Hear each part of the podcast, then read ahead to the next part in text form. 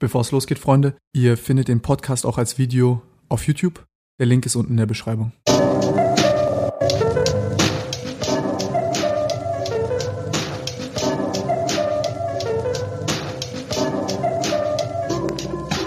Das fand ich so krass, weil äh, der Grund auch, wieso du heute hier bist, ich war da morgens, habe ich, äh, ich habe ich hab FAZ gelesen, habe ich so einen Artikel gesehen von mhm. dir, habe ich gesehen, ich glaube, war irgendwie so nach dem Motto, erste gehörlose Chefärztin, HNO-Chefärztin Deutschlands.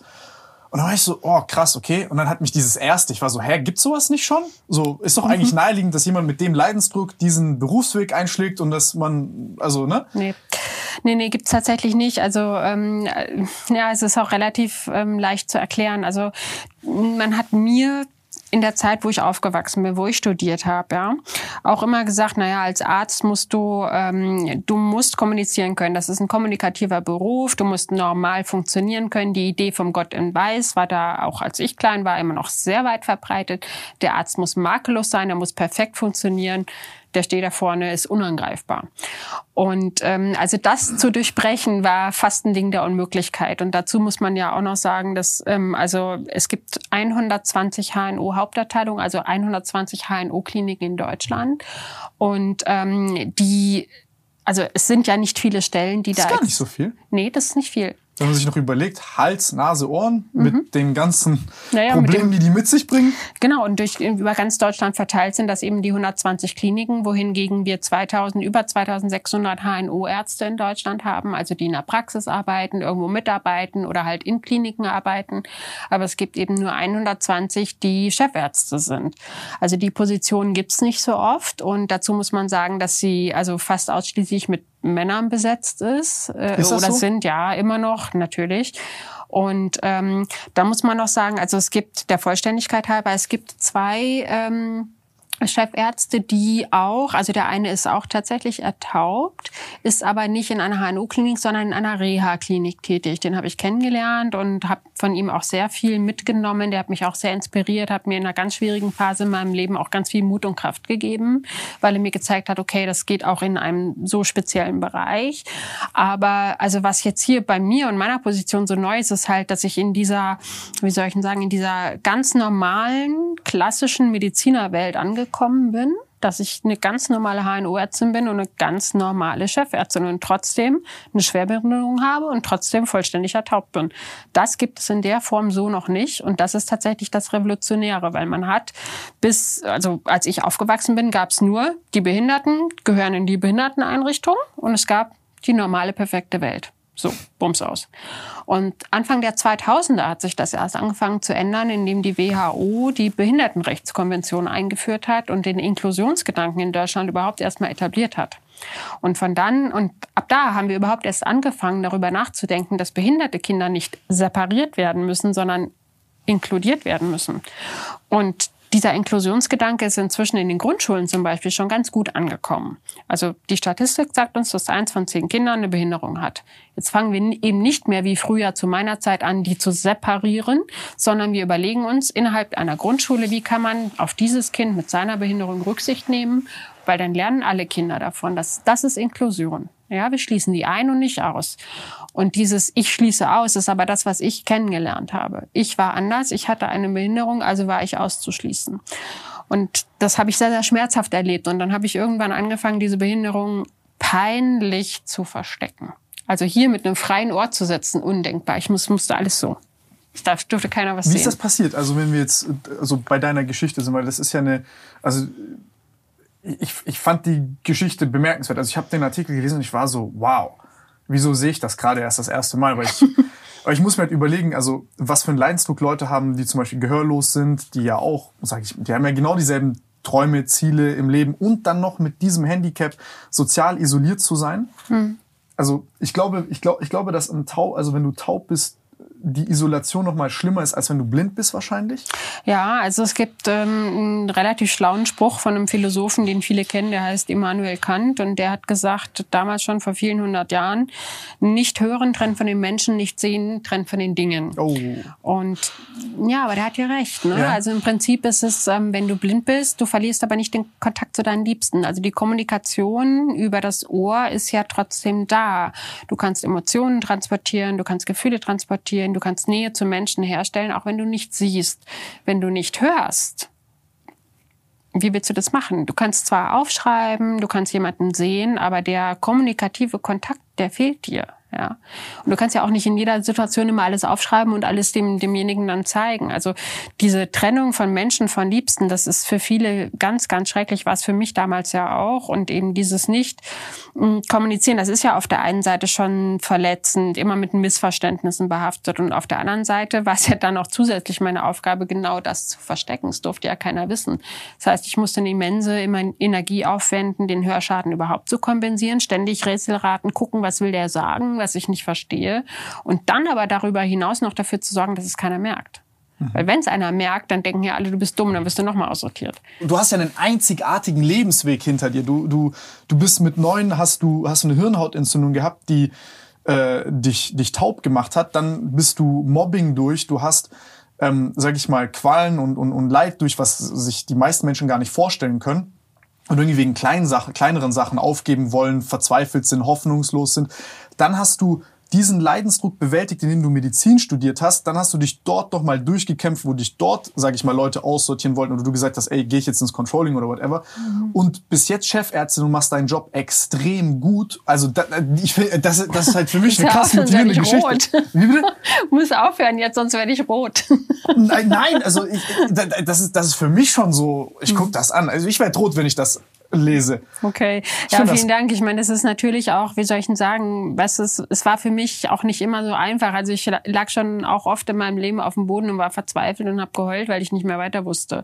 Also so ist es nicht. Also ich hatte schon Momente, viel, viele Momente in meinem Leben, wo ich, wo ich dachte, das war es jetzt, geht jetzt nicht mehr weiter.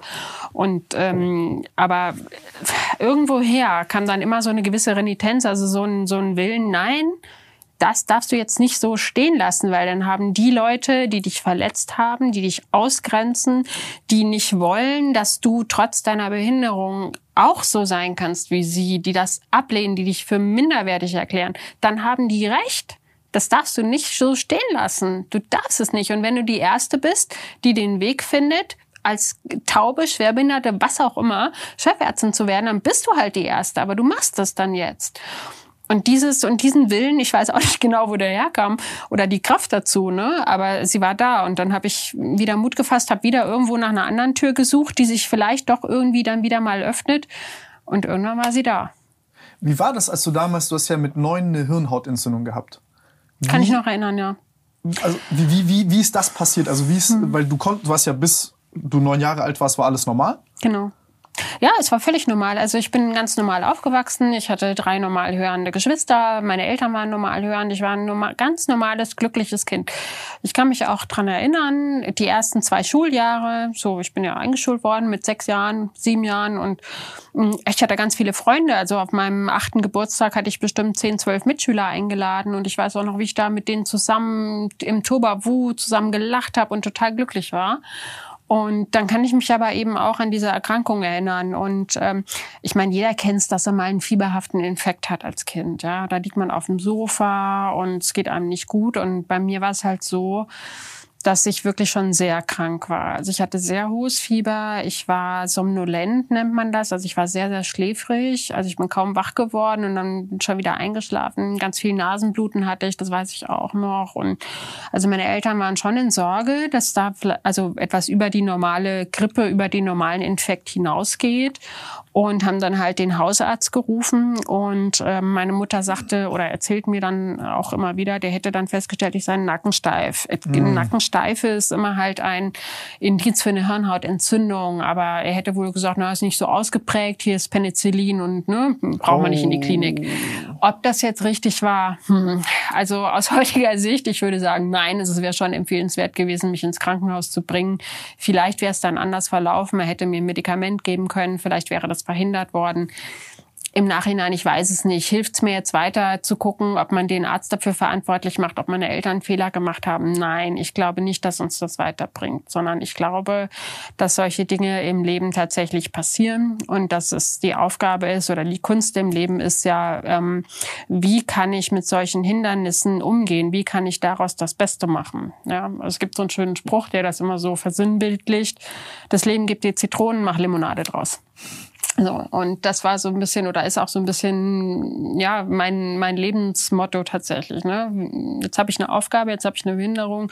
Wie mache ich da das Beste draus? Das war schon auch immer meine meine Devise. Und äh, ja, ich habe einfach mit dieser Hirnhautentzündung, das habe ich als Kind natürlich erstmal nicht so gesehen. Ich habe erstmal nur jahrelang darunter gelitten. Aber, Aber in, kurze Frage ja. nur, dass ich einhacke. Also die war dann, ähm, die war war die bakteriell oder nicht? Nein, also ich glaube, wenn es bakteriell gewesen wäre, dann hätte ich es vielleicht nicht überlebt und ich hätte vielleicht nicht nur einen Hörschaden davon getragen, sondern auch eine, also wahrscheinlich geistige Behinderung oder noch andere Einschränkungen. Okay. Und ähm, dass das jetzt so alles ablief und mit allem, was ich jetzt so auch in Erfahrung bringen konnte mit der damaligen Zeit und dem Verhalten und so, ich denke, dass das äh, eine virale Hirnhautentzündung war, dass das Viren waren. Weil das ja auch, also das ist ja beidseitig dann, wie, wie läuft sowas ab? Also das, das geht dann vom naja, Hirn du kannst hier Viren, das haben wir jetzt alle in der Corona-Zeit sehr ausführlich in jeder Sendung im Fernsehen überall ähm, erzählt bekommen, wie man sich Viren einfangen kann. Mhm. Ne? Und ähm, also klar, es gibt Tröpfcheninfektionen einatmen, du kannst ja auch an der Türklinke ähm, Viren und Bakterien holen. Und ich denke, dass das Herpes- und Zytomegaliviren waren, wahrscheinlich Herpesviren. Und mhm. ähm, die dringen dann eben in den Körper ein, gelangen in die Blutbahn und lösen dann über das Blut eben im Gehirn eine Hirnhautentzündung aus. Also du hast ja unter der Schädeldecke gibt's Hirnhäute, eine harte Hirnhaut, eine weiche Hirnhaut. Und wenn sich das eben entzündet, dann können diese Keime auch ins Hirnwasser gelangen. Und das Hirnwasser steht dann mit dem Innenohr, also mit der Hörschnecke in Verbindung. Und dort können dann diese Entzündungsprozesse und die Viren selbst, diese Haarzellen im Innenohr schädigen. Also es gibt auch Versuche, beispielsweise mit Zytomegaliviren, die haben eine besondere Affinität für diese Haarzellen, die kaputt zu machen. Ja, es gibt ähm, ja, die binden auch, stark dort. Ja, die mögen es da halt gerne. Ne? Die mögen gerne diese Haarzellen kaputt machen, wenn, weil wenn die nicht mehr schwingen und geschädigt sind, dann liegen die wie abgebrochen, wie abgebrochen da und übertragen eben keinen Schall mehr auf den Nerven. Ja, und dann hörst du halt nicht mehr. Und dann war es bei dir so, dass du beidseitig einen Hörverlust hattest, komplett? Oder? Naja, es war mittel- bis hochgradig dann. Und ich habe äh, ja oh, das, das selber. So ja, ich meine, das ist schon, also ich habe schon noch gehört dann, aber es war halt so, naja, wenn du jetzt eine Erkältung hast, oder das kennt wahrscheinlich jeder, wenn so die Ohren ne, zu sind, so, man ist erkältet, man hat vielleicht auch Nebenhöhlenentzündung, der Kopf ist einfach dicht und dumpf alles. Das kennen ja schon viele auch und das kann ich auch aus der Zeit noch recht gut erinnern, dass das dann plötzlich so war und ich hatte dann diesen fieberhaften Infekt überstanden. Ich war eigentlich wieder gesund. Ich war auch in der Schule, aber dieses dumpfe Gefühl auf dem Ohr war noch da. Und ich habe das nicht so groß bewertet. Ich meine, ich war ein neunjähriges Kind, ja. Ich habe gedacht, na, das wird dann halt so sein. Und ähm, tatsächlich ist es zu Hause auch erstmal nicht so aufgefallen, weil mit meinen drei Geschwistern und so, ich meine, wir waren sechs Leute zu Hause, da war eh mal Lärm. Aber meine Lehrerin ist es aufgefallen. Also ich war in der Schule und sie hatte mich bis dahin als eine, naja, doch sehr gute Schülerin wahrgenommen. Also ich war bis dahin Klassenbeste, habe mit einer um die Wette äh, geschrieben und gerechnet, die dann eine, eine, eine Klasse übersprungen hat. Also ich war total der Streber ähm, und, und habe das auch total gerne gemacht. Aber ihr ist dann eben aufgefallen, ähm, dass ich bei Diktaten plötzlich ganz andere Sätze geschrieben habe, als sie mir diktiert hat. Und sie war dann halt diejenige, die meine Mutter oder meine Eltern anrief und sagte, also das kann nicht sein, das macht die nicht mit Absicht. Ich glaube, die hat es nicht gehört. Mhm. Und das war dann der Grund ähm, für meine Mutter, für meine Eltern, mit mir in die HNO-Klinik zu fahren, Hörtest zu machen. Und da ist es dann halt festgestellt worden, dass es mittel- bis hochgradig hörgeschädigt bin, war. Wie, ähm, wie war das für dich, beziehungsweise wie, also wie merkt man sowas? Weil du, dir ist ja nicht aufgefallen, anderen Leuten ist es aufgefallen. Und wie kann ich mir zum Beispiel so einen mittel- bis hochgradigen Hörverlust vorstellen? Also was würde ich hören, was würde ich nicht hören, wie würde ich anders hören? Naja, also mittel- bis hochgradig schon relativ stark. Ne? Also das würde jetzt jeder, der ähm, normal hören gelernt hat, also älter als acht, neun Jahre alt ist, der wird das schon sehr deutlich merken. Der Erwachsene wird es auch gut formulieren können. Der wird sagen, Mensch, ich verstehe kaum noch was. Also wenn du jemanden anschauen musst, um ihn verstehen zu können, dann hast du schon ein ernsthaftes Hörproblem. Also es muss schon möglich sein, dass man halt wegguckt und auch so ganz normal im Gespräch lauschen kann also so sollte man schon mindestens hören. Wenn es schlechter ist, dann ähm, ja, also dann sollte man doch den Arzt mal aufsuchen. Ja, oder Tinnitus kann auch, das ist in fast allen Fällen ein Indiz dafür, dass man einen zumindest geringgradigen Hörverlust hat, nämlich in genau der Frequenz, in der du deinen Tinnitus wahrnimmst, hast du dann auch deinen Hörverlust oder den, das ist eben die Frequenz, die du am schlechtesten hörst. Und durch das Pfeifen im Ohr signalisiert dir dein Gehirn, hallo, dieser Ton kommt nicht an den brauche ich, der ist nicht da. Und damit der Mensch das überhaupt wahrnimmt, schickt das Gehirn dir diesen Tinnitus. Oh und, shit. Mhm. Deswegen haben auch viele, wenn sie mal auf einem Rockkonzert waren oder was so richtig laut oder mal so einen Knall im Ohr gehört haben, dann so ein Pfeifen und ein Sausen im Ohr, weil es einfach signalisiert, okay, hier ist jetzt was nicht angekommen und das war einfach zu viel.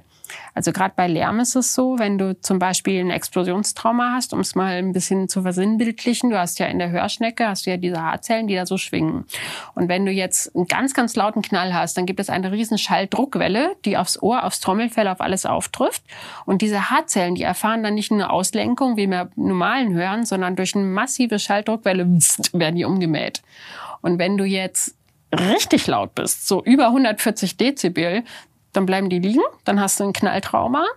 Ähm, und bei so einem Rockkonzert bist du ja schon so mit 100, 120 dB teilweise auch unterwegs. Dann kann es sein, dass dir der Tinnitus signalisiert, hallo, das kommt jetzt alles hier nicht mehr an, ja, und, und äh, die sind jetzt hier aber schon wirklich traumatisch geschädigt.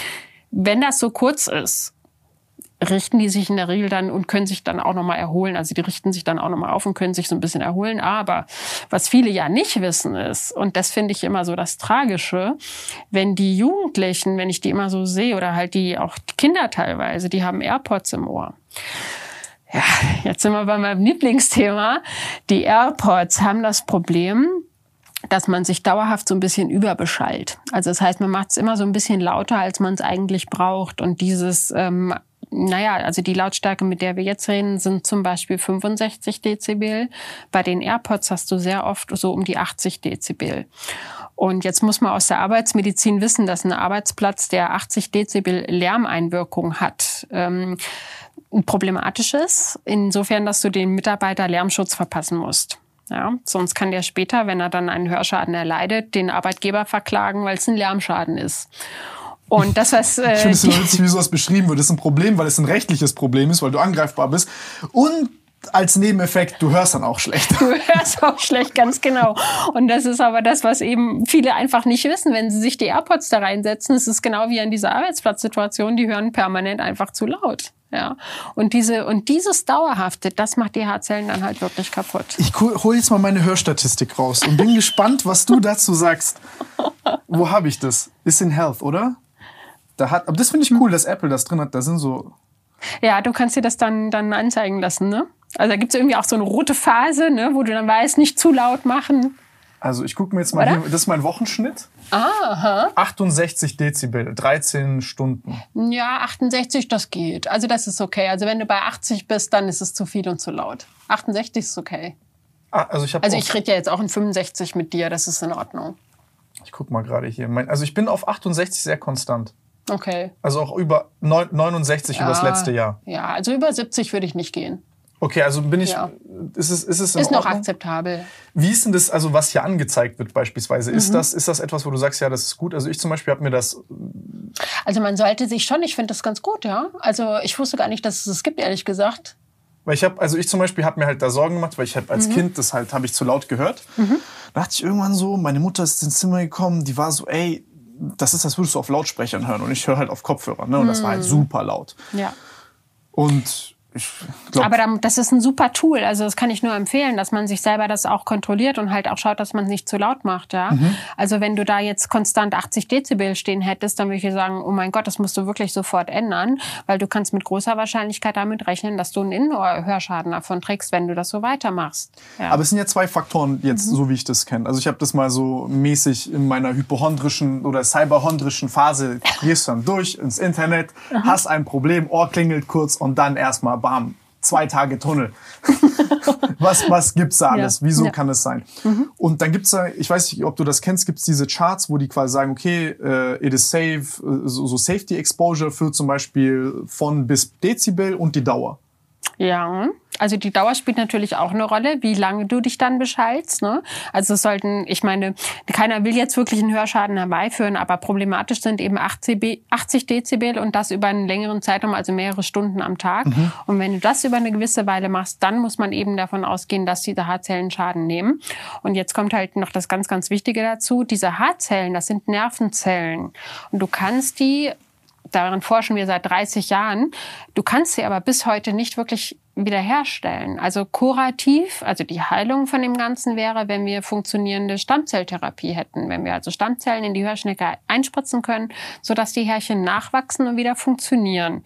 Es können zum Beispiel, es gibt ein paar Vogelarten, die das können. Also Echt? wenn ja, wenn also es gibt ein paar Vögel, die wenn du den ein Explosionstrauma oder du lässt die halt ertauben und dann wachsen die Haarzellen bei denen nach. Das hat man auch versucht irgendwie eine Therapie umzumünzen, aber das hat noch bei weitem nicht funktioniert. Also es weißt du, wieso es so ist? Also wieso die regenerieren können? Richtig, das versucht man rauszufinden, aber man weiß es eben nicht und es lässt sich nicht so leicht auf den Menschen übertragen, leider. Das ist so wie bei einem Hai, ne? Wenn der Hai die Zähne verliert, mhm. dem wachsen die ja auch immer wieder nach. Und bei denen wachsen halt die Haarzellen immer wieder nach. Und ähm, aber wir haben keine Therapie und das muss man, ich finde, das müssen halt einfach alle wissen, dass chronische Lärmeinwirkung, Rockkonzerte, Lärmexplosionstrauma, viele Medikamente, Bestrahlung auch, die können diese Haarzellen halt einfach schädigen. Und wenn die Haarzellen im Innenohr kaputt sind, bis zum gewissen Grad, kannst du nur mit einem Hörgerät ausgleichen. Du kannst halt versuchen, den Schall einfach lauter aufs Ohr zu geben, so dass die anderen Haarzellen, die noch funktionieren, das dann halt einfach verstärkt wahrnehmen. Gut, aber dann ist das auch ein sich selbst verstärkender Prozess des ja, Niedergangs. Richtig. Ja, klar. Ich meine, du hörst dann auch alles wieder ein bisschen lauter, als du es eigentlich wieder brauchst. Also das es ist, also fast jeder Hörschaden ist tatsächlich dann auch chronisch progredient. Also wenn du einmal so einen einsetzenden Hörschaden hast, dann siehst du eigentlich bei allen Patienten, dass es auch chronisch mit der Zeit immer weiter nachlässt. Weil die lauter werden? Mm, auch? Ja, weil die, die, die Haarzellen einfach auch eine Abnutzung erfahren, so über die Zeit. Ne? Und es ist einfach, man muss sich halt klar sein, wir haben bis, bis dieses Implantat dann die Hörschnecke komplett neu ersetzt, nur die Möglichkeit, das mit dem Hörgerät auszugleichen. Hey, it's Kaylee Cuoco for Priceline. Ready to go to your happy place for a happy price? Well, why didn't you say so? Just download the Priceline app right now and save up to 60% on hotels. So, whether it's Cousin Kevin's Kazoo concert in Kansas City, go Kevin, or Becky's Bachelorette Bash in Bermuda, you never have to miss a trip ever again. So, download the Priceline app today. Your savings are waiting.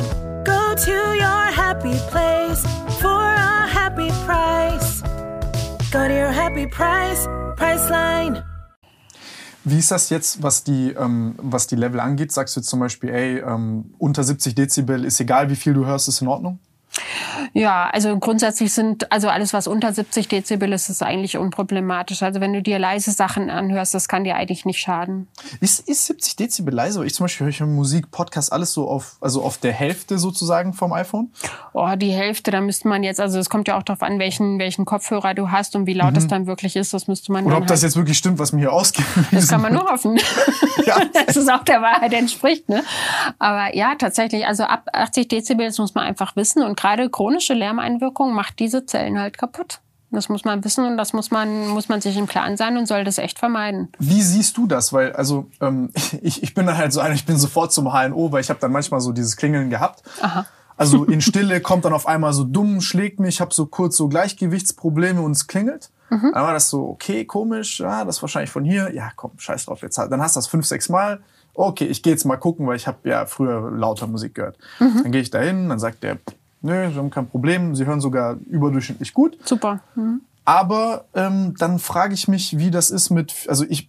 Sind trotzdem so Schwankungen da, ne? Ja, man muss ein bisschen aufpassen. Also nicht nicht alles oder jede jeder Tinnitus oder ähm, Lärm oder oder Schwerhörigkeit ist jetzt durch durch Lärmeinwirkung verursacht. Es gibt auch durch, Durchblutungsstörungen. Ne? Hm. Also es gibt auch Leute, die und das da gibt's schon ähm, auch Zusammenhänge selbst mit den Frequenzen. Wenn jemand zum Beispiel chronische Probleme mit der Halswirbelsäule hat und das haben ja auch viele, wenn sie hier immer diese falsche Haltung einnehmen. Ne? Ne, weil man gerne immer so auf seine Bildschirme guckt zum Beispiel. Und man muss halt wissen, diese ganzen Nervenbahnen und Gefäße, die halt hier hochziehen, die versorgen ja auch das Innenohr. Und nach allem, was wir wissen, gehen wir davon aus, dass Hörstürze ja, ähm, Durchblutungsstörungen sind. Ja, also kleine Durchblutungsstörungen im Innenohr und gerade so, ähm, ja, so schwankendes Gehör, das kann wirklich eine Durchblutungsstörung sein. Und, ähm, Ja, schwankendes Gehör ist, ist ein gutes Ding. Das ist dann manchmal so kurz, es geht so kurz dumpf und dann ist wieder da und dann ist wieder weg. Also Mhm. ist normal. Ja, also es kann, da müsste man auch, also ich meine, wenn du beim HNO-Arzt warst, ist schon die Wahrscheinlichkeit am Ist alles gut. Ist alles gut, ne? Also dann hast du zumindest auch keinen Schaden genommen. Nee, ich gehöre zum Psychotherapeuten. Also. Ja, das muss man natürlich auch noch im Hinterkopf behalten. Ne? Nein, aber grundsätzlich, also es gilt erstmal darum, das Organische wirklich komplett auszuschließen. Und was auch sein kann, ist ähm, zum Beispiel so eine Belüftungsstörung. Ja? Also wenn du jetzt hier im Flieger sitzt und den hier machst und die Luft geht ins Ohr, dann ähm, hast du ja auch manchmal so ein freies Gefühl im Ohr und hast, denkst plötzlich, du hörst besser, obwohl es eigentlich nur die Belüftung ist, die besser funktioniert. Oder manchmal ist da auch Zeug im Ohr. Zum Beispiel auch das, ja. Das Gibt auch echt. Ja, das, das war echt eklig. Also ich war mal beim HNO Ja. Mhm, und ich habe auf einem Ohr, ich habe mich dran gewöhnt, ne? Und dann war ich dort und dann zieht der mir das raus und zeigt mir dieses Ding. Und es war wirklich sehr eklig. Ja. Aber ich habe danach wieder, ich war so, oh mein Gott, ich höre richtig gut auf dem Ohr wieder. Ja, ja, Aber das, das, ist das, sind die, nicht ja, das sind schöne Fälle. Also ich meine, da kann man auch wirklich sehr schnell im Wege mit wirklich einer Handbewegung den Patienten wieder hörend machen. Das ist natürlich sehr schön. Oder man kann, ähm, was, was es auch gibt, ist, du hast Flüssigkeit hinterm Trommelfell. Ähm, das fühlt sich ähnlich an für dich. Kannst du als HNO-Arzt aber schnell unterscheiden, indem du halt das Ohr einfach untersuchst. Ähm, wenn im Gehörgang nichts ist, also ne, kein Ohrschmalz und alles frei ist, du siehst das Trommelfell, es gibt halt ähm, auch so Flüssigkeitsansammlungen hinter dem Trommelfell, die lassen dich auch schlechter hören, weil hinter dem Trommelfell sitzen ja die Gehörknöchelchen, Hammer, Amboss, Steigbügel, die den Schall mechanisch also die, diese mechanische Bewegung des Schalls sozusagen auf das Innenohr übertragen, damit du dann im Innenohr das Hören wahrnimmst. Und wenn diese Weiterleitung nicht funktioniert, weil einfach die Flüssigkeit im Mittelohr diese Bewegung behindert, hörst du auch schlechter. Ja, und da kann man manchmal, wenn man das im Stuhl gut betäubt, kannst du halt einen kleinen Schnitt im Trommelfell machen, die Flüssigkeit absaugen und dann, ich höre wieder. Das ist auch immer ganz toll. Krass. Es gibt unglaublich viele schwerhörige Menschen in Deutschland und auf der Welt. Also wir haben in Deutschland, kaum einer weiß es, 15,8 Millionen Menschen, die nicht normal hören. Also eine Einwohnerzahl von 80 Millionen. 15,8 Millionen hören nicht normal. Wie, wie ist das definiert? Also eine Abweichung von normal über 20 Prozent, über Ganz genau, die 20 Prozent. Das sind die 20 Dezibel. Also wir messen einen Hörverlust in Dezibel. Das heißt, wenn du ähm, bei 0 Dezibel bist, hast du keinen Hörverlust. Dann hörst du den Ton sofort. Muss ich ihn 20 Dezibel laut machen? Ja, ist es auch noch in Ordnung? Muss ich ihn lauter als 20 Dezibel machen, damit du den Ton hörst, hast du einen Hörverlust. Und ab 20 Dezibel, ja, fällt das dann eigentlich auch auf. Also es gibt so ganz leise Geräusche, Blätterrascheln zum Beispiel, ähm, oder einfach so leise Zischlaute, ähm, die man dann nicht mehr hört. So fängt's meistens an.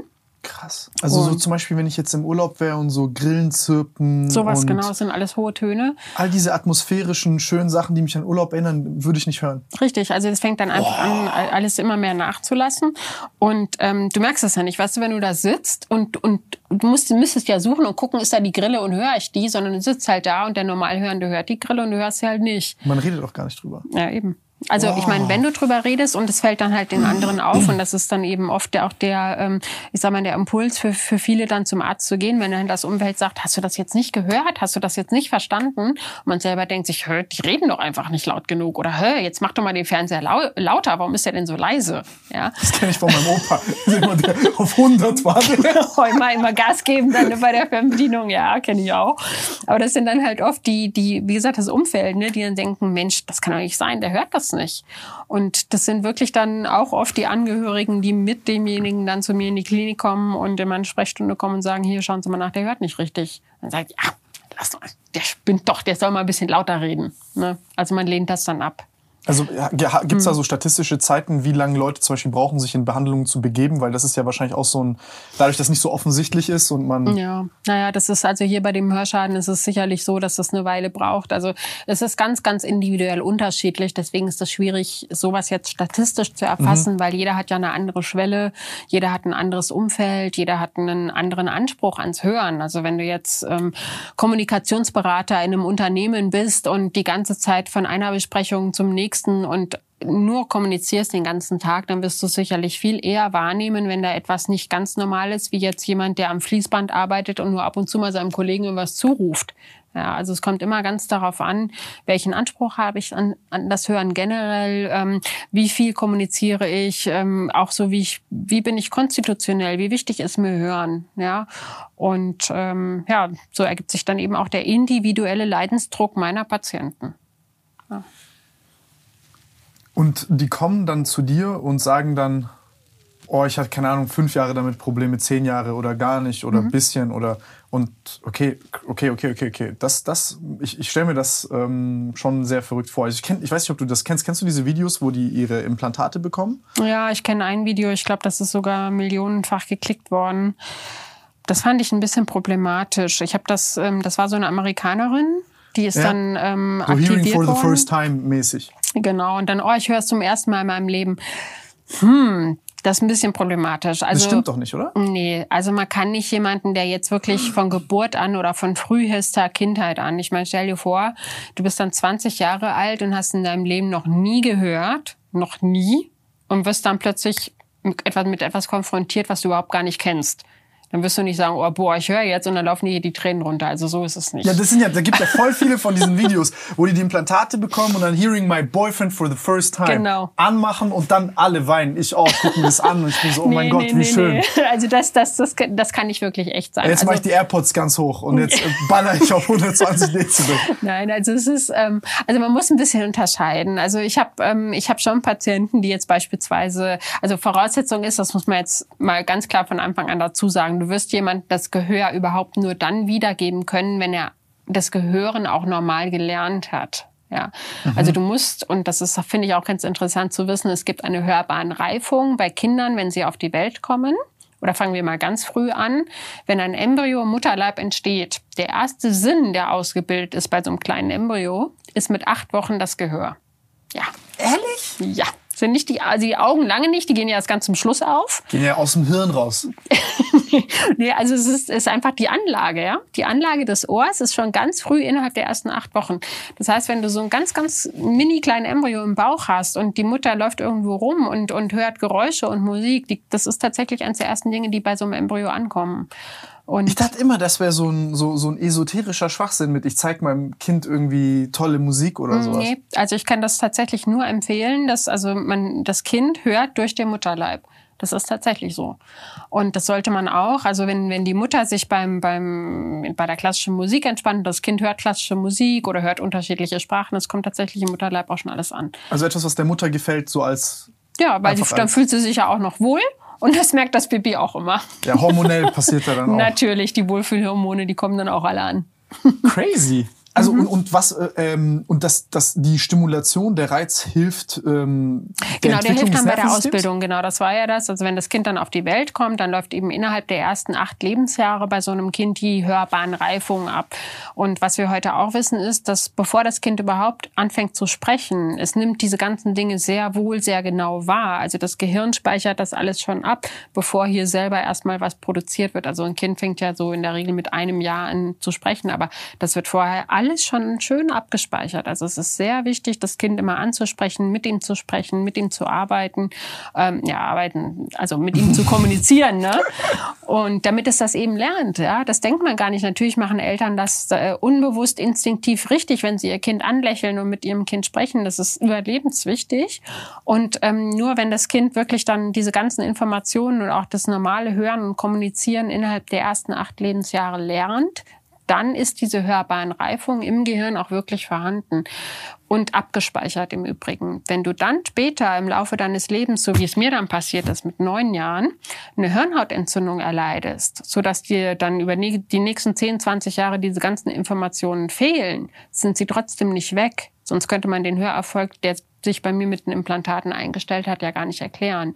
Sondern du kannst dein Gehör komplett verlieren, ja, und du kannst das Gehirn vergisst es nicht, was da abgespeichert ist an der Hörbahnreife und dann kannst du es mit den Implantaten dir wiederholen und wiederherstellen. Aber Voraussetzung ist, dass es einmal angelegt war und auch da war. Und dann kannst du wieder hören, weil wir hören mit dem Gehirn, das will ich damit sagen. Also die Hörwahrnehmung ist zentral im Gehirn. Ist das verständlich? Ja, ja, das, das, das, das ist verständlich. Nee, ich bin gerade, ich bin gerade immer auf der Abzweigung, weil ich fand das mit dem Entwicklung, mit der Entwicklung des Nervensystems interessant. Hat da so eine kleine Parallele. Da haben die das ja in Waisenhäusern beobachtet, zum Beispiel, dass da Kinder gestorben sind, obwohl die so ihre ganzen Basic Living Needs hatten, also äh, Essen, Trinken und so weiter. Ja, aber das ist eben genau das Aber die Kind taktilen Reize zum Beispiel haben gefehlt. braucht. Genau. Und äh, dass das auch teilweise Todesursache war für, für, für, für einige der Kinder oder Säuglinge. Ja, das Kind braucht körperliche Nähe und Wärme, sonst äh, stirbt es. Das ist, ja, es ist tatsächlich so. Und genauso braucht das Gehirn innerhalb der ersten Jahre akustische Stimulation und akustischen Input, sonst lernt es das nicht. Ja. Das ist verrückt. Also das, das ist echt, also ist sehr naheliegend, aber ähm, ja, auch wahrscheinlich schnell wegrationalisiert. ähm, und das zweite ist, welche Optionen haben dann Menschen, die zum Beispiel komplett taub auf die Welt gekommen sind? Und ist das dann zum Beispiel, kann das das Zünglein an der Waage sein, dass jetzt zum Beispiel die Mutter Musik gehört hat und dann während der Geburt oder nach der Geburt das Kind gehörlos?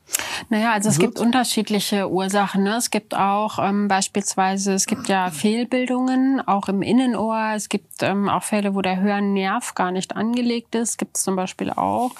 Und also da gibt's wirklich die unterschiedlichsten Dinge. Und das ist eben wichtig. Und da kann man auch wieder in Deutschland sehr, sehr stolz sein, dass wir es flächendeckend eingeführt haben. Jedes Baby bekommt ja, wenn es in einer Klinik oder ähm, irgendwo in Deutschland geboren wird, ein Neugeborenen-Hörscreening. Ähm, und jedes Kind kommt ja zu diesen U-Untersuchungen. Wie funktioniert das? Wie gibt das Kind Feedback? ja, also das Kind muss nichts rückmelden und das ist wirklich eine große Errungenschaft. Wir können diese Bewegung dieser Haarzellen, die können wir durch einen Stöpsel im Gehörgang ableiten und testen. Routinemäßig? Ja, da jedes Baby bekommt einen neugeborenen Hörscreen, dann kommt eine Hebamme oder eine, naja, eigentlich macht es eine Audiologieassistentin, die kommt in das, in das Zimmer zum Neugeborenen, dann wird das eben einmal überprüft, ob das funktioniert, ob die Haarzellen alle schwingen und das Kind hört. Test bestanden, alles okay. Und dadurch findest du die Kinder, die ab Geburt oder durch die Geburt, das gibt's übrigens auch, gab's gar nicht so selten, dass dann halt eine Sauerstoffminderversorgung unter der Geburt passiert ist beim Kind und dann eben das Gehör dadurch geschädigt wird, weil es nicht durchblutet war. Dann sterben die Haarzellen ja auch ab. Und wenn du dann diesen Test machst und feststellst, okay, die Haarzellen funktionieren nicht, das Kind ist taub, dann wird eben weiter untersucht und dann sind die Implantate ein unfassbarer Segen. Ja, weil das Kind wäre, wenn es jetzt vor dem Cochlea-Implantat, also 19, vor 1980 gab es die Dinger ja gar nicht. Wenn dann das Kind auf die Welt kam und war taub, dann war es taub.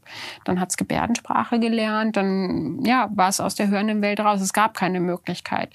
Wenn wir heute ein Kind finden, was gehörlos zur Welt gekommen ist, dann werden die Eltern, wenn sie selbst hörend sind, natürlich auch wollen, dass das Kind etwas hört. Und dann kommt es in eine Hals-Nasen-Ohren-Klinik, wird weiter untersucht. Da musst du ganz gründlich auch gucken auf den Bildern, dass du nichts übersiehst, dass du keine Fehlbildung übersiehst, dass du, wenn es eine Fehlbildung hat, das richtige Implantat Wie auswählst. sieht so eine Diagnostik aus, wenn zum Beispiel so Ähm, also das Kind wird ähm, in Narkose gelegt, das ist wichtig. Und ähm, während der Narkose kannst du einerseits ähm, deine Bilder machen vom Kopf. Also du kannst ein CT machen, wo du den Knochen siehst. Du machst das MRT, wo das Gehirn, der Nerv und die Schnecke drauf ist. Ähm, und dann machst du deine Hörmessungen. Hirnstammaudiometrie nennen wir das auch. Also es gibt Elektrokochleographien. Du kannst Mikrofonpotenziale ableiten. Also es ist alles sehr, sehr komplex und kompliziert. Also du kannst quasi fast allen, alle Schritte, alle Verschaltungen ähm, ableiten und gucken, ähm, kommt der Reiz, den ich hier vorne über den Kopfhörer oder über ein Gerät auf das Ohr gebe, kommt der hier oben im Gehirn an oder nicht. Ja. Und ähm, muss ich hier kurz einmal meinen Flugzeugmodus reinmachen? okay. ja, ich habe jetzt auch gerade an meine Handys gedacht, aber die sind eigentlich auf lautlos. Meins auch, aber irgendwie. Ja. naja, also du überprüfst einfach während der Narkose, auch ohne dass das Kind irgendwas angeben muss, ähm, welcher Ton kommt im Gehirn an, in welcher Lautstärke. Du kannst auch frequenzspezifisch untersuchen, kommen tiefe Töne an, kommen hohe Töne an, ähm, funktioniert innerhalb der Hörschnecke die Membran, wo die Zellen drauf sitzen, funktionieren die Zellen selber. Also es wird ganz genau untersucht, wo das Kind was nicht hört. Wenn du das dann weißt, dann kannst du deine Operation planen, wählst dein Implantat aus, die richtige, du kannst auch die Hörschnecke, das wissen auch viele nicht, ne? Also die Hörschnecke, das ist ja wie ein Schneckenhaus, wenn du das anschaust. Und jeder Mensch hat ähm, eine unterschiedliche Länge dieses Schneckenhauses. Also meine Hörschnecke ist zum Beispiel 36 Millimeter hier, 38 Millimeter da. Also auch die Seiten differieren etwas. Grundsätzlich haben, wie es so oft ist, ähm, die Männer eine etwas längere Hörschnecke. Manche Frauen haben 24 Millimeter Hörschnecke. Und so individuell kann man heute eben auch die Implantate auswählen. Also meine Patienten, wenn die kommen, die kriegen ihre Bilder und dann messe ich immer die individuelle Länge aus, damit auch alles wirklich perfekt passt. Und diese Präzision und dieses finde ich auch alles unglaublich äh, spannend. Ja, und das ist eben dann das, was die Kinder dann bekommen. Man wählt das Implantat aus und setzt denen das in einer, ähm, ja, also je nachdem, wie die Anatomie ist und wie komplex der Eingriff ist, in einer ein- bis zweistündigen, manchmal in Ausnahmefällen auch dreistündigen Operation ein. Und das Schöne finde ich dann während der OP, und das ist immer, also das ist wirklich mein persönliches Highlight, ähm, dass du messen kannst am Ende der OP, ob das Kind mit dem Implantat auch hört oder der Patient grundsätzlich hört. Wie kannst du das messen? Also ich krieg ähm, und das, das ich finde das ein tolle, tolles Erlebnis für einen Chirurgen. Du kriegst direkt eine, eine Rückmeldung darüber, auch was da ankommt während der Narkose. Und zwar kommt der Audiologe dann und du kannst, wenn also das Implantat setzt du ein. Und dann kommt der Audiologe, gibt dir eine Spule. Mit der Spule stellst du von außen Kontakt zum Implantat her. Jetzt liegt ja das Implantat in der Hörschnecke und du kannst dann von außen über den Computer, über das Kabel schon direkt stimulieren, ob die Töne, die du da an den Hörnerven schickst, hier im Gehirn wahrgenommen werden und leitest dann deine Reizantworten ab. Und so kannst du jeden einzelnen Kontakt deines eben eingesetzten Implantates überprüfen und ähm, ja auch prüfen, ob das im Gehirn beim Patienten ankommt. Und Mit dann, einem EEG oder? das ist eine Art EEG, ganz genau. Ganz genau. Und Crazy. also das ist für mich immer, da kriege ich auch manchmal echt eine Gänsehaut, wenn ich weiß, okay, jetzt hast du was eingesetzt und der hört, obwohl er in Narkose ist, aber ich weiß am Ende schon, der hört, jetzt sitzt alles. Und was ich noch eingeführt habe in meiner Klinik, ähm, das gibt's auch noch nicht tatsächlich bei allen, weil das sehr aufwendig ist, aber wir haben jetzt ein Verfahren entwickelt, wo wir während dieser Messung also die können wir jetzt sogar drahtlos übers iPad machen. Also ich meine, gut, teilweise machen wir es auch mit Kabel noch, je nach Hersteller. Aber wir haben einen Hersteller, wo man eben äh, nur nach außen so eine kleine Kapsel aufsetzt. Also nicht mehr diese Spule mit Kabel, sondern nur noch so eine Kapsel. Und zwar bevor ich das Implantat anfange einzuführen, ist das schon dran. Und dann ist die Audiologin nicht mehr über Kabel verbunden, sondern die hat ein iPad in der Hand und das iPad kommuniziert mit dieser Kapsel und gibt mir Informationen darüber, einerseits ähm, navigiert, also wie weit habe ich die Elektrode vorgeschoben, wo sitzt sie jetzt gerade, ähm, gibt es irgendwelchen, ja, wie schnell bin ich, ne? Also das ist so die, die Information, die sie mir die ganze Zeit dann geben kann. Und wenn sie eingeführt ist, fängt das Gerät auch weiter an zu messen. Ja, ist technisch alles intakt? Welche Reizantworten habe ich? Wie viel Strom brauche ich, damit ich Höreindrücke auslösen kann? Ah, also ihr, ihr ähm, justiert das Gerät auch direkt dann. Also wir könnten es theoretisch, also einstellen könnte man das jetzt auch und programmieren auch, aber das hängt ja dann am Patienten, wie er es haben will. Also Mhm. uns geht es in dem Moment nur erstmal darum zu überprüfen, dass technisch alles intakt ist. Und wir können während dieser Messung, während das Gerät da drauf ist, dadurch, dass es drahtlos ist, kann ich den C-Bogen, das ist eine bildgebende Kontrolle, also so ähnlich wie beim MRT, nur halt viel schlanker und viel kleiner, können wir das über den Patientenkopf fahren lassen während dieser Messung und kriegen dann noch am Ende der Operation ein 3D-Bild von der Hörschnecke mit Implantat. Das heißt, wenn ich die OP beende und zunähe, dann weiß ich, das Implantat sitzt perfekt, weil ich es auf dem Bild gesehen habe. Und ich weiß, der Patient hört und ich habe die Messwerte gesehen. Und da ich meine eigenen Messwerte ja kenne und den Patienten, kann ich in dem Moment schon fühlen, wie der hört. Das ist ganz toll. Wow, das ist echt heftig. Also, das ist ja auch ganz spannend, ne? weil das macht auch aus dir ähm, einen besseren Operateur. weil Ich hoffe. Ja, nein, weil, also das ist ja ganz spannend. Also gibt es ja so Untersuchungen zum Beispiel über so den Lernfortschritt von zum Beispiel Intensivmedizinern versus Radiologen. Radiologen haben ja sehr weite Feedback-Loops und der ist ja oft auch nicht geschlossen. Heißt, du machst das Bild und du weißt nicht, was mit dem Patienten passiert. Hast du einen guten Befund erhoben, hast du es gut beschrieben, Ja. du weißt das im Zweifel gar nicht. Also mein Feedback-Loop ist tatsächlich geschlossen in Und dem sehr Moment. schnell. Wie beim Intensivmediziner. Der ist dann da und dann Genau. was muss ich da noch reinmixen, damit der jetzt hier nicht, weil du hast ja dann alles da. Das ist echt, also das ist faszinierend. Das ist echt faszinierend. Also ähm, Ja, ich glaube, dass diese, diese, diese, also das, was du jetzt gerade so gemerkt hast, ne, diese Faszination und diese Freude und diese, ähm, ja, dieses extreme Erfolgserlebnis, ich glaube, das ist auch das, was mich die ganze Zeit durch so eine extrem schwierige Phase hat gehen lassen, weil gerade das Operative ist unglaublich schwierig daran zu kommen. Also ähm, du stellst dir nicht vor, wie das auch zu meiner Zeit, als ich dann noch angefangen habe. Also weißt du, da gab's ja auch so, also fast eine Ärzteschwemme, ja. Es gab so viele Ärzte, die, die hoch motiviert waren, vor allen Dingen normal gehört haben, keine Funktionseinschränkungen hatten. Und mich dagegen so 20 hochambitionierte Kollegen durchzusetzen, damit ich dann auch was zum Operieren kriege und auch mal was machen darf, das war unfassbar schwer. Also kannst du nicht vorstellen, wie oft ich heulend und schwitzend irgendwo im, im, um, im gut heulen nicht, weil die das ja nicht wissen lassen. Aber also ich habe schon wirklich sehr, sehr hart gekämpft und sehr hart ähm, dafür gearbeitet, irgendwie in den OP reinzukommen und habe auch lange gesucht, bis ich jemanden gefunden habe, der mir das wirklich dann auch mal richtig beibringt mit dem Operieren. Ähm, und das ging dann tatsächlich ähm, auch so. Also ich hatte damals die Implantate schon, aber mein Lehrer oder mein Mentor, sage ich auch immer gerne, der hat sich äh, die Mühe gemacht, noch ein weiteres Hilfsmittel einzusetzen, weil meine Angst beim Operieren lernen war auch immer, dass die Kollegen im Saal ähm, oder ja, die Anästhesie oder irgendwer dann sagte, wie will die denn operieren? Die hört's ja nicht. Der sage ich, die soll rechts schneiden, die hört's nicht und schneidet links mhm. zum Beispiel. Und um diesem Problem, also um das komplett auszuräumen, damit mir das niemand vorwerfen kann, habe ich dann zusätzlich eine ähm, Funkanlage verwendet. Also der, der mir das Operieren beigebracht hat, der hat sich am Mundschutz außen so ein kleines Mikrofon angeklemmt. Und ich hatte so ähnlich, also jetzt hier auch, ich hatte einen Empfänger unter meinem Sterikittel. Und dieser Empfänger hat dann das, was er ins Mikrofon gesprochen hat, empfangen und hat es mir drahtlos auf die Implantate geschickt. Und so habe ich dann also wirklich sehr zuverlässig das Operieren gelernt. Und ähm, ich war dadurch, dass ich das so deutlich auf die Ohren bekommen habe, was er gesagt hat, also mit Abstand diejenige, die also wirklich alles bis ins Detail verstanden hat, was er gesagt hat. Also mein Lehrer hatte so die die die Angewohnheit, auch je komplexer und schwieriger das wurde, dann immer leiser zu sprechen und die OP-Schwester dann auch mal, was was sagt er, was will er, was braucht er jetzt? Ich so, er braucht das, er braucht dies, dieses. Und obwohl ich die einzige Taube im Saal war, war ich dann diejenige, die am besten verstanden hat. Und das war natürlich, ähm, ja klar, das war für mich toll, aber in dem Moment auch die Grundvoraussetzung, dass ich so das Operieren gelernt habe. Ne?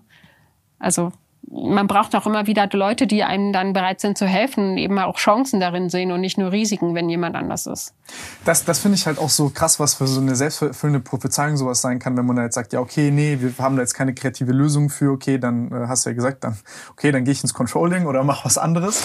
Ja, das ist natürlich so der eine Weg, ne? Das ist vermutlich das, was, äh, ich sag mal, reflexartig natürlich und, und, und gesund ist, ne? Dass jemand, der halt merkt, okay, das funktioniert nicht, da habe ich Widerstand, dann versuche ich halt was, was weniger anstrengend ist das ist ja eigentlich ein normaler unsicher ist. Genau. Also was mich nicht so viel Anstrengung kostet, keine Ahnung, es ist im Prinzip ein bisschen wieder natürlich, was ich dann gemacht habe, immer gerade diesen Weg zu suchen. Oder eben gerade, wenn der Berg besonders steil war, dann da hoch zu wollen und nicht vielleicht das zu suchen, wo der Hügel etwas flacher ist. Ja. Ich keine Ahnung, das ist, glaube ich, etwas, was in meiner Persönlichkeit liegt. Aber ähm, ja, andererseits fand ich dann das Gefühl, wenn man oben auf dem Berg ist und es dann geschafft hat, also auch grandios. Ne? Und ich glaube, das ist auch das, was, was mich beim Operieren immer so reizt. Also je schwieriger das ist, je komplexer das ist, desto schöner ist dann das Gefühl, wenn du es hinbekommen hast. Ja. Und das ist halt, ich meine, den Leuten das Gehör zurückzugeben, ist halt wirklich was ganz, ganz Wesentliches und was ganz Wichtiges, was hoch emotional ist für die Menschen, weil es sie zurückbringt zu ihren Liebsten. Und ähm, ich finde das einfach eine schöne Aufgabe. Was war so eine, was war so eine OP, wo du sagen würdest, hast du richtig gestruggelt oder die war sehr kompliziert, vielleicht sogar so kompliziert, dass dir dann keinen Spaß mehr gemacht hat? Ja, es gibt schon manchmal so Momente, wo man dann halt da sitzt und, und, und, und schwitzt und schwitzt und sich fragt, warum machst du den ganzen Scheiß hier? das ist, natürlich gibt es solche Momente oder musste das jetzt auch noch wieder sein, ja. Aber ähm, ja, was war denn da so eine? Also ähm, ja, es gibt einfach so Verhältnisse. Ich meine, ich habe zwar immer Bilder vor der OP, die mir das sehr präzise zeigen. Und also bei dem Eingriff wusste ich schon, das wird schwer, weil es kommt bei mir, ich mache ja, ich schneide ja hinter der Ohrmuschel auf und ich muss ähm, an der Basis des Gehirns entlang, also ich muss an Hirngefäßen vorbei, ich muss an der Dura, also an der Hirnhaut vorbei, ich muss zwischen dem Gesichtsnerven und dem Geschmacksnerven, da liegt manchmal also weniger oh. als ein oh. halber Zentimeter, da liegen manchmal so fünf, sechs Millimeter. Da muss ich halt mit zwei Instrumenten dann durch und muss da die Elektrode in die Hörschnecke einführen, die ja selber dann zwischen 24 und 36 Millimeter lang ist. Also es ist schon eine sehr, sehr präzise Arbeit und gerade so der Moment, wo man halt über den Gesichtsnerven drüber muss, und ihn in keinster Weise irgendwie beschädigen will. Weil wenn du einen Gesichtsnerven beschädigst, hängt die ganze Gesichtshälfte. Und es ist natürlich schön, wenn derjenige dann hört, aber wenn er ein gelähmtes Gesicht hat, sowas willst du nicht, sowas willst du nie haben. Und es gibt halt schon so, so OPs, wo du halt echt, wo du so dicht an den Nerven ran musst, um die Hörschnecke zu erreichen. Und dann schwitzt und denkst und nein und Mist und das kriegst du nicht hin und das liegt zu hoch und das geht einfach nicht. Und ich denke mir, nein, die muss was hören, die, du willst es, die erwartet es von dir. Und dann machst es nochmal einen Millimeter weiter und kämpfst nochmal ein bisschen mehr und bist nochmal ein bisschen vorsichtiger. Und solche OPs gibt's dann halt schon echt. Und ähm, ich meine, das sind schon so Momente, wo man halt dann am Ende echt richtig, richtig froh ist, wenn man das Implantat dann platziert hat. Hast du da auch so Sachen, wo du sagst, ah, das ist jetzt schief gelaufen oder irgendwas passiert, ähm, wie soll ich sagen, ohne jetzt den Leuten hier Angst machen zu wollen, aber. Ja, ich meine natürlich in der Regel, also was man jetzt wirklich wissen muss, um ein bisschen die Angst zu nehmen, also ich habe ein Monitoring. Ja. Das bedeutet, dass wenn ich dem Gesichtsnerven in der OP zu nahe komme, dann gibt es ein Bip, Bip, Bip im ganzen Saal, ja, und dann wissen alle, okay, stopp, hier ist der Nerv. Also es wird gemonitort und du kannst auch ähm, mit einer ähm, Stimulationsnadel den Nerven aktiv suchen, wenn du nicht ganz sicher bist. Aber also wenn man das ein paar Mal gemacht hat und du anatomisch weißt, wo der Nerv ist, dann passt du natürlich auf. Ah, du kartierst also sozusagen immer individuell am Anfang der OP, wo liegt jetzt was? Ja, ich mache immer, also dafür, dafür sind die Bilder immens wichtig. Also ich mache mir immer von Anfang an, also ab dem Schnitt einen Plan, wie ist dieses Ohr aufgebaut, wie ist die individuelle Anatomie, wie, ich, wie gehe ich da durch, wo muss ich jetzt in dem Falle nochmal speziell drauf achten. Ähm, und es kann halt, wie gesagt, weil du eben meintest, so wegen Komplikationen, also ich hatte wirklich mal den einen Fall, wo der Nerv einfach so hoch war und die Schnecke so tief. Das wollte ich gerade fragen, gibt es Varianzen zu einer Anatomie aus dem Lehrbuch? Oh ja, total. Also dieser Winkel, wie das dann genau steht und wo die Hörschnecke ist, das ist eben immer sehr unterschiedlich. Und in dem Falle war es tatsächlich so, ich wusste, es wird eng und knapp, aber es war dann im OP wirklich, es war so eng und so schwierig vom Winkel mit, also mit, die Instrumente brauchen ja auch einen Platz. Du kannst deine Instrumente ja nicht noch kleiner und feiner machen. Ja, du hast die ja einfach. Und ähm, ich war dann so, also ich habe so dermaßen aufgepasst, diesen Nerven nicht zu berühren und auch das Monitoring hatte nicht angeschlagen. Also ich war mir am Ende der OP eigentlich sicher, dass nichts kaputt war. Und trotzdem, als ich im Aufwachraum kam, konnte sie es nicht richtig bewegen. Und da habe ich wirklich, also das, ich dachte, das darf nicht wahr sein, ja.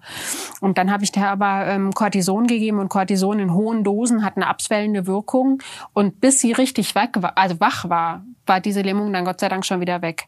Aber das war, glaube ich, die, ja, das war die unangenehmste OP, die ich da so bis jetzt hatte, weil mir das einfach auch wahnsinnig wichtig war. Und man würde, also ich würde jetzt niemals jemanden mit Gewalt das Implantat reinsetzen, wenn ich halt weiß, okay, die Gesichtshälfte wird dann gelähmt sein. Also ich glaube, das wird auch keiner wollen dann. Nee, das, das glaube ich. Also hm. ich, ich kenne es auf jeden Fall vom Kiefer hier manchmal auch, wenn es hier dann anfängt taub zu werden, ist es unangenehm. Ist ja. unangenehm.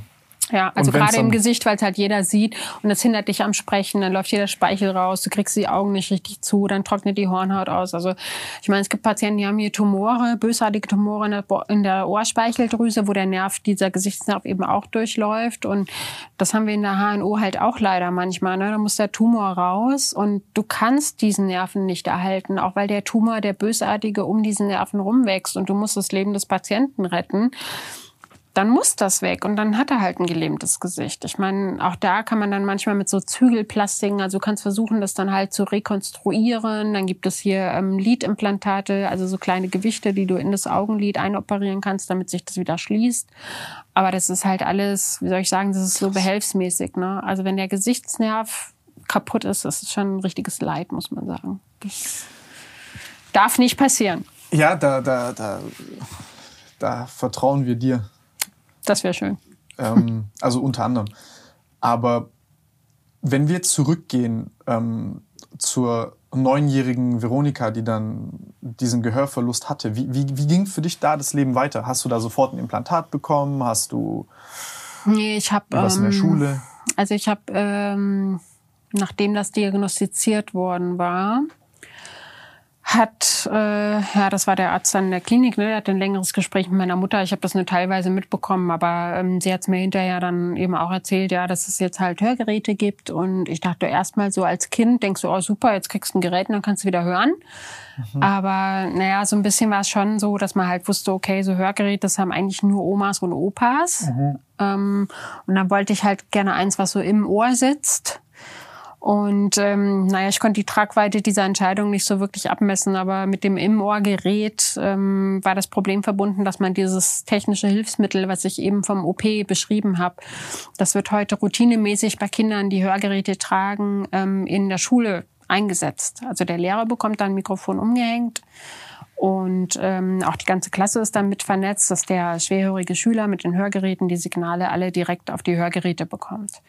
Und durch meine Wahl und die Entscheidung, dass ich eben ein Im-Ohr-Gerät wollte, gab es das nicht. Das muss man einerseits sagen. Ja, das war auch so ein bisschen meine Entscheidung, weil ich einfach nicht wollte, dass alle sagen, oh, guck mal, die hatte das ein Hörgerät wie meine Oma. Ja, mhm. Das wollte ich damals nicht und bin dann aber auch auf ziemliches Unverständnis gestoßen und naja, also mit diesem kleinen Gerät dann im Gehörgang waren ziemlich viele Probleme verbunden. Also ich hatte einen sehr engen, sehr kleinen Gehörgang, der auch so ein bisschen gebogen war und da konntest du einfach auch nicht gut ein Gerät platzieren. Also es gibt einfach schöne große Gehörgänge, da setzt du ein Hörgerät rein, funktioniert super. Und das war bei mir halt einfach nicht. Also es war sehr eng und klein und das musst du dir ja vorstellen, das Ohr, da sitzen im Gehörgang ja auch so Härchen, die natürlicherweise den Ohrschmalz, der im Ohr produziert wird, nach außen transportieren. Mhm. Jetzt ein Hörgerät, genau. Du setzt das Hörgerät da rein, es ist verstopft. Dahinter sammelt sich, staut sich die Wärme, das Ohr schwitzt, es juckt und wenn dieses Ohrschmalz nicht rauskommt, entzündet sich's halt auch leicht. Also Rausnehmen und reintun kannst du ja selber wahrscheinlich auch nicht. Nee, also vor allen Dingen immer, wenn, das, wenn ich das Hörgerät rausgenommen habe, habe ich nichts mehr gehört. Ja, mhm. also ich habe zwar noch gehört, aber eben auch nichts mehr verstanden dann. Und also in die Schule konnte ich dann so gar nicht. Also ich hatte regelmäßig Gehörgangsentzündungen und das ist, also bis zur Mittelohrentzündung, das ist wirklich sehr, oh. sehr schmerzhaft. Das weiß eigentlich jeder, der es schon mal hatte. Ja, das ist scheiße. Und dann wird das halt abgesaugt und herumgestochert und Salbenstreifen eingelegt. Und wenn der Salbenstreifen da drin ist, kannst du auch wieder kein Hörgerät tragen. Ja, dann kannst du auch wieder nicht in die Schule, kriegst du auch wieder nichts mit. Und das, also zusätzlich dann durch diese ganze Mopperei und den, den Zustand einfach nichts zu hören, war das also wirklich eine sehr, sehr ätzende Zeit. Zeit. Also das muss man echt sagen. Also ähm, Hörgeräte waren noch damals nicht digital, die waren analog. Also von dem, wie es heute ist, auch sehr weit entfernt. Einfach technisch. Der Klang war grauenhaft. Wie, wie klang das? Mit Blechern.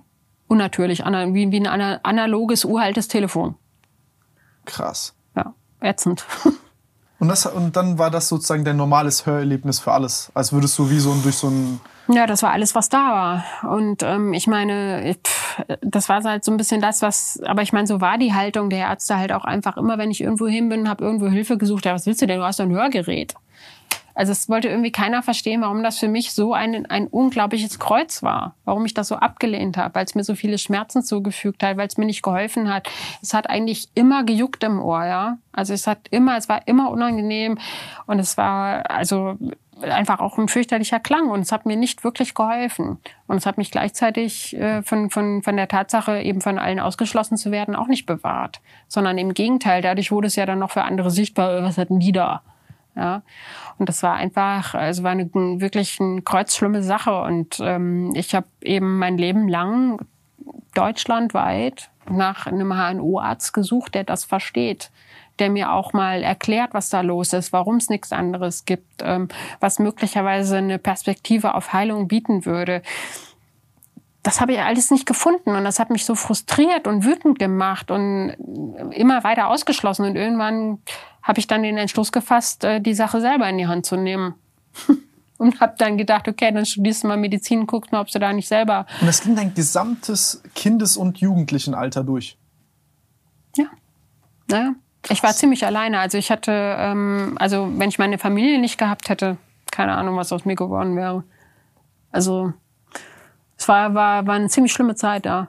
Also kann sich ja kaum einer vorstellen, ne? Aber ja, ich meine, es ist für mich auch manchmal schwierig, schwierig nachzuvollziehen, dass man jetzt, äh, dass ich tatsächlich Chefärztin geworden bin und, und jetzt so ein Gehör habe. Ja. Ähm, war für mich damals nicht vorstellbar. Wie, wie war so der Umgang von den Leuten um dich rum? Haben die das nicht verstanden? Haben, also wie, Nee, also es haben ja nicht mehr Ärzte wirklich auf meine Fragen oder auf die ganze Problematik eingehen können. Also es war, ich habe ja, egal wo ich war, es konnte mir ja keiner wirklich erklären. Und ich meine, da hat sich in den letzten Jahren schon wahnsinnig viel getan. Also ähm, es gibt schon viele Therapeuten, die also auch erklären, was man nicht hört und, und was man dagegen tun kann. Also auch über weit über Hörgeräte hinaus, ja, diese Hilfsmittel, die es gibt. Dann hilft es auch, auf gute Lichtverhältnisse zu achten, auf eine gute Raumakustik zu achten, deutlich zu sprechen, denjenigen Schwerhörigen anzuschauen. Da gibt es so viele Dinge, die helfen, für einen Schwerhörigen die Kommunikation zu verbessern. Und ähm, ja, all das gab es dann eben einfach alles nicht. Und das war schon sehr, sehr mühselig. Und aber wie gesagt, ich, also gleichzeitig glaube ich, dass dieser enorme Leidensdruck und dieses ähm, ja, enorme Unverständnis und diese Traurigkeit und so, und dass das alles auch mitgeholfen hat und immer wieder Ansporn war, trotzdem einen Weg zu suchen. Trotzdem zu sagen, nein, das war jetzt nicht umsonst, das hast du nicht umsonst mitgemacht. Das hatte einen Grund. Und ähm, ja, also im Prinzip war das auch gleichzeitig der Ansporn, auch, auch heute immer wieder. Also es gibt ja schon, ich meine, gut, jetzt habe ich natürlich eine Position, die mir sehr viel Gestaltungsspielraum bietet und ich glaube, lachen tut jetzt keiner mehr über mich, aber ähm, im Prinzip einfach habe ich es trotzdem nicht jeden Tag. Also ich muss trotzdem auch immer wieder kämpfen und schauen, dass ich ähm, mein Personal bekomme, meine Ausstattung bekomme und das, ich meine, das gehört ja auch dazu. Das ist ja meine Klinik. Ich will ja, dass es der Klinik gut geht, da muss ich auch für die Klinik kämpfen. Das ist völlig in Ordnung. Und von daher gesehen, ähm, ja, mache ich das auch gerne. Und aber auch da denke ich mir immer, es hat alles einen Sinn gehabt. Und ich kann jetzt aus den ganzen Lehren, aus die, die ich aus dieser Zeit ziehe, und das ganze Fachwissen, was ich jetzt angehäuft habe und diese chirurgische Expertise, das macht für mich alles Sinn, weil ich meinen Patienten heute helfen kann, dass sie genau diesen Weg nicht gehen müssen. Ich finde es krass, weil du bist einfach, du bist die Person geworden, die dir in deinem ganzen Leben gefehlt hat. Ja, das, könnte, das würde ich tatsächlich so sagen. Also ich habe die Ärztin gesucht, die ich heute bin, ja. Das ist schon krass. Also, ich, also, ja, fehlen fehl, fehl mir so ein bisschen die Worte. Ich, ähm, ja, es ist, es ist krass. Es ist echt krass. Es ist echt krass. Ja, da muss ich hier kurz aufpassen, dass ich nicht. Ich kann mir, also ich, ja, ich, ich kann es mir nicht vorstellen, aber es ist, äh, wenn dann so gefühlt die ganze Welt gegen einen ist, man alleine ist, da ja nur seine Familie hat, keinen Ausweg aus dieser ganzen Situation sieht, man hat kein Vorbild, man hat niemanden, der vielleicht diesen Lebensweg gegangen ist, man weiß nicht, was man tun soll und alleine solche Entscheidungen trifft und so, muss ich echt sagen, es ist äh, also echt, echt besonders, was du gemacht hast. Echt. Mir fehlen die Worte, ehrlich. fehlen die Worte. Ja, danke. Also ähm, ja, ich hoffe halt, und das ist auch der Grund, weil, weshalb ich das, also ich habe ein Buch geschrieben über das Ganze. Mhm. Ähm, weil ich gedacht habe, ähm, naja, wie gesagt, ich habe ja mein Leben lang nach, nach so etwas gesucht, nach, nach jemandem, der ähm, vielleicht auch eine Behinderung hat und halt ähm, oder mal ein Hörgerät hat oder irgendwie und, und, und trotzdem was in, in seinem Leben erreicht hat und trotzdem ja glücklich geworden ist sozusagen. Und deswegen habe ich das Buch geschrieben, um das alles mal aufzuschreiben, dass für diejenigen, die ja vielleicht auch eine Einschränkung haben, die Probleme haben, die Kummer im Leben haben und sich denken, oh Mann, ich weiß jetzt nicht mehr weiter und so, dass sie vielleicht ein bisschen Inspiration da drin finden, ein bisschen Hilfe finden auch. Und also ich kann wirklich einfach nur jedem raten, der auch vielleicht gerade in der Situation ist und sich vielleicht ausgestoßen fühlt oder ja unglücklich ist, einfach nur raten, nicht aufzugeben. Also das war, war das, was, was, ja, was ich so rückblickend mir selbst auch sagen würde. Ich würde mich an der Hand nehmen und würde mein Kinn aufrichten und sagen, Mensch, nicht aufgeben, du schaffst es schon.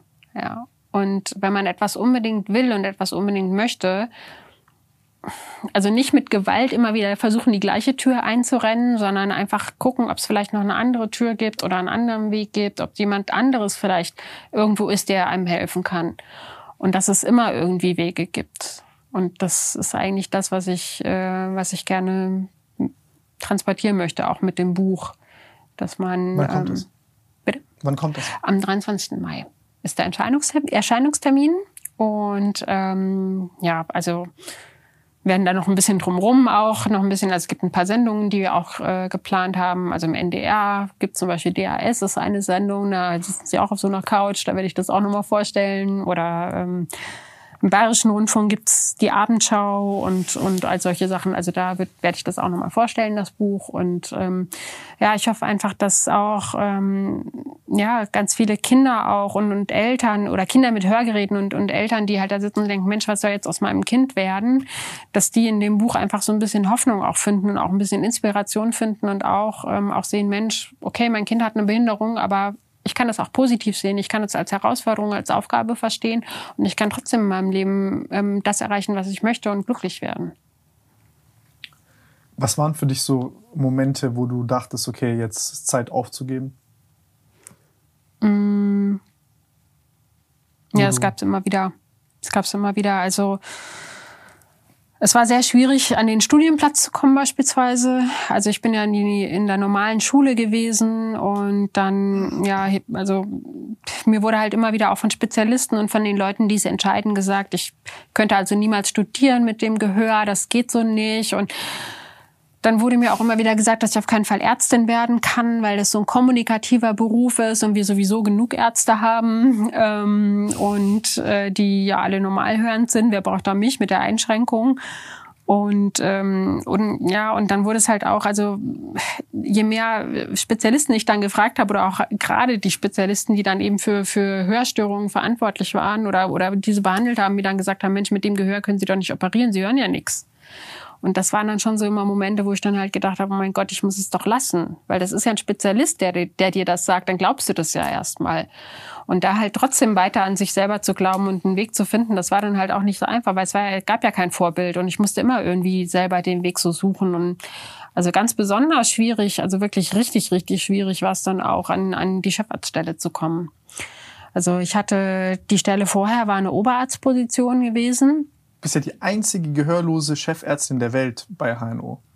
Also ich äh, weiß sonst keine. Und die erste, also die erste und die einzige. Ich weiß sonst keine, tatsächlich. Ja, Das ist krass. ja also es ist schon, ähm, ja, war aber auch schwierig, muss man sagen. Also ich meine, gerade wie gesagt, diese Positionen, es gibt äh, diese Stelle innerhalb Deutschlands 120 Mal, sie ist fast ausschließlich mit Männern besetzt. Da kam sicherlich auch das Problem dazu, dass ich eine Frau war und ich habe ja auch zwei Kinder bekommen, ja, und bin jetzt 40. Also da fragt man sich, also frage ich mich manchmal auch so ein bisschen, wie hast du das jetzt eigentlich gemacht? Aber ähm, ja, tatsächlich ähm, war eben dieser Sprung von Oberarzt auf Chefarzt, das war unfassbar schwierig. Also ich habe äh, auch wirklich, ähm, also in der Stadt, wo ich da damals war, gemerkt, dass es auch echt, dass, dass es einfach nicht gewollt ist und dass die, die, die, die Männer untereinander, die Chefärzte waren, die wollten wirklich auch, also aktiv nicht, dass ich da so mit dazugehöre, auch weil ich eine Frau bin. So. Echt, kannst du mir das mal erklären? Weil ich zum Beispiel, ich habe also, ich, ich finde das interessant, weil ich zum Beispiel hier, ich, ich manchmal immer gerne, also ich finde so die Perspektive, die eine Frau reinbringt, echt sehr, sehr erfrischend, weil Männer sind anstrengend in Diskussionen, wo es jetzt nicht so klare Lösungen oder Ziele gibt und die reiten dann immer wieder denselben toten Gaul durchs Ziel. Und ähm, deswegen muss ich sagen, also ich finde halt ein Ange also ich bin ich bin da ganz also ein bisschen mathematisch. Ich mag einfach den Durchschnitt so, weil da, das wird richtiger sein als meine Meinung. Ja, ich denke, also viele, viele unterschiedliche Teilnehmer formen dann auch ein interessanteres Bild. Und ich meine, es gibt auch Studien und Untersuchungen dazu, dass halt Unternehmen, die Diversität fördern und, und auch Frauen in Führungspositionen haben, dass die ähm, auch nachhaltiger wirtschaften und auch besser wirtschaften. Ja, und vielleicht nicht auf den schnellen, kurzen Gewinn aus sind zum Beispiel. Also ich glaube, dass es ähm, also durchaus Sinn macht, also die ganze Diversitätsdebatte, die da läuft, ich glaube, die ist unglaublich wichtig, weil das ein Unternehmen grundsätzlich bereichert. Mein Kind hat ja auch nicht zwei Väter. Ja, zum Beispiel. Okay. Ja, deswegen ist es von der Natur vielleicht auch so gedacht. Ja, also ich meine, das ähm, natürlich profitiert auch ein Kind davon. Ich meine, wenn, wenn auch auch wenn ein schwules Pärchen ein Kind hat, einer hat ja trotzdem eher so eine mütterliche Rolle und Klar. einer eher eine väterliche Rolle. Also von daher gesehen, dieses unterschiedliche und so, das da profitieren doch alle von. Und ähm, ja, das war wirklich, also es war Kann ja auch so. jeder er selbst sein noch mal besser. Er oder sie selbst. Mhm. Ich meine, ich zum Beispiel, ich, ich habe viele Sachen, vielleicht jetzt nicht die eine, sag ich mal, klassische Frau, wie auch immer, also die ich jetzt nicht mitbringe, dafür bin ich halt gut in anderen Sachen. So kann man sich halt einfach auf Zum das konzentrieren, Beispiel, genau. wer man ist und was man Richtig, kann. richtig. Also ich würde auch, ähm, weißt du, ich habe eine OP-Schwester bei mir. Ähm, die spricht einfach nicht gut Deutsch. Also sie hört völlig normal, aber sie spricht nicht normal Deutsch. Und durch meine Hörschädigung und durch mein, wie soll ich sagen, durch meine kommunikativen Kenntnisse mit jemandem zu kommunizieren, der super schlecht hört oder gar nicht mehr hört, habe ich mir Gesten und Mimik und Gestik angewöhnt, die es auch für jemanden, der normal hörend ist, aber eine andere Sprache spricht, extrem einfach mit mir macht. Was also ist wenn, das zum Beispiel? zum Beispiel, wenn ich ein bestimmtes Instrument brauche und und das Stimulationsgerät will, dann sagt der eine Reizgerät, der andere sagt, gib mir das Monitoring. Und das sind für sie sehr viele komplizierte Begriffe. Ich mache ihr manchmal nur auf die Hand das hier. Und dann weiß sie genau, ich meine die Stimulationsnadel. Das heißt, ich brauche eine Bewegung und sie hat mich verstanden. Und dieses Einsetzen von Gestik und Mimik, das ist auch für, für viele, ähm, die halt kein gutes Deutsch sprechen oder einfach nicht Deutsch sprechen, super hilfreich. Also wenn man mit Gehörlosen gut kommunizieren kann, dann kann man es wahrscheinlich auch mit Leuten, die einfach nur eine andere Sprache sprechen. Und das meine ich mit Bereicherung. Also ja. man sollte so eine Behinderung auch immer versuchen, positiv zu sehen und den Gewinn, den Mehrwert für alle zu sehen. Ich finde auch was ganz Interessantes ist, ich meine, ähm, das ist ja so die Präkonzeption, wenn man jetzt, sage ich mal, Chefarzt, dann muss mit der Geschäftsführung sprechen und dann wird das nicht mehr so nur noch medizinisch, sondern du lernst die Klinik als ökonomische Maschine kennen. Ähm, und dann, ja gut, dann lieber nicht da die Frau, die soll da bei den Patienten bleiben. Keine Ahnung, was man sich da denkt. Oder einfach vielleicht sagt man, ey, yo, wir waren hier immer untereinander Männer, dann ist auch besser, wenn es so bleibt. Wir verstehen uns vielleicht auch leichter. Ja, klar, das sind ja schon natürlich schon so die Sachen. Ne? Also ich meine, einerseits muss man sagen, ich finde es ich find's nicht ähm, problematisch, ähm, innerhalb des Gesundheitswesens auch zu wirtschaften. Im Gegenteil, ich halte das für notwendig. Das ist auch, notwendig. Und ich finde es auch, ähm, weißt du, wenn, wenn eine Abteilung gut wirtschaften kann und auch eine Klinik gut läuft, ähm, dann kannst du die auch gut ausstatten. Weißt du, die, die Bildgebung, die ich bei meinen Patienten mache, die ist wirklich teuer. Und ich meine, wenn du die ganze Versorgung wirklich gut aufstellen kannst, so dass sie dann auch wirtschaftlich ist, dann musst du eine gute Leistung bringen. Und wenn du am Ende das, das Geld heraus gewinnst, um es dann wieder zu refinanzieren und dafür die Klinik dann gut auszustatten, dann haben doch da alle was von.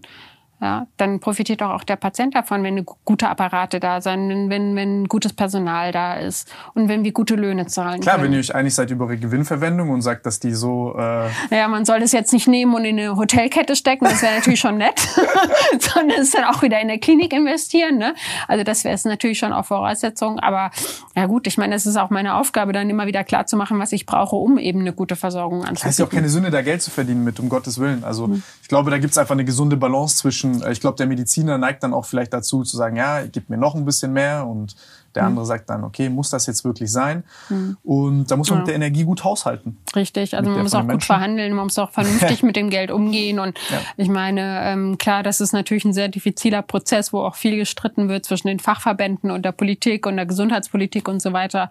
Also das ist ja, das ist ein sehr, sehr sensibler Bereich, wo jeder auf sein Recht pocht und jeder denkt, also auf der einen Seite muss das Geld gerecht verteilt sein. Und aber das ist auch so ein Punkt, also boah, wo ich momentan auch echt zu knabbern dran habe, dass innerhalb der HNO-Heilkunde operieren wir ja auch viele Kinder. Also wir haben ja die Kinder, die eben diese Paukenergüsse haben, also die Flüssigkeit hinterm Ohr haben, die deswegen nicht gut hören, die schnarchen oder nicht gut Luft bekommen, weil hier oben die adenoide Vegetation nennen wir die oder auch Polypen, ist jetzt eher so bekannt, oder wo die Mandeln einfach groß sind und dann operiert werden müssen. Und das ist, ähm, also innerhalb der HNO-Heilkunde wird das sehr schlecht vergütet. Also du kriegst für so eine Operation teilweise 80 Euro. Was? Mhm. Also da kriegt ja jeder Heilpraktiker mehr für das ist irgendwas. Ja unter Mindestlohn. Tja, wenn das, du das mal. Absolut. Und ich meine, du musst ja nicht nur deine eigene Arbeit sehen, du musst ja denken, du hast da OP-Personal, du Narkose, Maschinen, Geräte, das muss ja alles irgendwie bezahlt werden. Und wenn es halt eine Fallpauschale gibt für eine Kinder-OP von 80 Euro, dann denke ich mir echt, mein Gott, wer hat denn das entschieden? Ja. Und das, das regt mich dann schon auch auf, weil. Ja, aber das ähm, ist so, weil es war schon immer so und deswegen wird es auch immer so bleiben.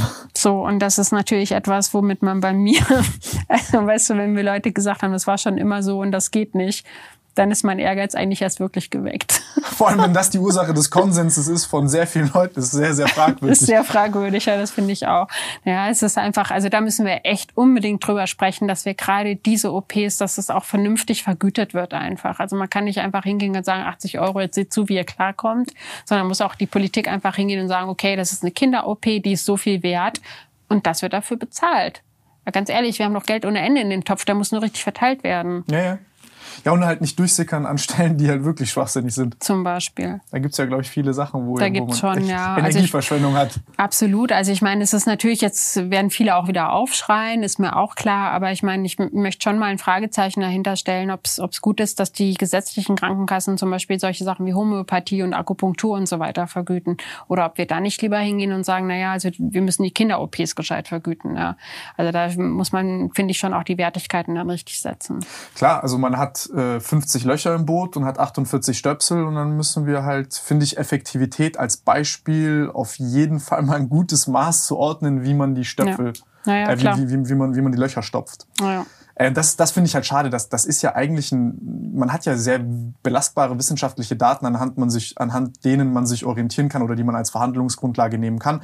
Und dann Politik als Prozess on top zu schrauben und zu überlegen, okay, wie finden wir jetzt hier einen Interessensausgleich, weil gibt vielleicht dann, keine Ahnung, vielleicht ist auch der, diese 20% Placebo-Effekt was wert, aber mhm. die muss man halt dann gewichten. Das ist es jetzt aber mehr wert als eine OP, die ja. wirklich nachweislich Best Practice ist und genau. wirklich das Einzige ist, was funktioniert. Ja, das ist eben die Aufgabe auch von diesen Gremien und von den Ausschüssen, genau das klar zu machen, ne, dass die, die Ärzte äh, ihre ja, evidenzbasierte Medizin klar machen, also klar machen, das ist sinnvoll, das hat sich in den Studien so bewiesen, also es ist mir schon seit vielen, vielen Jahren, es ist auch völlig offensichtlich und klar, dass ein Kind, das, was dann operiert wird, besser schläft, weniger Atemprobleme hat, ähm, das schnarcht nicht. Weniger und, Folgekosten und, verursacht. Und, und richtig weniger Folgekosten verursacht. Und ich meine, und dann halt auch einfach hört. Ja, ich meine, du machst einen Schnitt, saugst es äh, äh, ab und das Kind hört. Und ich meine, das sollte es uns schon wert sein. Ja. Ich meine, du bist ja das perfekte Beispiel, was welcher gesellschaftliche Wert entstehen kann, wenn das man. Ist, naja, also ich meine, wenn ich jetzt diese Implantate nicht hätte und die Krankenkasse die nicht bezahlt hätte damals, dann ja, dann wäre ich jetzt ähm, gehörlos. Also ich würde hätte irgendwelche Hörreste, die ich für irgendwelches Lippenabsehen verwenden kann und äh, würde vermutlich dann irgendwo irgendwelche Akten wälzen und mit meiner gesamten Umgebung größtenteils schriftlich kommunizieren. Ey, aber du musst dir das auch mal vorstellen. Also das das, ich kann das vielleicht jetzt nicht betriebswirtschaftlich in der Excel-Liste ausdrücken, aber das hat ja für mich alleine gerade in diesem Moment, dass wir sprechen, einen, einen, einen krass positiven Impact auf mein Leben. Also das hat ja jetzt auch, ähm, vielleicht für dich kurz komisches Gefühl, wenn ich so in höchsten Tönen davon spreche, aber das, das, das hat, also dieses Gespräch ist für mich echt besonders. Und wir hätten, also wir könnten das nicht haben. Wir könnten das so nicht führen. Und das ist halt, ich meine, das muss man sich halt bewusst machen. Ne? Ich meine, jeder nimmt das betroffen. Hören. Ja, jeder nimmt das Hören für absolut selbstverständlich und es wird einem halt erst klar, was Kommunikation und zwischenmenschlicher Austausch, welchen immensen Wert das eigentlich hat, wenn es nicht mehr funktioniert. Die ganze Gesellschaft heute, ja, das alles, was mit, mit auch diesen YouTube-Podcast, den kannst du dir nur anhören, wenn du was hörst. Ja? Das ist wahrscheinlich die präferierte Konsumform von diesem Ding. ich würde, würde, würde ich sagen. Ich meine, klar, du kannst das untertiteln und kannst dann mitlesen. Ich meine, die Kernaussage wird irgendwie rüberkommen, weil das ganze emotional Merkmale, die Stimmlage und, und so. Und ich meine, dann kannst du noch Musik einspielen und so. Das geht dir eben dann alles verloren. Und wenn du äh, dir anguckst, ich meine, es macht doch kaum einer einen Beruf, wo er nicht absolut auf Kommunikation auch angewiesen ist. Also selbst wenn du einen handwerklichen äh, Betrieb hast, musst du doch Aufträge annehmen können. Du musst telefonieren, du musst ähm, dich digital vernetzen, du musst, musst verstehen, Konferenzen führen. Ich meine, gerade in der ganzen Corona-Zeit, wer hatte nicht irgendwann mal Homeoffice und musste dann über Videokonferenzen hören, was die Kollegen Da sagen. Ja. Und wenn das eben alles nicht mehr ist, ich meine, das unterscheidet uns ehrlich gesagt ja auch vom, von, von den Tieren, die Art, wie wir kommunizieren. Ja. Und das ist halt, ähm, ja, also das ist immens wichtig. Und wenn du das verlierst dann über die Jahre und das irgendwann dann weggeht, ist sehr unangenehm, sehr schmerzhaft und bist verdammt froh, wenn du es wieder hast. Ja, ich glaube, dahinter steckt auch so eine ganz, ähm, also prinzipiell so eine, so eine Frage, was ist so die Philosophie eines Menschen, also was für ein Menschenbild hat man? Und wenn man halt denkt, wenn ich einem Menschen helfe, dann ist das, ich will es nicht Investment nennen, aber weil das muss auch nicht mit einem Nützlichkeitsgedanken verbunden sein. Mhm. Aber wenn man einfach nur den festen Glauben daran hat, dass wenn ich jetzt einem Menschen helfe, was seine Gesundheit anbelangt, und das natürlich auch irgendwie ökonomisch sich in sich trägt, ähm, dass daraus einfach ein Mehrwert entsteht. Ja, also ich das war für mich schon auch ein Grund, ähm, auch Medizin zu studieren. Ich, weil ich halt auch klar, ich habe am eigenen Leib begriffen, was es halt bedeutet, wenn der eigene Körper nicht mehr funktioniert. Und auf der anderen Seite ist es natürlich auch ein schönes Gefühl, wenn man Arzt ist oder Ärztin ist und halt merkt und weiß, welchen immensen Impact man dem Patienten ähm, ja auf, auf dessen Leben man hat, wenn man jetzt äh, sowas Wesentliches wie halt Gehör wiederherstellen. Oder ich meine, es gibt auch ähm, die Orthopädie Orthopäden, Unfallchirurgen, wenn die eine Prothese einsetzen und der Patient kann wieder schmerzfrei laufen und oder kann überhaupt erstmal wieder laufen. Ja, das sind natürlich immens schöne Sachen, die man da verursachen kann. Und dieses Zwischenmenschliche und dieses Ich helfe dem anderen, damit er wieder, ne, das ist natürlich klar, ist super bereichernd ist einfach super schön.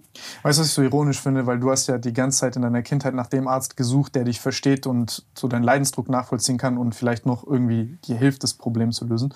Äh, dass genau diese Leute dann dir sagen, ja nein, du kannst das kannst du nicht werden. Ja, das hat eine gewisse Ironie, da hast du natürlich recht. Und äh, ich meine, das ähm, Naja, ich meine, das ist, jetzt muss man natürlich aufpassen, wie man das formuliert. Ich möchte natürlich keinen zu nahe treten, ne? aber es ist, ich meine, klar ist es natürlich auch ein Konkurrenzgedanke. Ne? Also gerade an, an den Universitätskliniken, da gibt es auch Konkurrenzdruck, da möchte jeder gut sein, da möchte jeder die OP haben, da möchte jeder forschen und jeder möchte der Beste sein. Und ich meine, wenn du dann offensichtlich einen im Team hast, ja, der, der halt dreimal nachfragt, weil er was nicht versteht, dann ist es ziemlich leicht, den auszusortieren. Da hast du schon mal den Konkurrenten hast du ja schon mal leicht aus dem Weg geräumt. Also geht's halt halt. Ja. Und ich meine, es ist, äh, ja, das ist das, wo ich immer wieder sage, wo wir auch als Ärzte wirklich gucken müssen, dass wir menschlich bleiben. Ja, dass wir auch miteinander ähm, einfach kollegial bleiben, dass wir ähm, nicht zu sehr die Ellenbogen ausfahren und auch ähm, auf ein freundliches Miteinander achten, also gerade im Krankenhaus. Krass. Ist das so, dass weniger Kliniken aufgemacht werden, als du so einen Influx hast von neuen HNO-Ärzten oder Ärzten generell? Und dass dadurch so dieser Konkurrenzkampf quasi zustande kommt, dass du sozusagen weniger Positionen hast? Ja, ich habe ein bisschen Sorge vor dieser Gesundheitsreform, die da geplant ist, ähm, ob das nicht möglicherweise dazu führt, dass eben ja dann einige Kliniken werden schließen müssen ja, weil sie eben nicht mehr wirtschaftlich sind und dass man dann eben Kliniken schließt und es dann ja möglicherweise auch dazu kommt, dass äh, viele niedergelassene Arztpraxen sich möglicherweise nicht mehr lohnen und die dann geschlossen werden. Warum also, ist das so? Naja, also was wir wird haben, da reformiert? Also ich, naja, also es wird überlegt, die Krankenhäuser in gewisse Level einzuteilen und je nachdem, welches Level du bist, kriegst du dann halt Geld. Und ich meine, die, die unten, unten runterfallen und dann noch rote Zahlen schreiben, die werden dann irgendwann schließen müssen. Also das ist dann schon, da habe ich dann schon ein bisschen Sorge davor, ehrlich gesagt, weil ähm, ich meine, die Gesundheitsversorgung, so wie wir sie in Deutschland haben, ist eigentlich schon ein relativ hohes Gut und das sollte es uns eigentlich schon wert sein zu erhalten. Und das Ganze wird halt nur funktionieren, wenn es eben dann auch finanzierbar bleibt. Klar, das ist eine Riesenaufgabe, ja. Ähm, und wir sollten aber wirklich auch schauen, dass gerade die niedergelassenen Ärzte in den Arztpraxen, die ja am nächsten und als erstes am Patienten dran sind, dass die sich weiter ähm, ja, lohnen und, und, und, und weiter finanziert und betrieben werden müssen. Weil ich glaube, das nützt keinem, wenn wir da ähm, einen Kahlschnitt machen und die, die äh, Ärzte immer weniger werden.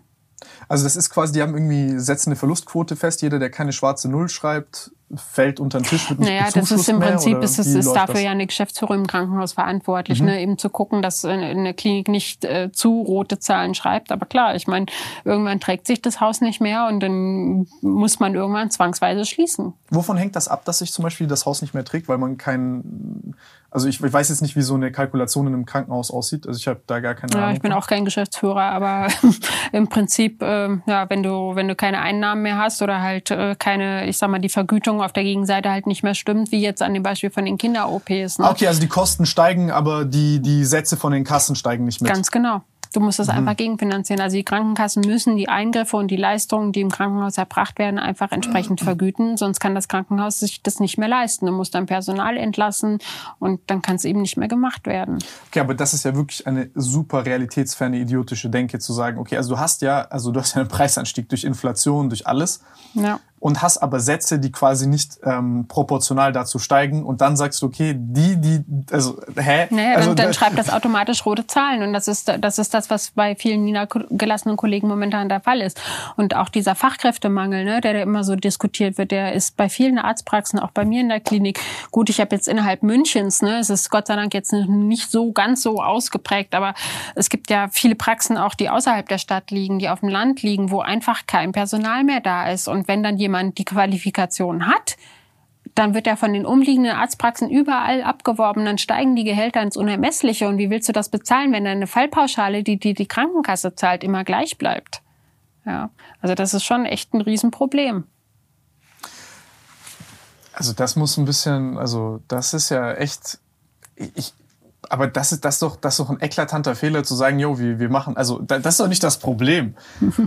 das, also das führt doch im nächsten Schritt einfach nur dazu, dass du unzufriedene Leute hast, die nicht mehr medizinisch versorgt werden. Und äh, gut, dann schmeißt du die heiße Kartoffel dem nächsten armen Schlucker, der in vier Jahren gewählt wird oder gewählt werden Zum will. Zum Beispiel, zu. ja, man muss das Problem schon angehen. Auf jeden Fall. Naja, ich meine, es ist auch äh, fraglich, ob ist das man so die Arbeit oder ist das die Krankenkassen, die? Also ich meine, im Endeffekt müssen halt die, also im Endeffekt ist das ja eine, eine, eine ineffiziente Arbeit der Krankenkassen. Also äh, es wird ja, ja also es gibt den, es gibt den GBA, es gibt den gemeinsamen Bundesausschuss der der über diese Mittel halt entscheidet. Ne? Also es ist schon eine politische Entscheidung. Im, letztendlich spielt da auch der Finanzminister mit eine Rolle, ne? wie die Gelder verteilt werden, wer wie viel Geld bekommt und wie viele Ressourcen halt da sind. Und aber für uns hauptverantwortlich ist der Gesundheitsminister. Klar, der muss gucken, dass genug Geld da ist, um das Gesundheitswesen gegenzufinanzieren. Und es ist halt, ich meine, wenn man sich das jetzt so anguckt und wie es den niedergelassenen Ärzten jetzt teilweise halt auch so geht, ob das äh, ja dazu führt, dass sich die jungen Kollegen oder halt junge Menschen, die Medizin studieren, dann halt auch dafür entscheiden, diesen Weg dann so zu gehen oder ob sie vielleicht lieber in eine Pharmafirma gehen oder ähm, sonst in eine Unternehmensberatung, wo sie halt besser verdienen. Ne? Also ja, sollte man schon frühzeitig gucken, dass das Ganze halt äh, anständig finanziert ist. Ne?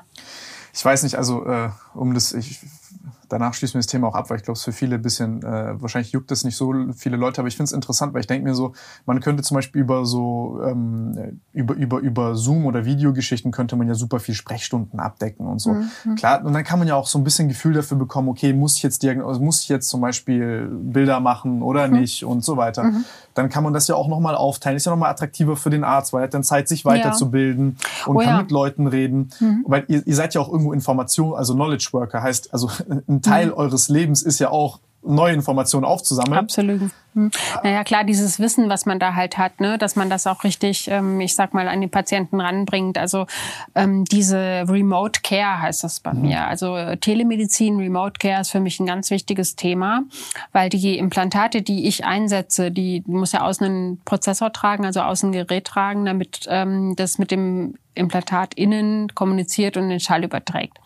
Dieses äußere Gerät kannst du, und das ist jetzt der Übergang sozusagen, kannst du telemedizinisch auch anpassen. Also einerseits kann der Patient in meine Klinik kommen, wird dann vom Audiologen mit seinem Computer verbunden und kann dann vor Ort einmal eine Anpassung bekommen, ähm, indem das Gerät oder das Implantat halt auf seine Bedürfnisse eingestellt wird.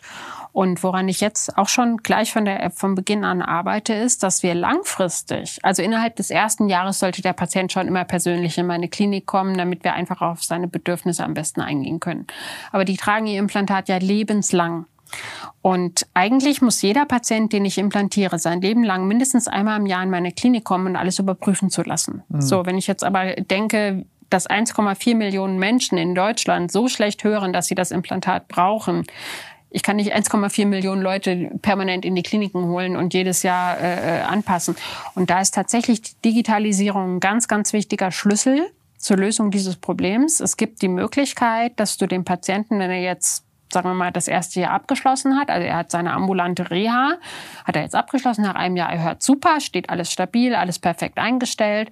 Und du brauchst jetzt in einem Jahr erst wieder eine Kontrolle. Dann wäre es ähm, heute schon technisch möglich, dass du den Patienten von zu Hause aus, naja, von zu Hause aus noch nicht, aber das wird jetzt der nächste Schritt sein. Also bislang ist es so, dass er in eine Hörakustikfiliale beispielsweise gehen kann und dort an einen Computer angeschlossen mit, mit seinem Implantat. Dieser Computer ist mit einem Computer in meiner Klinik verbunden und mein Audiologe, der in der Klinik sitzt, kann dann über Fernanpassung das Implantat eines Patienten einstellen, der irgendwo in Köln oder in Berlin sitzt. Und der nächste Schritt der Weiterentwicklung ist jetzt, dass meine ähm, Implantate, meine Geräte sind drahtlos mit Smartphones verbunden. Also ich kann ja mein äh, äußeres Gerät über das Smartphone, über eine App ähm, einstellen. Ich kann es laut, laut, laut, und, äh, Entschuldigung, laut und leise machen. Ich kann Programme wechseln. Ich kann die Empfindlichkeit verändern. Ich kann aber eben auch, und das ist dann der nächste Schritt, ähm, gewisse Modifikationen am Implantat selbst verändern. Das kannst du genau bestimmen, was man da verändern kann. Und im nächsten Schritt kannst du über die App auch gewisse Fragen beantworten. Und diese App errechnet deinen Algorithmus, ist es notwendig, sich in der Klinik vorzustellen, ja oder nein. Und außerdem kannst du diese Daten, die du innerhalb der App dann generierst, du kannst auch ein Foto von deinem Implantat machen, damit man halt schauen kann, okay, da gibt es jetzt keine Wundheilungsstörungen oder sowas. Ähm, und das kannst du auch alles in die Klinik schicken. Und dann wäre es sogar denkbar, dass man halt über diese App auch wieder mit dem Audiologen in der Klinik verbunden ist und der halt einfach schaut, okay, ihre Map ist in Ordnung oder da müssen wir jetzt was dran verändern. Und ich meine, das spart dem Patienten den Weg und die Wartezeit in die Klinik. Das mhm. spart uns äh, Ressourcen und Zeit ein. Und ähm, aber man muss auch da eben gucken, dass das trotzdem auch irgendwie vergütet wird, weil der muss ja trotzdem da sitzen, der Audiologe. Also wir müssen, wenn wir es schon digitalisieren, dann auch aber wieder. Ist trotzdem günstiger und performanter. Das ist also trotzdem effektiver der, dann. Auf der jeden Patient Fall. ist glücklicher hat eine Top-Versorgung Mhm. und das Ganze ist günstiger. Ganz genau. Also So. Digitalisierung ist unglaublich wichtig. Das müssen wir uns unbedingt zu, zunutze machen. Wie viel äh, Dokumentationsarbeit machst du am Tag? Unglaublich viel. Wie viele Leider. Stunden? Also man kann schon sagen, dass so ein Drittel der Arbeitszeit ist eigentlich Dokumentation. Okay, also ich nehme jetzt mal zum Beispiel ein Drittel von dem Gehalt von einer Chefärztin, münzt es um auf die Stunden. Heißt, hier ist eine Frau, die wahrscheinlich, also auf jeden Fall mal, keine Ahnung, zum Beispiel 200 Euro Stundensatz hat, die jetzt Dokumentationsarbeit machen muss, anstatt diese Zeit mit Patienten zu verbringen. Ähm, ist, Ist das ganz schön teuer, ja. Ist auch so relativ teuer, würde ich sagen. Naja, ich meine, auf der anderen Seite musst du, musst du, glaube ich, auch rechnen, was passiert, wenn du es halt nicht machst. Also wenn du als Arzt nicht dokumentiert, was du machst, dann hast du es nicht gemacht. Also wenn ich äh, eine Aber könnte, man könnte es ja günstiger machen. Also da, Ja, es muss irgendwie effektivere Wege geben. Ich glaube, auch da kann uns nur die Digitalisierung helfen. Ne? Das ist halt ähm, zum Beispiel, es gibt ja Spracherkennungsprogramme, dass ich halt, wenn ich eine Anamnese erhebe, dass es beispielsweise dann auch gleich mitgeschrieben wird zum Beispiel. Das wäre ja ein Weg, der es sehr effektiv Ja, oder eine Aufzeichnung, ähm, Zum Beispiel. Videoaufzeichnung von der ganzen Geschichte. Weil jetzt sind wir mal wirklich ganz, ganz ehrlich. Mhm. Also das ist ja für, also für mich so, ein- so ein großes Problem. Ich kenne es hier, so so eine typisch deutsche Sache, dass man hyperrisikoavers ist. Also erstmal werden alle erdenklichen Probleme aufgezählt und in, in einer Disziplin wie Medizin ist das unfassbar wichtig, weil ähm, diese 0,1% Wahrscheinlichkeit von einer Nebenwirkung oder von einem Fusch bei was auch immer, die existieren und nicht jeder ist perfekt und muss dagegen absichern. Aber die Frage ist halt, produziert dieser Bias nicht irgendwann unproportional viele Kosten, Kopfschmerzen, Fragen, unnötige, die man, ähm, wo man so ein bisschen auch die, die, die, die, die, wie soll ich sagen, so das Gleichgewicht aus den Augen verliert. Also was sind, wie- erstmal muss man lösungsorientiert arbeiten, dann sehen, welche Probleme entstehen da. Ich, äh, wenn, wenn du schon von der App sprichst, da sehe ich schon viele, ah, Datenschutz und was Ja, kann ja, da ja. schiefgehen und äh, Das ist auch manchmal echt schade. Also wenn ich mir vorstelle, wo die Entwicklung mit diesem äußeren Gerät gerade, wo wir vielleicht stehen würden, wenn es diese ganzen Regularien und so nicht geben würde. Also es gibt diese MDR-Verordnung, ja, das ist Medizintechnik ist unglaublich reglementiert. Also es ist nur ein kleines Beispiel, wenn wir, ähm, also die Implantate, die kommen ja steril verpackt und ähm, jetzt ist in dem Implantat-Package ist ein Sizer. Das heißt, es ist ein kleines Silikon, es ist wirklich nur so ein kleines Silikonstäbchen, ja. Was mir aber extrem helfen würde, ähm, wäre, wenn man dieses separat verpackt, so dass ich dann, bevor ich das Implantat auspacke, schon mal gucken kann, passt das denn alles so in die OP jetzt rein, wie ich es vorbereitet operativ, also wie ich es operativ vorbereitet habe. Aber dieser Vorgang, das aus der Packung rauszunehmen und separat zu verpacken, ist so unfassbar teuer und stark reglementiert, das kannst du dir nicht vorstellen. Und ich meine, dann frage ich mich halt schon manchmal, wenn es an so kleinen Sachen dann schon solche Hindernisse gibt, ähm, ob das nicht mehr schadet als nutzt. Also ich meine, klar, wir brauchen hohe Standards in der Medizintechnik. Ja, man muss sich ja vorstellen, es ist ein aktives medizinisches Implantat. Ich stimuliere hier den Hörnerven mit Strom. Natürlich muss das sicher sein. Natürlich muss das funktionieren. Aber ich muss eben auch Innovationen ermöglichen. Also ich muss ja auch den Firmen, die das herstellen, es irgendwie möglich machen, dass sie Weiterentwicklungen auch auf den Markt bringen können. Ja, also gerade diese, diese ganzen Dinge, die hier außen verbaut sind, also die Spracherkennung, auch dieses, äh, wenn ich jetzt in eine geräuschvolle Umgebung zum Beispiel komme, dann ist das Gerät in der Lage zu erkennen, das sind Störgeräusche und regelt die zum Beispiel runter. Und das sind ja auch Veränderungen in der Software, die beispielsweise, wenn sie schnell umgesetzt werden, ja, das ist ja relativ ungefährlich, so am, am Prozessor jetzt neue Software einzuspielen, aber auch das ist halt ganz stark re- reglementiert. Ja. Würde dem Patienten aber auch wirklich sehr, sehr helfen, wenn wir es eben dann anbieten und umsetzen. Da sind ja auch verschiedene Risikoklassen. Das ist ja nicht wie eine Software, die jetzt auf einmal irgendwie ähm, die Insulindosis ermittelt, die ein Patient braucht und wenn es einen Rechenfehler hat, dass man dann da Nee, so ganz so dramatisch ist es natürlich nicht. Genau. Ne? Ja, ka- ich weiß es nicht. Ich finde ich, ich, ich find sowas einfach nur sehr frustrierend. Aber ähm, weil, weil dann wird die Qualität, äh, das, ist ja das Schöne. Wir sind ja in der Lage, dass Sachen günstiger werden, aber performanter und effektiver. Und dann ist jeder glücklich. Und ich glaube, dass das, das ist, das sollte der Nordstern sein, das, also das sollte der Polarstern Da sein. sollte es hingehen, auf jeden Fall. Ja. Also ich bin auch, wenn, wenn ich jetzt so in die Zukunft blicke, also ich denke, was jetzt demnächst kommen wird, ist, ähm, naja, ich meine, da warten wir eigentlich schon einige Jahre drauf, aber dass das Ganze voll implantierbar wird. Also dass du von Also außen alles komplett? So? Genau, dass man alles komplett unter die Haut bringt. Ähm, das gibt's tatsächlich auch schon. Ich habe, äh, ich war auch 2005 habe ich mir das einsetzen lassen. Da war ich die weltweit Dritte, die es bekommen hat. Überhaupt generell. Da gab's mal ein Hörgerät, was man komplett unter die Haut bringen kann, voll implantierbar machen kann. Und das hast du? Das hatte ich, ja, damals hatte ich das. Ähm, das ist, Oh, ist ein bisschen komplex zu erklären. Also ähm, im Prinzip kannst du, also das Hörgerät verstärkt ja von außen den Schall. Also es ist ja im Prinzip einfach nur ein Lautsprecher, den du jetzt mal ganz simpel erklärt, den du ins Ohr setzt, der dir den Schall, den du hörst, lauter in dein Ohr bringt, damit du ihn besser hörst. So, und wenn du jetzt ein ähm, Hörimplantat entwickelst, was so wie ein Hörgerät arbeitet, dann kannst du das auch so machen, dass der Schall aufs Ohr trifft und du baust dann operativ so eine Art kleinen Motor an die Hörknöchelchen ein. Du baust ein Mikrofon mit ein und einen Prozessor mit ein. Und das bringst du alles unter die Kopfhaut. Und das funktioniert dann so, dass wenn ich jetzt mit dir spreche, dann sitzt hier ein Mikrofon unter der Kopfhaut, das nimmt den Schall auf, schickt ihn an diesen kleinen Motor, der an deinen Gehörknöchelchen sitzt und überträgt den Schall dann verstärkt auf deine Hörschnecke. Und sowas hatte ich. Das war ein voll implantiertes Hörgerät. Ja, aber das hat dann eben nur so lange funktioniert, wie auch die Hörschnecke noch funktioniert. Ja, weil wenn deine Hörschnecke mit den Nervenzellen kaputt geht, dann brauchst du da vorne auch nicht einen Motor hinsetzen, sondern funktioniert es halt einfach nicht mehr. Und ähm, jetzt arbeitet man aber auch daran, die Cochlea-Implantate, also die neuen Hörschnecken, also das neue, die, also das Cochlea-Implantat ist ja nichts anderes als eine neue Hörschnecke. Mhm. und dass du das alles komplett samt äußerem Teil mit implantierst unter die Kopfhaut. Und dann würde man von außen auch gar nichts mehr sehen, hättest du gar nichts mehr in der Hand. Und wärst dann über, ähm, ja, über Bluetooth, über eine Funkverbindung mit deinem Handy verbunden, kannst es dann über die App steuern, was du hören willst, wie du es hören willst, kannst unterschiedliche Hilfsmittel anschließen, kannst dich selber mit deinem Handy, äh, mit deinem Ohr verbinden, du kannst kannst, wenn du, ähm, und das, das ist diese Auracast-Schnittstelle, die dann irgendwann kommen wird, wenn du irgendwo am Flughafen bist oder irgendwo einen Bildschirm hast, der diese Auracast-Schnittstelle verbaut hat, und das wird irgendwann weltweiter Standard sein, dann kannst du dich über deine App mit, mit dem implantierten Ohr mit dem Bildschirm verbinden und kannst dir das anhören. Und keiner kriegt's mit. Das ist so crazy. Das heißt, also, aber das, das, ich, das, was wir gerade oben waren, du hast mir dein App-Interface gezeigt. Genau. Das ist crazy, okay? Also sie kann alles ausschalten. Also jetzt, du kannst jetzt zum Beispiel sagen, okay, ich habe jetzt echt gar keinen Bock auf den ganzen Scheiß und drückst auf deine App einfach auf Mute und dann genau. hörst du gar nichts mehr. Ganz genau so ist es. Es ist äh, so, also ich meine, jeder kennt es, wenn er beim Fernsehen, bei Fernbedienung einmal auf diesen durchgestrichenen Lautsprecher äh, drückt. Für mich ist das jederzeit abrufbar. Ich brauche nur meine Smartphone. Und wenn ich zum Beispiel am Flughafen sitze und noch einen Vortrag fertig machen muss und es wird gerade zu viel um mich rum geredet und ich kann mich nicht konzentrieren, nehme ich mein Handy, keiner merkt, ich drücke eine Taste und Mute. Alles schön leise. Krass. Ich habe eine Frage. Dieses Vollimplantat, das du beschrieben hast, wie ist das mit Strom versorgt?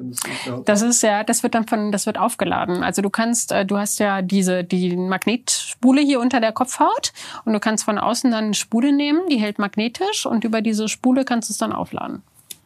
Also es gibt auch die Möglichkeit, dass der nächste Schritt ist dann drahtlos aufzuladen, dass man zum Beispiel so eine, so eine Art Spule unter seinen Kopfkissen platziert, so ein Ladegerät und dass das dann über, über Nacht sozusagen drahtlos ähm, auflädt, ja. Genau.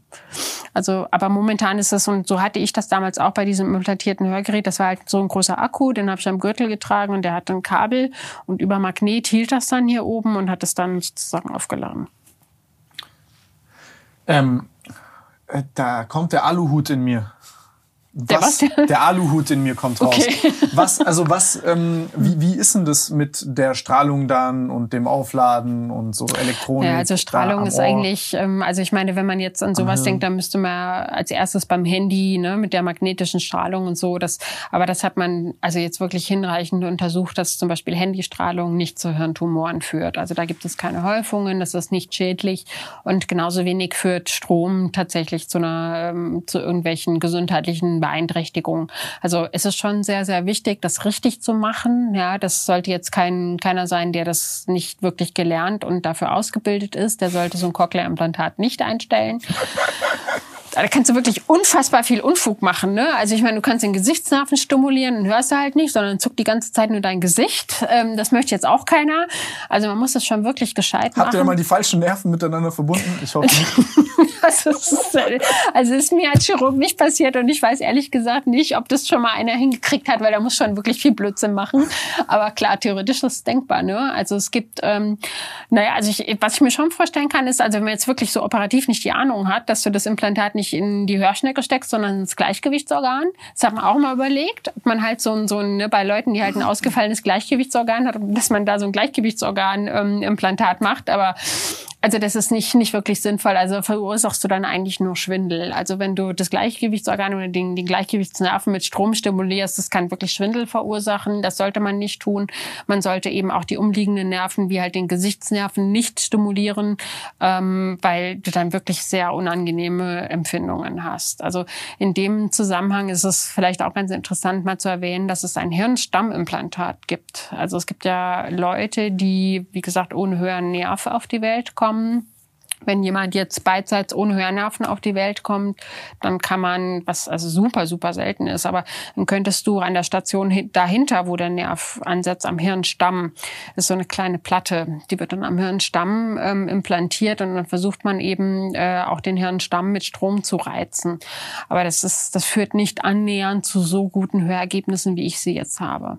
Also es ist schon am effektivsten und funktioniert am besten, wenn du den Hörnerven direkt und am möglichst präzise stimulierst. Und am Hirnstamm kann das funktionieren, aber die Patienten, die hören meistens so schlecht damit, dass sie nur vielleicht ein bisschen Zahlen erkennen oder vielleicht ein bisschen Hilfe haben beim Lippenabsehen oder so.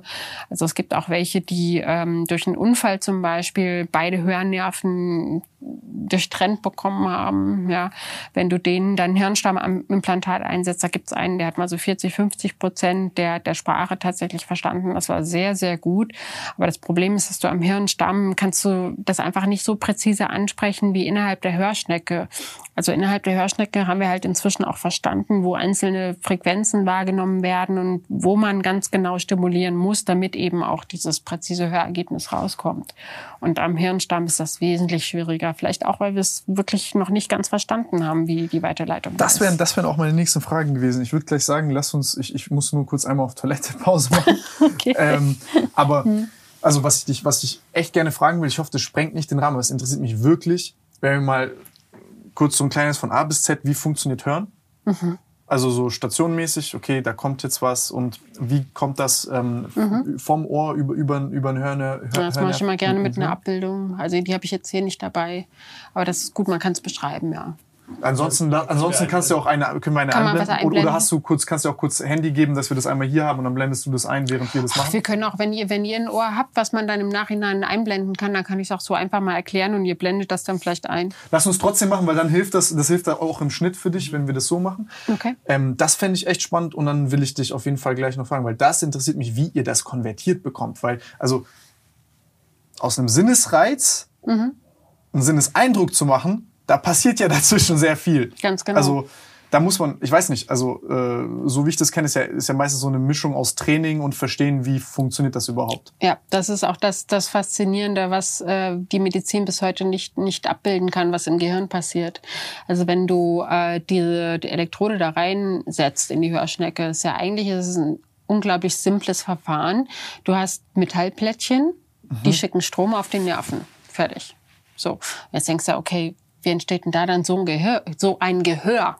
Yeah. Ja. Und das ist halt das, was dann auch, was zentral passiert. Also der Hörnerv ist ja eigentlich nur das Kabel, was den Strom, der hier unten geschickt wird, dann zum Gehirn schickt. Und das, was ich an Hören wahrnehme, das ist ja zentral in der Hörrinde im Kortex hier oben.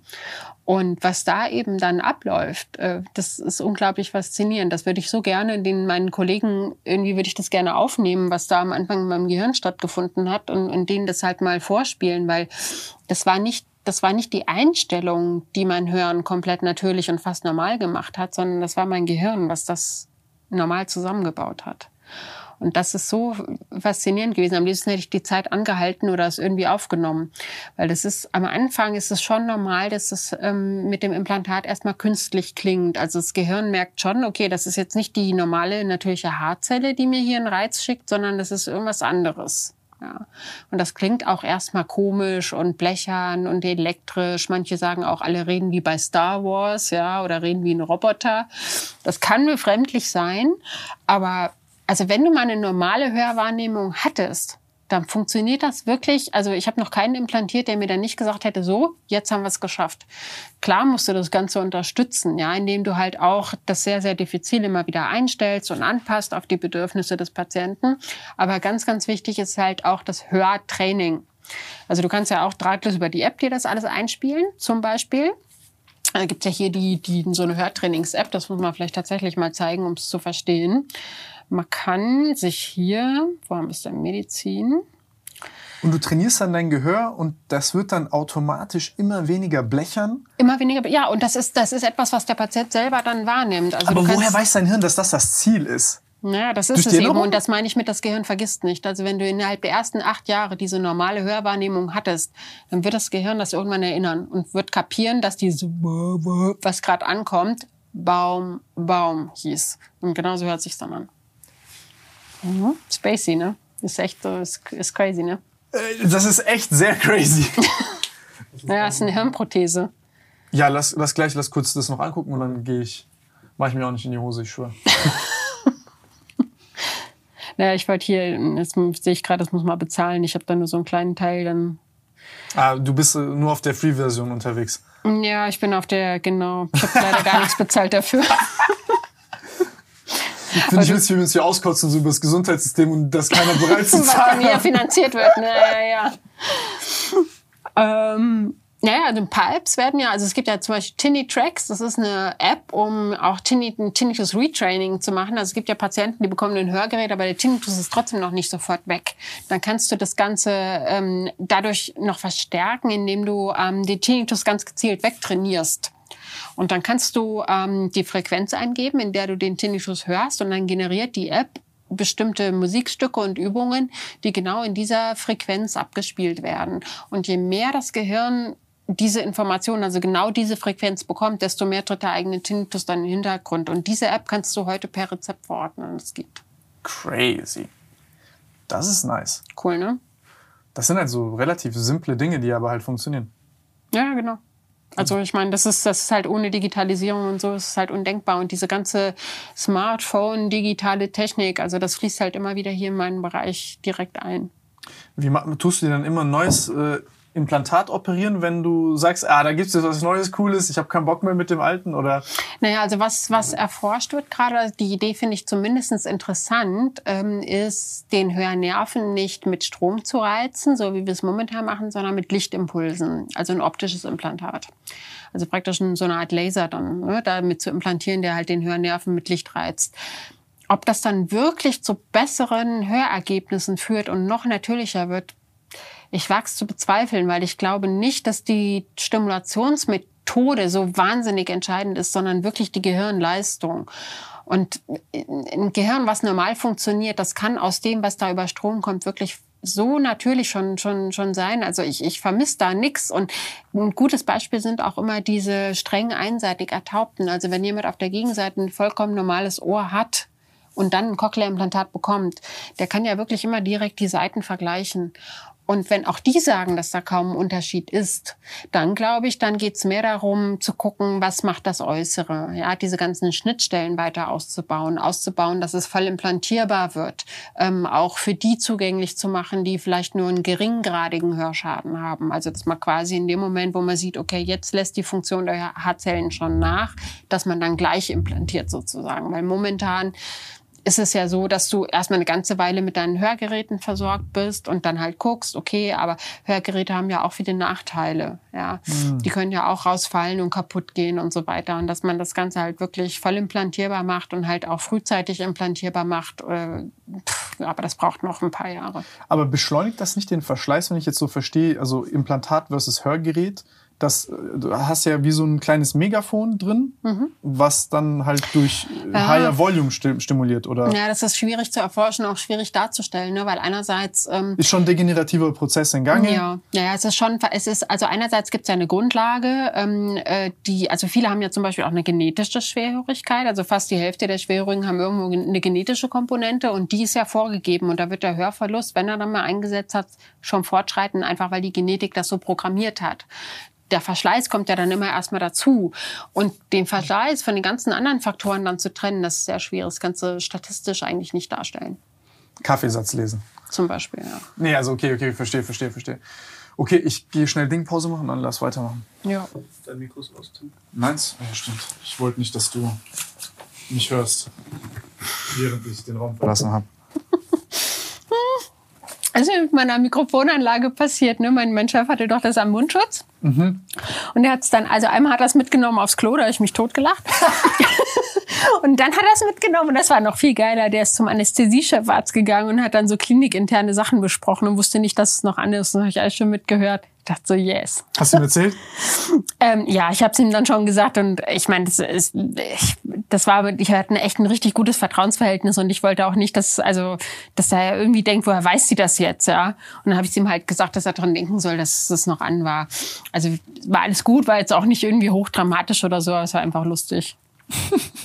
Na, vor allen Dingen auf der Toilette. Du machst jetzt Soundcheck? Das ist doch nicht mehr so gut. Ist doch nicht mehr. Nee, Ja, wenn es raschelt, ist schlecht, ne? Das klingt so leicht um. Ja, also wegen dem, wie man da Geld verdient mit, also du hast auf der einen Seite hast du die YouTube-Einnahmen. Heißt, du wirst dann quasi pro 1000 Klicks wirst du vergütet. Ach so, die zahlen dir das. Genau. Ah, okay. Also Ja, doch, je nach schon Werbeeinnahmen, also je, Ja. äh, je nach Werbung, die gebucht wird. Also du kannst dir vorstellen, wie so ein Auktionsmechanismus und dann hast du so einen standardisierten Preis von, keine Ahnung, 10 oder 15 Euro zum Beispiel auf 1000 Klicks. Okay. Ähm, hängt immer vom Thema ab. Wenn ich jetzt zum Beispiel viel fluche am Anfang oder so, dann gibt's da eher keine Werbung drauf. Okay, also das kann man auch ein bisschen steuern. Äh, ja, also ich äh, teilweise auch zum Negativen. Ähm, Nein, also ich, ich bin da jetzt, ich, ich rede jetzt nicht wirklich viel asozial, aber wenn, ja, also je, nach- je nach Gast und so, wie was jetzt angemessen ist. Ähm, und dann hast du Sponsoren, also Leute, die dann zum Beispiel sagen, hey, ähm, wir wollen, dass unser Produkt in dem Podcast platziert wird. Ähm, oder dann ansonsten ähm, jetzt in meinem Fall mit den eigenen Sachen, äh, dass das halt sozusagen über den Podcast promotet wird, also einfach nur indem man es halt Ja, das ist ja eine Win-Win-Situation. Ne? Da kannst du ja mit deinem eigenen Podcast und mit dem Produkt, was du hast, das sozusagen richtig platzieren und dann auch, also mit dem Produkt einmal Geld verdienen und auch, weil die Leute den Podcast schauen, dann Geld verdienen, oder? Ja, genau. Also für mich, für mich ist es halt also insofern wichtig auch. Also für mich ist das Podcasting. Also jetzt zum Beispiel im Moment ist es so, jetzt verdienen wir da nicht irgendwie groß Geld mit, weil ähm, das, was ich vorhin erklärt habe, dadurch, dass du so diesen Zinsshift hattest, ist das erste, was immer leidet, sind die Marketingausgaben, weil, weil da die Leute sehr, sehr, sehr äh, viel. Mhm. Also das sparen sie als erstes dann, wenn es wirtschaftlich schlecht läuft, Genau, oder? genau, genau. Ähm, weil man dann halt einfach gucken will, okay, was funktioniert das alles ohne Marketing, ist auch verständlich. Dann kriegen die alle so einen Q1-Block. Ähm, dann Mhm. hast du halt hier, ne, du hast Räumlichkeiten, du hast Personal, dann muss das geschnitten werden, dann muss das aufgenommen werden, dann hast du Equipment, bla bla bla, kostet alles Geld. Mhm. Ähm, aber dann ist man halt da, Gott sei Dank, in einer guten Situation, dass man sich halt da selber tragen, stabilisieren kann. Dann muss ich, ah, ich muss niemanden um Erlaubnis fragen.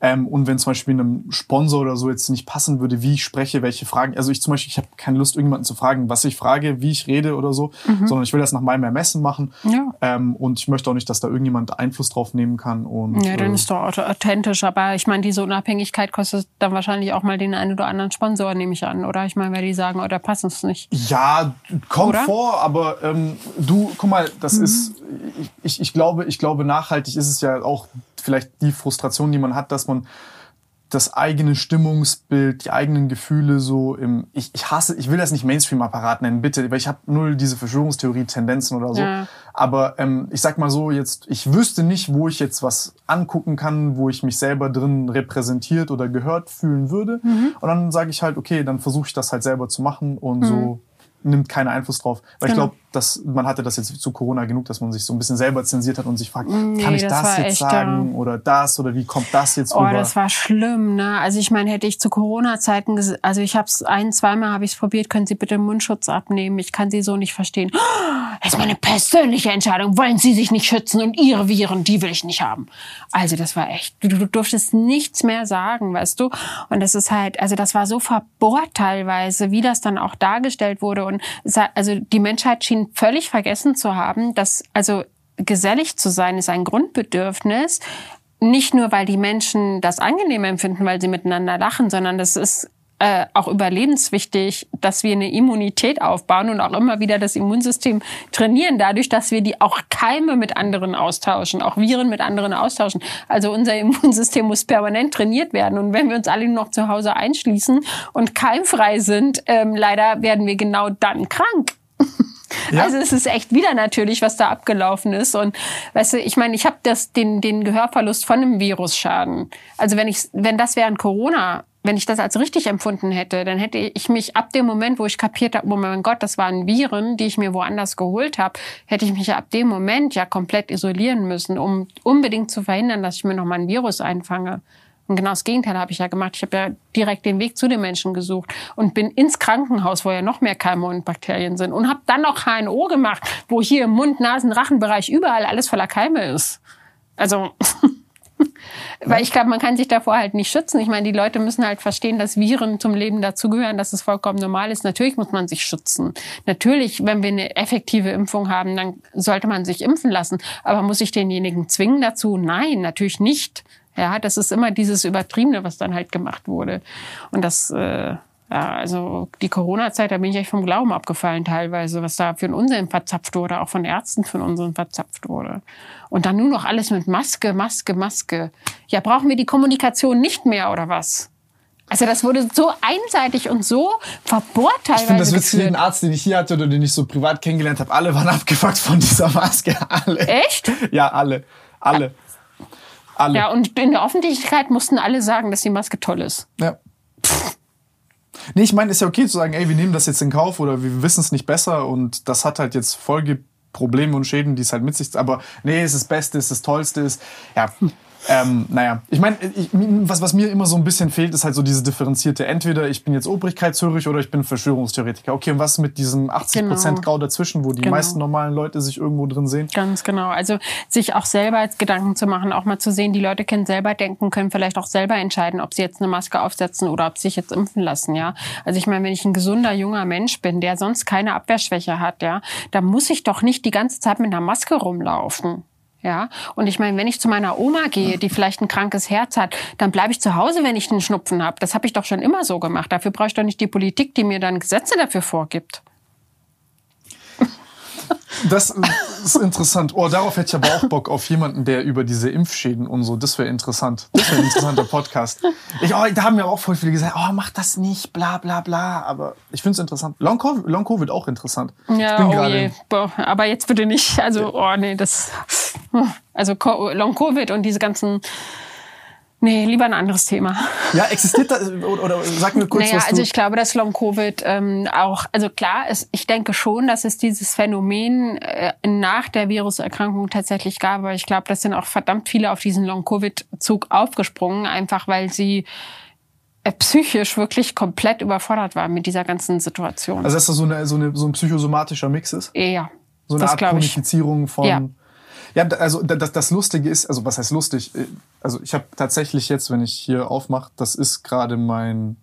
Ich lese gerade so ein, so ein, so ein Nature-Schinken genau dazu. Okay. Äh, finde ich, finde ich voll, also ich fand es voll interessant, weil die ja verschiedene Kategorien haben, wo, wo drauf und so weiter. Mhm. Aber da gibt's ja super viele Parallelen zu all diesen super unspezifischen Sachen, ob das jetzt, keine Ahnung, so Fibromyalgie ist oder diese, wie heißt es, diese Fatigue- Fatigue-Syndrome. und- Fatigue-Syndrom, ja, diese dauerhafte Müdigkeit und so, ne. Aber ich glaube gerade so diese, weißt du, es gibt so viele Symptome, ja, die können Folge einer organischen Erkrankung sein, aber die können wirklich auch rein psychisch verursacht sein. Genau, ja? die haben ja super viel so psychosomatische Komponenten. Total. Also gerade so Müdigkeit, Erschöpfung, Konzentrationsschwäche und weißt du, das, das kann auch wirklich tatsächlich die Konstitution, die Einstellung und die Psyche sein. Und wenn ich von allem ausgeschlossen werde, mich nur noch in der Zimmerluft aufhalte und keinen Sauerstoff von außen kriege, ja, werde ich auch immer müde. Mich anderthalb Jahre nicht mehr bewege, danach. Corona habe und dann sage, ah, oh, ich gehe jetzt spazieren und bin aus der Puste, also mache ich das jetzt weniger und ich fühle mich danach voll schlimm, dann katastrophisiere ich noch, weil ich habe die perfekte Erklärung dafür, weil alle sagen, wie oh schlimm mein Gott, Corona jetzt habe ich ist. Long Covid. Nein, du musst Sport machen und an die frische Luft. Und dann vergleiche ich mich mit einem, der irgendwie drei Monate eine Herz-Lungen-Maschine war, also der wirklich ein Problem hat.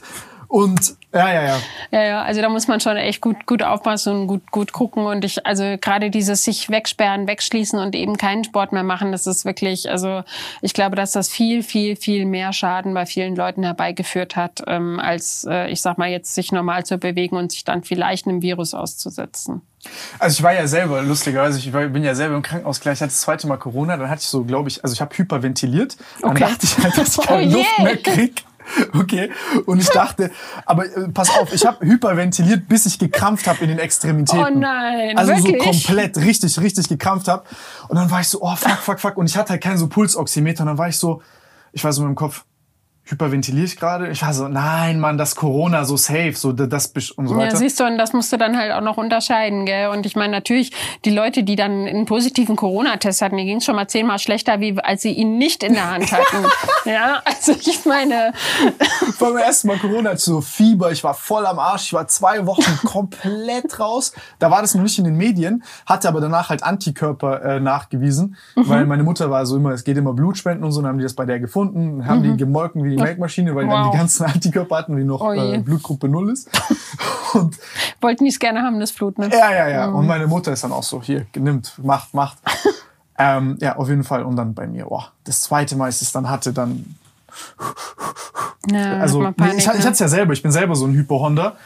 Aber ich finde das dann halt Ach, krass. das glaube ich nicht, dass, dass du ein Hypochonder bist. Doch, bin ich, bin ich, bin ich, Echt? bin ich, bin ich echt, bin ich echt, bin ich echt. Ja? Ja, ich bin ein sehr reflektierter Hypochonder. Also ich bin wirklich, Reflektierter, okay. ja, mir ist das dann klar. Doch, ja, nee, nee, also ich habe das, ich, ich habe das echt. Ähm, Ja, aber äh, interessant. Also ich, ich finde es spannend, dass du das äh, ähnlich siehst. Also das ist, fällt ja Ärzten schwer, das zu sagen. Ne? Du kommst quasi mit einem Patienten, der so ein ähm, Grundverständnis hast, was so, ich nenn's mal ähm, biologisch basiert. Das heißt, ich habe einen Organstand, guck mal meine Lunge an, guck mal hier, guck mal da, ich habe das, das, das, das, das, so 100 unspezifische Sachen. Corona die simple Ursache. Und du bist jetzt da als Arzt und sagst, okay, also ich habe jetzt hier einen Patienten, der hat gegoogelt eine Woche lang, jetzt äh, mache ich all seine Bilder, auf die er Bock hat, damit ich den beruhige. Ja, da muss man auch immer abwägen. Ne? Also es gibt äh, einfach unglaublich viele Erkrankungen, die echt eine psychische Komponente haben. Ne? Aber man muss halt als Arzt, und ich finde das schon grundsätzlich auch mal die Aufgabe, also man muss erstmal ausschließen, dass nichts Organisches dahinter steht. Das ist schon immer die Grundidee und das sollte man unbedingt auch beibehalten, damit man halt die schlimmen, ernsthaften Sachen nicht übersieht. Und erst wenn das alles ausgeschlossen ist, dann kann man auf der psychischen Komponente weitersuchen. Ja. Und ähm, naja, dann gibt's eben noch die, die dann, auch wenn das ausgeschlossen ist, immer noch der Meinung sind, dass sie krank sind. Gut, die gibt's dann auch, dann kann man auch nochmal Aufklärungsarbeit leisten, aber ähm, nein, also ich glaube, diesen Grundsatz sollten wir uns schon erhalten, dass wir immer erstmal die organischen Ursachen versuchen rauszufinden, die dann therapieren und wenn das eben nicht ist, dann ist es, sollte es auch ähm, selbstverständlich und legitim sein, dass wir nach psychischen Erkrankungen gucken und auch die therapieren. Also Auf jeden Fall. Und die Interaktion ist ja voll interessant bei diesen psychosomatischen Sachen. Wenn du zum Beispiel sowas hast wie, keine Ahnung, einen Infekt oder so und dann aber dein Sickness Behavior, also dein Krankheitsverhalten sozusagen nicht auflöst und weiter im Vermeidungsverhalten drin bleibst, hast du ja weiterhin diese Überregulierung, also sozusagen Hochregulierung vom Immunsystem, also von diesen proinflammatorischen Geschichten.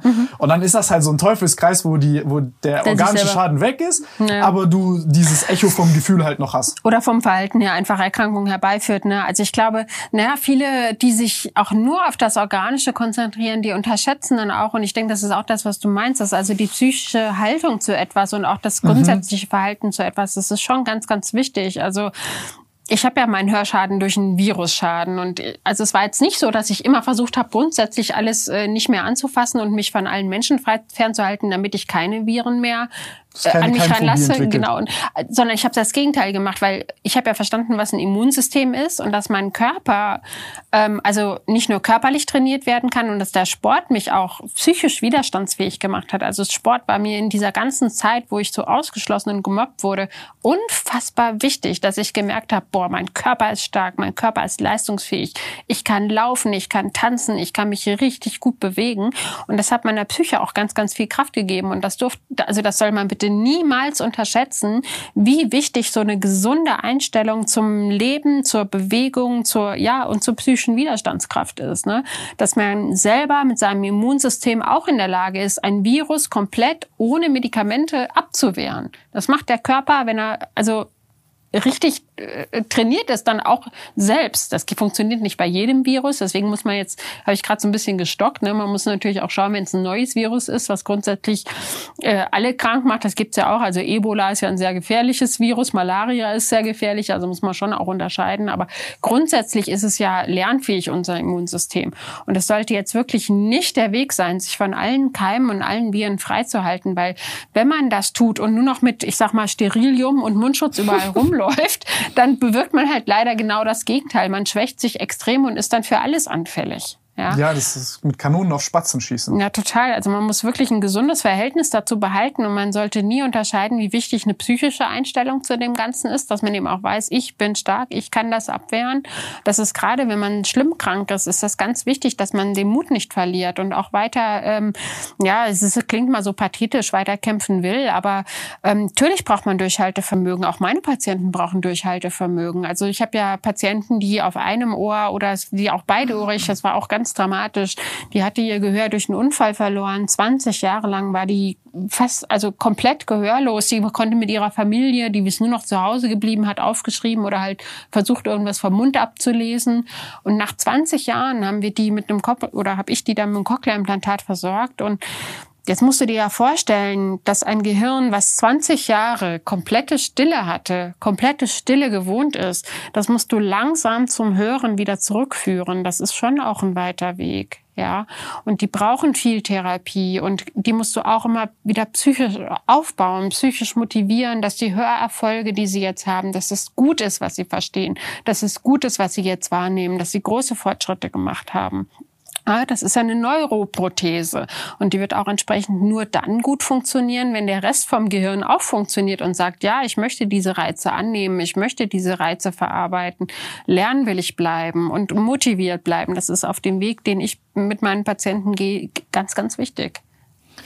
Weißt du, was ich da so interessant finde bei diesen Verhaltenssachen? Ich habe es dir vorhin erzählt, diese äh, Psychoneuroimmunologie-Geschichten da. Da gab es zum Beispiel, da gibt es verschiedene solche, äh, also das Problem ist ja bei diesen ganzen, Verha dieser Interaktion zwischen Verhalten und Körper ist ja immer so, um Gottes Willen, psychosomatisch oder Glaubenssatz oder woran glaubst du und wie verhältst du dich? Das hat ja, das ist ja alles so, komm, äh, äh, so klingt so halb esoterisch, wie ist das belastbar, wie ist das beweisbar? Und da gibt's so ganz interessante äh, äh, Sachen tatsächlich. Also da gibt's äh, das, das ist so eine Sache, die ich immer gerne erzähle. Das war, da hattest du quasi ähm, homosexuelle HIV-Patienten, die sich ähm, ihrem Vater und ihrer Mutter sozusagen geöffnet haben. Und du hast dort gesehen, dass deren Immunmarker, wenn die quasi mit ihrer Mutter darüber gesprochen haben, wesentlich höher waren. Ich weiß nicht genau, welche Interleukine, ich mix die immer ein bisschen rum. Aber auf jeden Fall, ähm, die waren, die waren, die waren äh, ordentlich erhöht. Und das sind dann eben solche Kleinigkeiten, wo du so langsam begreifst, dass du eben, sag ich mal, für diese, für, für diese Sachen, über die wir gerade sprechen, auch zelluläre äh, Korrelate hast, die ja, Unbedingt. Also es gibt einen ganz, ganz starken Zusammenhang. Also beispielsweise Resilienz ist ja auch so ein Begriff, ne, den, den viele Menschen beschäftigt und auch in der Corona-Zeit, der ganz wichtig war, diese psychische Widerstandskraft, dieses, ähm, ich kann mit Stress umgehen und Stress abwehren.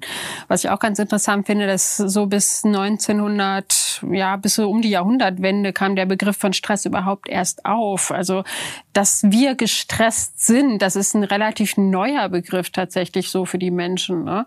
Und Resilienz ist ja quasi die Abwehr oder die Fähigkeit, Stress abzuwehren. Und jetzt hat man mal Untersuchungen gemacht mit Kindern, ähm, die liebevoll umsorgt aufwachsen. Die haben mehr Cortisonrezeptoren. Das finde ich total faszinierend, weil Cortison ist unser Stresshormon. Wenn wir gestresst sind, ähm, hängt es davon ab, wie gut wir das Cortison verstoffwechseln und abbauen können, damit wir entstresst sind. Und die Kinder, die halt ähm, sehr umsorgt und liebevoll aufgewachsen sind, hatten diese, hatten mehr Rezeptoren davor, die konnten das besser abbauen. Das heißt, du prägst in der Kindheit tatsächlich auch organisch, ob dein Kind später gut Stress verarbeiten kann oder nicht. Und du hast ja auch zum Beispiel da diese ganzen psychischen Erkrankungen, die gerade stark am, am Wachsen sind, hast du ja auch, ich ähm, mix jetzt ein bisschen rum, aber hast ja auch äh, ähm, im Hirn diese ganzen, äh, äh, weiß ich, wie diese Corticoid-Vorstufen heißen, aber diese Corticoid-Rezeptoren, wenn du zum Beispiel davon zu viel hast, dann hast du auch zum Beispiel diese ganzen Atrophien vom Hippocampus oder schlechtere Nervenstoffwechsel, der dann impliziert ist in Depressionen und bliblablub. Also ähm, ja, also diese Widerstandsfähigkeit aufzubauen und eben mit diesen Sachen auch, sage ich mal, ein produktives, kognitives Programm zu haben mit Hoffnung, Optimismus, Ja. Proaktivität, Genau. Selbstwirksamkeit und ähm, also äh, nee, ich, ich finde es spannend, weil du hast ja wirklich, also wie viel, sorry, dass ich das so sage, aber wie viel Scheiße dir in deinem Leben quasi hingeworfen worden ist. Und was du daraus gemacht hast, ist krass bemerkenswert. Du bist ja das lebendige Beispiel daran, dass man es A schaffen kann und B, für mich die Frage, was sind denn so, was waren für dich, du hast gerade gesagt, Sport hat so eine große Rolle für dich gespielt. Wie, wie, wie kamst du da drauf? Was für einen Unterschied hatte das? Warum hast du damit angefangen? Naja, also es war schon vor meinem Hörschaden so, dass ich tatsächlich eine gewisse Fäble für Sport hatte. Also ich denke, es ist auch ein bisschen Veranlagungssache. Also manche finden vielleicht eher ähm, Stärke im Lesen oder in anderen schönen Dingen, die sie tun. Aber ich habe halt ähm, auch als Kind vor dem Hörschaden habe ich Ballett gemacht zum Beispiel. Ich fand das schön, einfach mich zu bewegen, die Musik zu hören und das in eine Bewegung zu übersetzen. Es hat mich in eine ganz andere Welt gebracht, hat mich abschalten lassen, hat mich entspannt, fand ich einfach schön.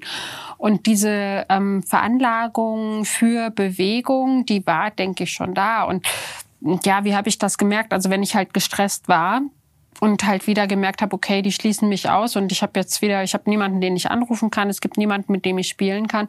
Ich habe mir halt überlegt, okay, was kannst du jetzt noch machen? Und dann habe ich halt, ähm, hatte ich von meinen Eltern, hatte ich ähm, so Inline-Skates geschenkt bekommen, die waren damals total neu und total in.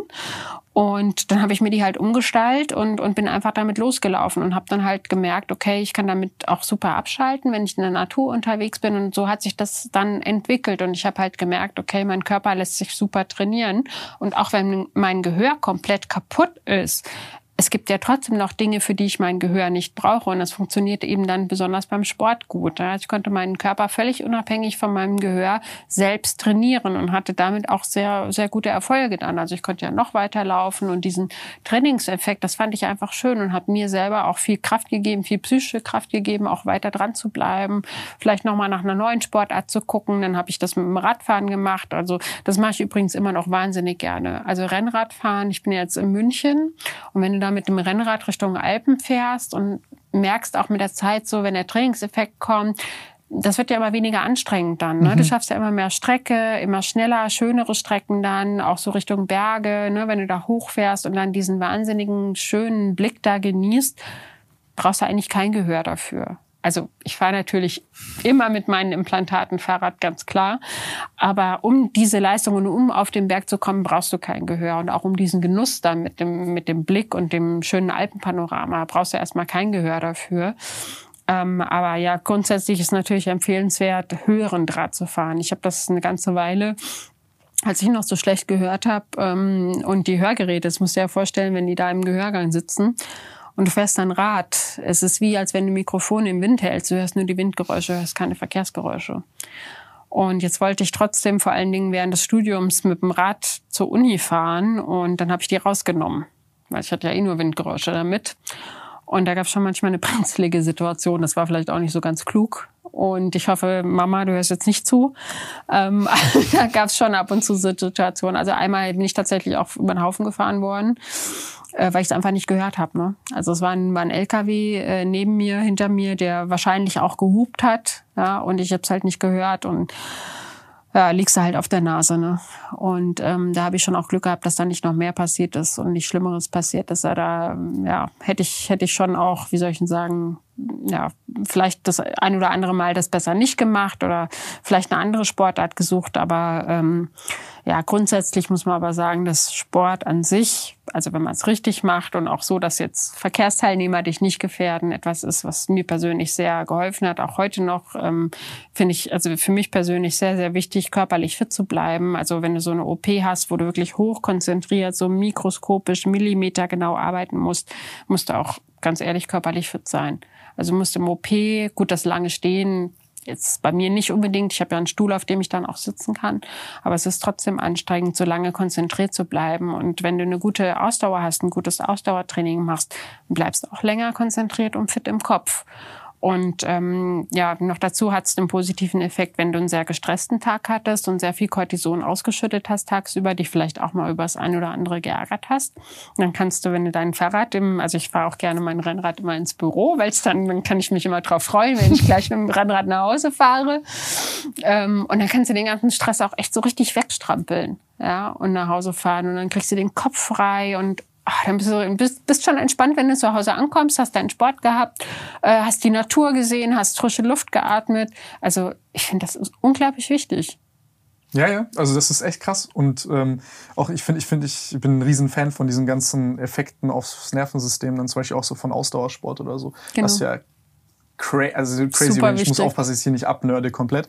Hm. Ähm, Nee, das ist echt was Schönes. Also äh, ja. ja. ich, ich, ich muss dreimal die Woche irgendwie Ausdauer machen, sonst komme ich nicht klar. Also sonst, ja, sonst werde ich, glaube ich, verrückt ein bisschen. Und ich, ich bin eh so einer, ich muss äh, 15.000 oder 20.000 Schritte am Tag machen, damit ich irgendwie normal funktionieren kann.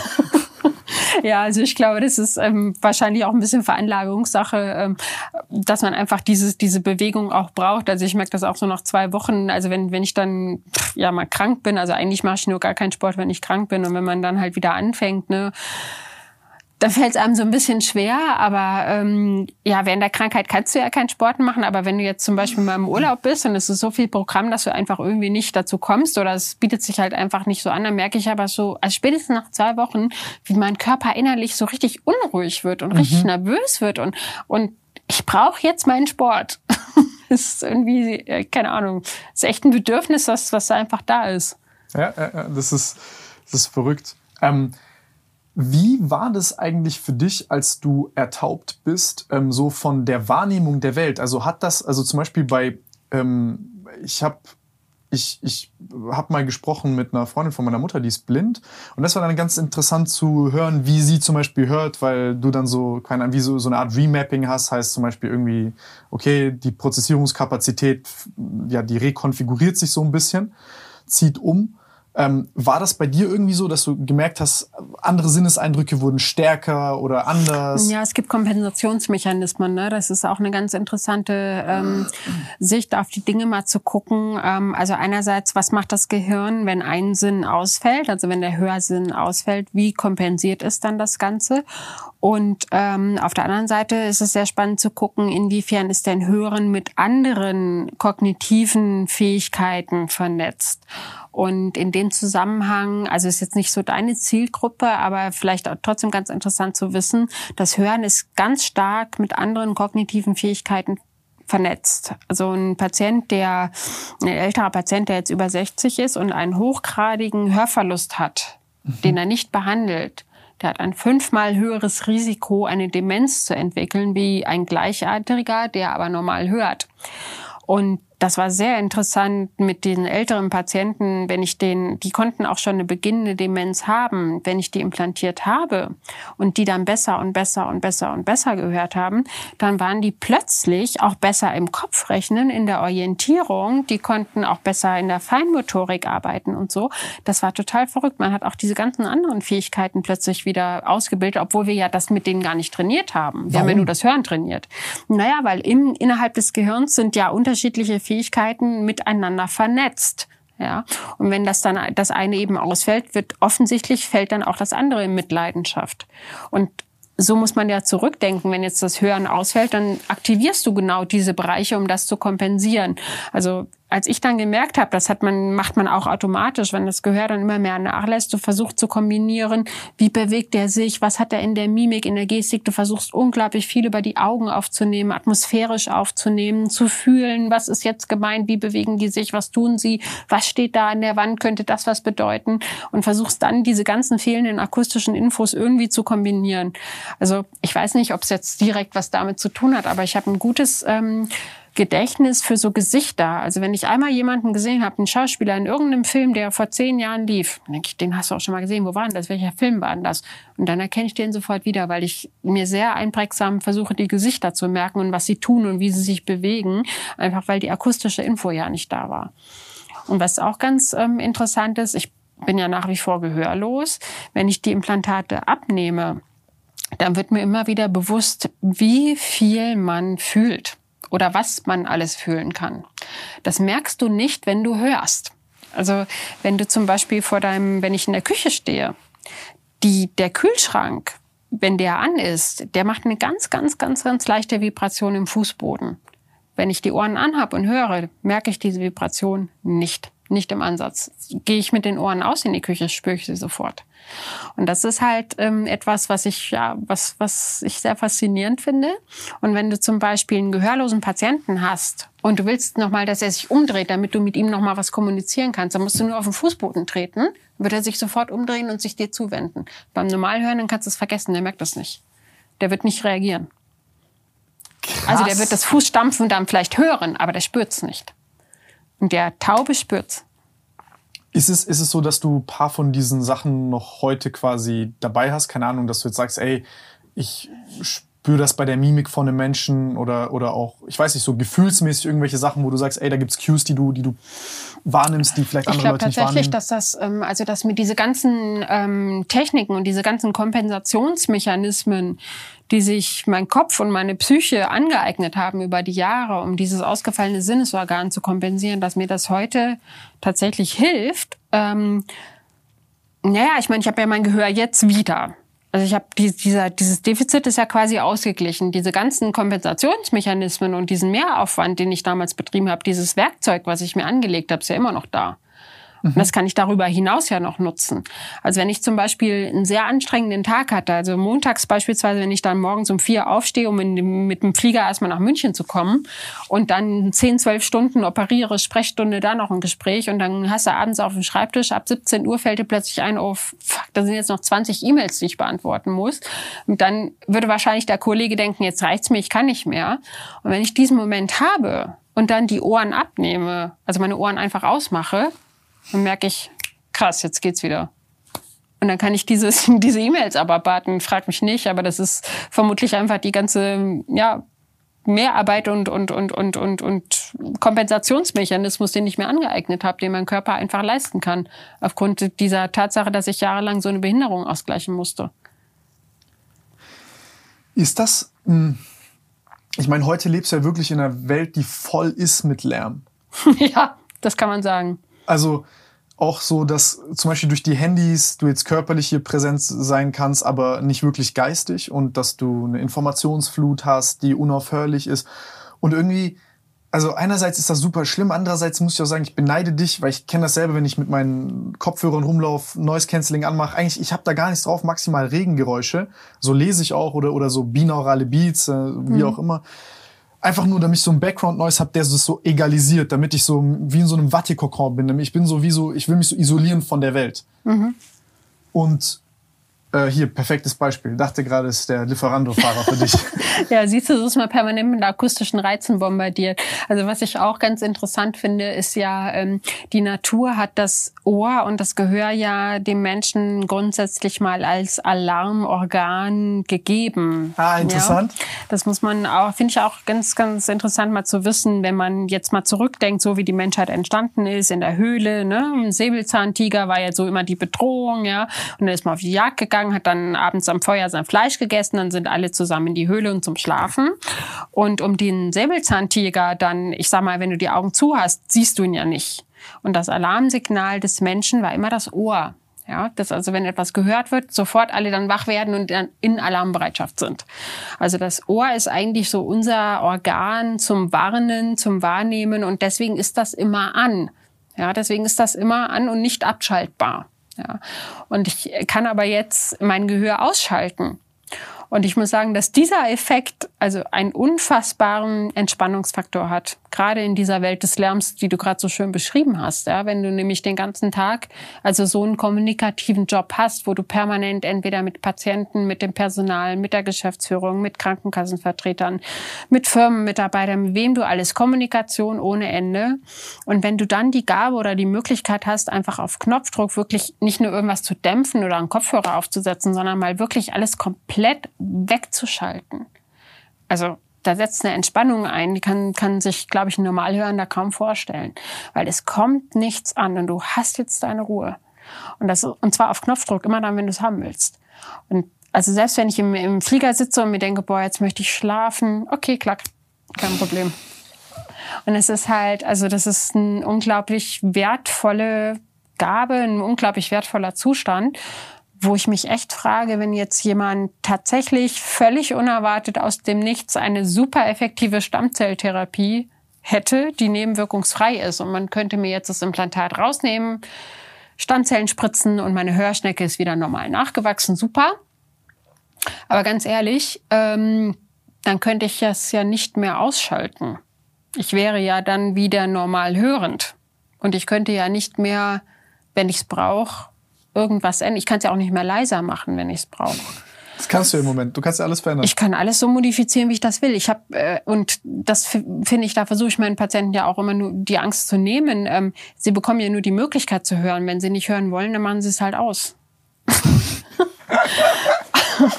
Also das ist aber, das ist wirklich äh, eine sehr, sehr schöne und, und sehr, sehr entspannende Geschichte. Ich kann auch also manchen Eltern, denen ich das implantiere, die kleine Kinder habe, haben, denen sage ich zum Beispiel, dass es auch sehr nützlich sein kann, wenn man beispielsweise, also wenn ich mit meinen, ich habe ja selber Kinder, ne?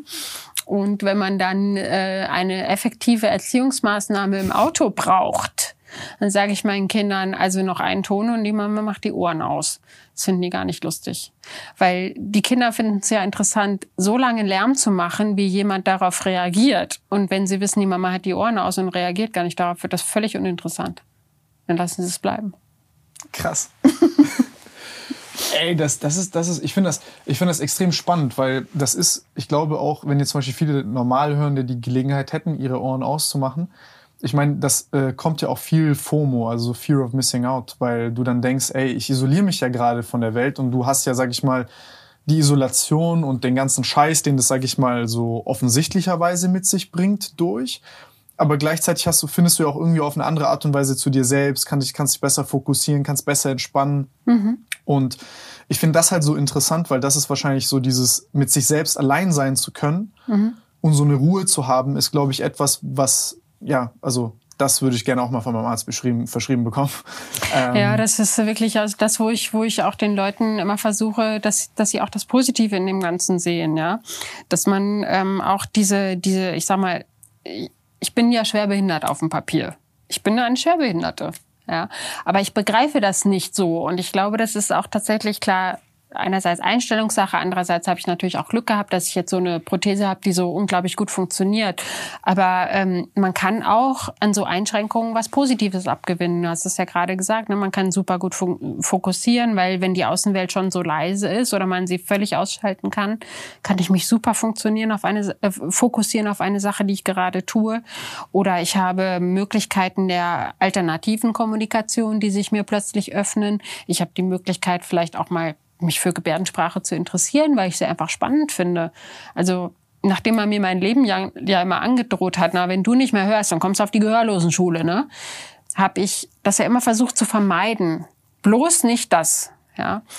Und nachdem ich dann völlig taub war, aber wieder hören konnte, habe ich mir gedacht, Mensch, jetzt guckst du doch mal nach, was es mit diesen Gehörlosen da auf sich hat und mit dieser Gebärdensprache. Und dann habe ich erst angefangen, Gebärdensprache zu lernen.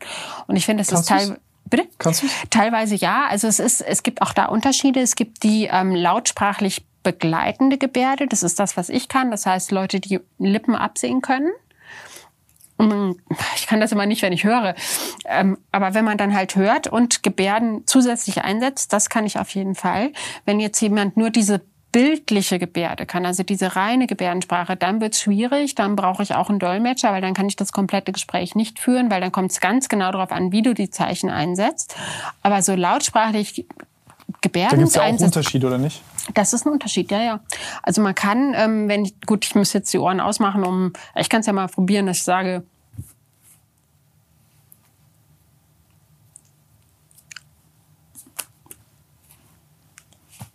Ich habe gar nichts verstanden. nicht? naja, das ist, das fällt, das fällt mir selber fällt das leichter, wenn ich die Ohren aus habe, weil dann bist du viel mehr da drin und kannst dich darauf konzentrieren, was du da mit deinen Gebärden machst. Aber das ist, das ist auch total bereichernd, da mal in so eine völlig fremde Kultur und völlig, also jetzt für Normalhände ist es ja völlig fremd. Ne? Was machen die da? Sieht komisch aus, was hat das zu bedeuten? Aber auch mal so ein bisschen dahinter zu schauen, was bedeuten Gebärden? Ja, es gibt zum Beispiel diese hier. Bullshit. Oder ähm, was so dieses finde ich auch mal ganz schön so. Das heißt vermissen, ja, also dieses, ah, das ist so, das tut weh, ne? Und dann macht man noch die Mimik dazu. Ich glaube, dann versteht jeder, das ist etwas, was jetzt nicht schön ist, ja. Ich vermisse jemanden oder oder herzlich willkommen, ja, so ein Herz und dann kommt zu mir, ja, herzlich willkommen. Das sind ja, ich meine, das bereichert ja auch total, wenn Voll man der andere Ausdruck auch. welche anderen? Also im Sinne von, wenn du das jetzt so machst, das ist so ein, ich weiß, ähm, es ist so eine Kommunikation, die einen auf eine andere Art und Weise berührt. Ich, es ist eine andere Art von Ausdruck. Also, genau, ja. genau. Und das ist halt, also das war, dasselbe, aber anders. Genau. Und nachdem man mich ja jahrelang da immer so, oh, bloß nicht zu denen und diese, das sind ja die Behinderten und die, äh, äh, habe ich mich dann irgendwann einfach dafür geöffnet und dafür interessiert und ich habe eine wirklich sehr schöne Sprache entdeckt. Und ähm, ich finde, ich kann es auch verstehen, wenn manche sagen, Mensch, ich bin rein Gebärden, ich fühle mich damit wohl, mir reicht das so, ich habe meinen meinen Kreis, der gebärden kann und und ich brauche das nicht. Und sage ich so, ist super. Ist doch völlig in Ordnung.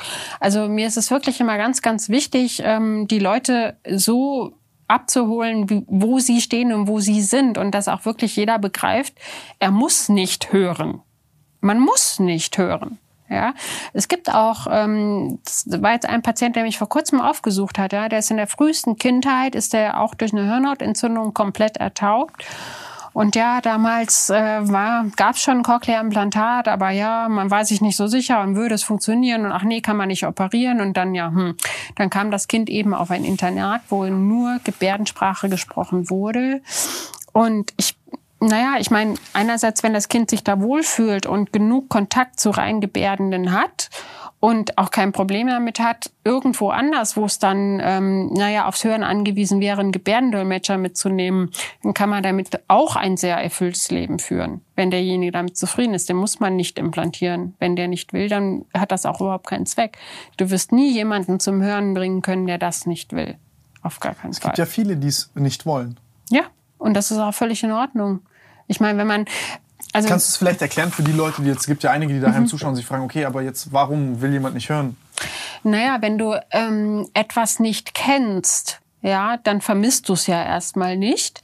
Und etwas, was du nicht vermisst, die dir dann aufzwingen zu lassen, das wird also das Gehirn niemals annehmen, weil du kannst ja mit dieser Prothese, die ich hier habe, die, die funktioniert ja nur, wenn du hinterher Anpassungen, Einstellungen, eine ambulante Reha mit dem Patienten machst. Und wenn der Patient es nicht will, wie willst du einem Gehirn etwas beibringen, was es nicht annehmen will? Du kannst nichts lernen, was du nicht lernen willst. Und von daher gesehen, ähm, ja, also wenn jemand die Stille gewohnt ist und, und, und völlig d'accord damit ist, äh, nur noch über Schriftsprache oder nur noch mit Gebärden zu kommunizieren und, und er sagt, nein, ich will das alles nicht, dann muss man das akzeptieren. Ich glaube, das ist auch, ein, ich glaube, dass man da auch Angst hat vor so einem starken Entfremdungsprozess, weil wenn du dir jetzt vorstellst, du hast beispielsweise beide Elternteile, die zum Beispiel in Gebärdensprache kommunizieren und taub sind. Ähm, und das Kind auch, aber das Kind jetzt zum Beispiel die Möglichkeit hat, durch Technologie zu hören, dann isolierst du diese Kulturen ja auch. Ja, ist ein ganz, ganz wichtiger ähm, Punkt, den du da ansprichst. Das ist vor Weil es ja auch die Identität der Leute. Total. Es gab auch einen Fernsehfilm zu dem Thema und ähm, dieser Fernsehfilm beruht auf einer wahren Begebenheit. Es ist nämlich tatsächlich gab es einen Fall von einer HNO-Klinik, wo der Chefarzt ähm, ein zweieinhalbjähriges gehörloses Kind implantieren wollte. Und die Eltern gesagt haben, nein, auf gar keinen Fall, wir sind gehörlos, das ist wunderbar, unser Kind wächst gehörlos auf, wir wollen nicht, dass das Kind hört. Und dann hat der Chefarzt sich gedacht, hm, ob das so in Ordnung ist und hat dann dem Jugendamt Bescheid gesagt und hat ähm, die Anfrage gestellt, ist das Kindeswohlgefährdung. Und da ist ein Shitstorm über diesen Kollegen hereingebrochen, wo ich echt sagen muss, also Moment mal, der hat vielleicht wirklich nur das Wohl des Kindes im Auge gehabt, weil man muss ja überlegen, also wir haben ja ein flächendeckendes Neugeborenen-Hörscreening. Also jedes Kind, was in Deutschland geboren wird, bekommt einen Stöpsel ins Ohr und wir testen, kann das Kind hören. Das heißt, wir finden alle gehörlosen Kinder und wenn die der richtigen Therapie zugeführt werden, sprich, die werden implantiert, hören die so wie ich. Das heißt, wenn wir es konsequent durchführen, dann haben wir in 20, 30 Jahren gar keine, überhaupt keine Gehörlosen mehr. Aber und das bitte ich halt bitte bei diesen Eltern auch zu beachten, wenn ich jetzt diesem Kind diese Therapie verweigere, weil ich sage als Eltern, ich bin doch wunderbar mit dem und das soll nicht hören. Was ist denn dann in 30, 40 Jahren, wenn ich selber vielleicht nicht mehr bin oder in 50 Jahren? Und es alle um sich herum aber implantiert sind, mit wem kommuniziert das Kind, dann wird es sich dann möglicherweise alleine fühlen. Also die Tragweite der Entscheidung dieser Eltern, ich weiß nicht, ob die das wirklich alles bedacht haben. Und letztendlich fände ich, das ist jetzt meine persönliche Meinung, ähm, wichtig, so einem Kind einfach die Zweisprachigkeit zu ermöglichen, zu sagen, okay, wenn du hier nach Hause kommst, legst du deine Implantate ab, dann sprichst du mit uns Gebärdensprache. Du gehörst hier zu uns gehörlos Und man ermöglicht dem Kind aber durch die Implantate sozusagen den, den Einstieg und auch die Teilnahme an der normalen Welt, an der hörenden Welt. Das wäre so mein Vorschlag und mein Weg gewesen. Aber So wie meine Mutter, wenn ich keinen Bock hat, dass ich Deutsch spreche daheim. Naja, also ich meine, man muss es natürlich, auch das muss dann gewollt sein. Klar, auch das geht nicht gegen den, den Willen eines Kindes oder gegen den Willen der Mutter. Aber ja, ich meine, du kannst es nicht trotzdem. Nee, ich bin voll bei dir, also ich sehe es genauso. Ja, also ich meine, und es hat damals halt, ist es aber sehr, sehr hoch gespielt worden. Es gab dann auch eine Richterin, die diesen Fall verhandeln musste, die dann entscheiden musste, ähm, ist das Kindeswohlgefährdung, ja oder nein? Kann dieses Kind gegen den Willen der Eltern implantiert werden? Wie wurde entschieden? Die Richterin hat entschieden, nein. Das ist keine Kindeswohlgefährdung und das Kind darf als nicht hörendes Kind aufwachsen und das ist keine Kindeswohlgefährdung. Ich meine, im juristischen Sinne hat sie wahrscheinlich recht. Ne? Also man kann kein Kind zu einer Operation zwingen, was die Eltern ablehnen. Ja, das Gut, aber das Kind ist auch nicht in der Lage, also das ist wieder so, ein, ist so eine. Technik, ist es so im, im, im technischen Sinne ist es vielleicht so, aber Ja, aber trotzdem, also das gegen den Willen der Eltern zu machen, das ist, das erscheint mir auch nicht richtig und auch nicht realistisch. Ich meine, müsstest du das Kind von den Eltern trennen, weil die werden ja nicht mit dem Kind zur Therapie gehen, wenn sie nicht wollen, dass das Kind hört. Ja, ich, ich, ich sehe da die Einstellung der Eltern problematisch, weil ich denke, dass es, ähm, wenn das Kind sprechen und hören kann, ist es nur, ist additiv, ist positiv. Also ist etwas on top und das, also man kann ja beides lernen. Ja, aber die sehen sich in ihrer Welt halt gefährdet. Die sehen ihre Welt, ihre Gehörlosenkultur als eine vollwertige Welt, wo man jeden Beruf ergreifen kann, den man möchte. Klar, man braucht dann halt Gebärdendolmetscher und Schriftdolmetscher, aber nö, man kann ja eigentlich alles machen. Die sehen sich also nicht als krank an. Aber es geht ja auch so. Ich meine, das Kind kann entscheiden, wenn es die Möglichkeit hat, zwischen beidem auszuwählen. Ja, das wäre natürlich schön, aber das Kind ist halt minderjährig und, und, und gerade mit zweieinhalb kannst du natürlich gar nichts entscheiden. Ne? Und gerade innerhalb der ersten drei Lebensjahre, also wenn du ein ähm, Kind innerhalb der ersten, also wenn es wirklich taub geboren wird, dann solltest du es innerhalb des ersten Lebensjahres implantieren, dann wird das so lernen, hören und sprechen lernen wie ich und wird so hier sitzen. Ja, Krass. und wenn du es halt nicht machst, dann geht nur Gebärdensprache. Okay, krass. Und das ist halt schon Ja, okay. eine sehr große Tragweite der Entscheidung. Ne? Und von daher gesehen, ja, das muss man schon sehr, sehr gründlich äh, abwägen. Und man kann, man kann nur an das Verständnis der Eltern appellieren und sagen, Mensch, ihr könnt ja mit eurem Kind Gebärdensprache lernen. Es spricht nichts dagegen, es bleibt gehörlos. Jeder Cochlea-Implantierte, der seine Implantate abnimmt, bleibt gehörlos. Ja, das muss man, muss man ja auch so sagen. Ich, deswegen bin ich auch nicht der Meinung, dass Gebärdensprache aussterben wird, weil es, wie gesagt, das ist eine ergänzende Sprache und auch ich bin gehörlos und auch ich setze das ab und zu gerne zu Hause ein. Auch mein Mann kann das Fingeralphabet. Ja, dass wenn wir, wenn ich jetzt gerade mal keinen Zugriff auf meine Implantate habe, zum Beispiel wenn ich unter der Dusche stehe oder so, ja, oder es geht halt mal gerade nicht, dann sage ich ihm auch hier, schau mich bitte an, mach deutlich, damit ich das sehen kann. Und das verschwindet ja nicht. Ja, und das kann man halt nur den Eltern auch versuchen klarzumachen. Ja, das Kind bleibt gehörlos, aber sie eröffnen ihm eben den Weg in die Gesellschaft, in diese normal hörende Welt. Und wenn sie ihm die OP verweigern, verweigern sie ihm den Weg in die normal hörende Welt. Ja, und ich glaube auch, dass man diese Mischung braucht, das, was du vorhin gesagt hast. Also äh, mir zum Beispiel das voll geholfen, sage ich mal, ethnisch und sozial durchgemischte Freunde und Umfelder gehabt zu haben. Also ich kann mit jedem sprechen. Also das sehe ich ja zum Beispiel jetzt auch im Podcast. Ich kann mit dir sprechen, dann kann ich auch jetzt nächst, morgen mit einem Rapper sprechen oder mit äh, wem auch immer. Also und so ist das ja da auch schön. Ich habe dir auch erzählt, dass in Montenegro da ähm, direkt daneben an eine, eine, eine, eine Schule war. Ähm, das Gute war, dass sie da, dass die Geld hatten für eine Sportanlage, die wir mit, mitbenutzt haben. Super. Äh, nein, aber du hast ja dann diese Durchmischung der Gesellschaft und dann hast du halt genau, sag ich mal, Leute wie dich, die die eine und die andere Seite verstehen und die eben diese zwei Blasen, die sonst separat und nicht ineinander löslich wären, ähm, ja, zusammenbringen. Und ich glaube, dass das immer was Positives ist. Ja, ich, ich hoffe, ich kann das weitergeben. Also das finde ich ist auch meine Aufgabe. Und Hast ja auch deswegen, eine Mischlösung. Machst ja auch ja, aus. genau. Also ich finde, es ist ja auch, also ich, ich versuche das Positive an der, an der Gehörlosigkeit zu sehen. Ich versuche zu sehen, dass Gebärden uns bereichern, dass es eine schöne Sprache ist. Und ich setze es in meinem Beruf ja auch wirklich gerne ein, bei meinen Patienten gerne ein. Und das ermöglicht neue Sichtweisen auch für meine Kollegen. Und das ist ja auch sehr, wie soll ich sagen, sehr motivierend, sehr inspirierend für mein Team zu sehen. Die Chefin hat das selber, ähm, weil sie immer genau sehen, okay, was tue ich denn eigentlich da? Was bewirke ich denn da? Weil in dem Moment, wo ich das abnehme, bin ich genauso gehörlos wie der Gehörlose neben mir, der eben nur Gebärdensprache spricht. Und dadurch können sie eben ermessen, welchen wahnsinnigen Effekt wir hier erzielen und was wir hier eigentlich machen. Ja.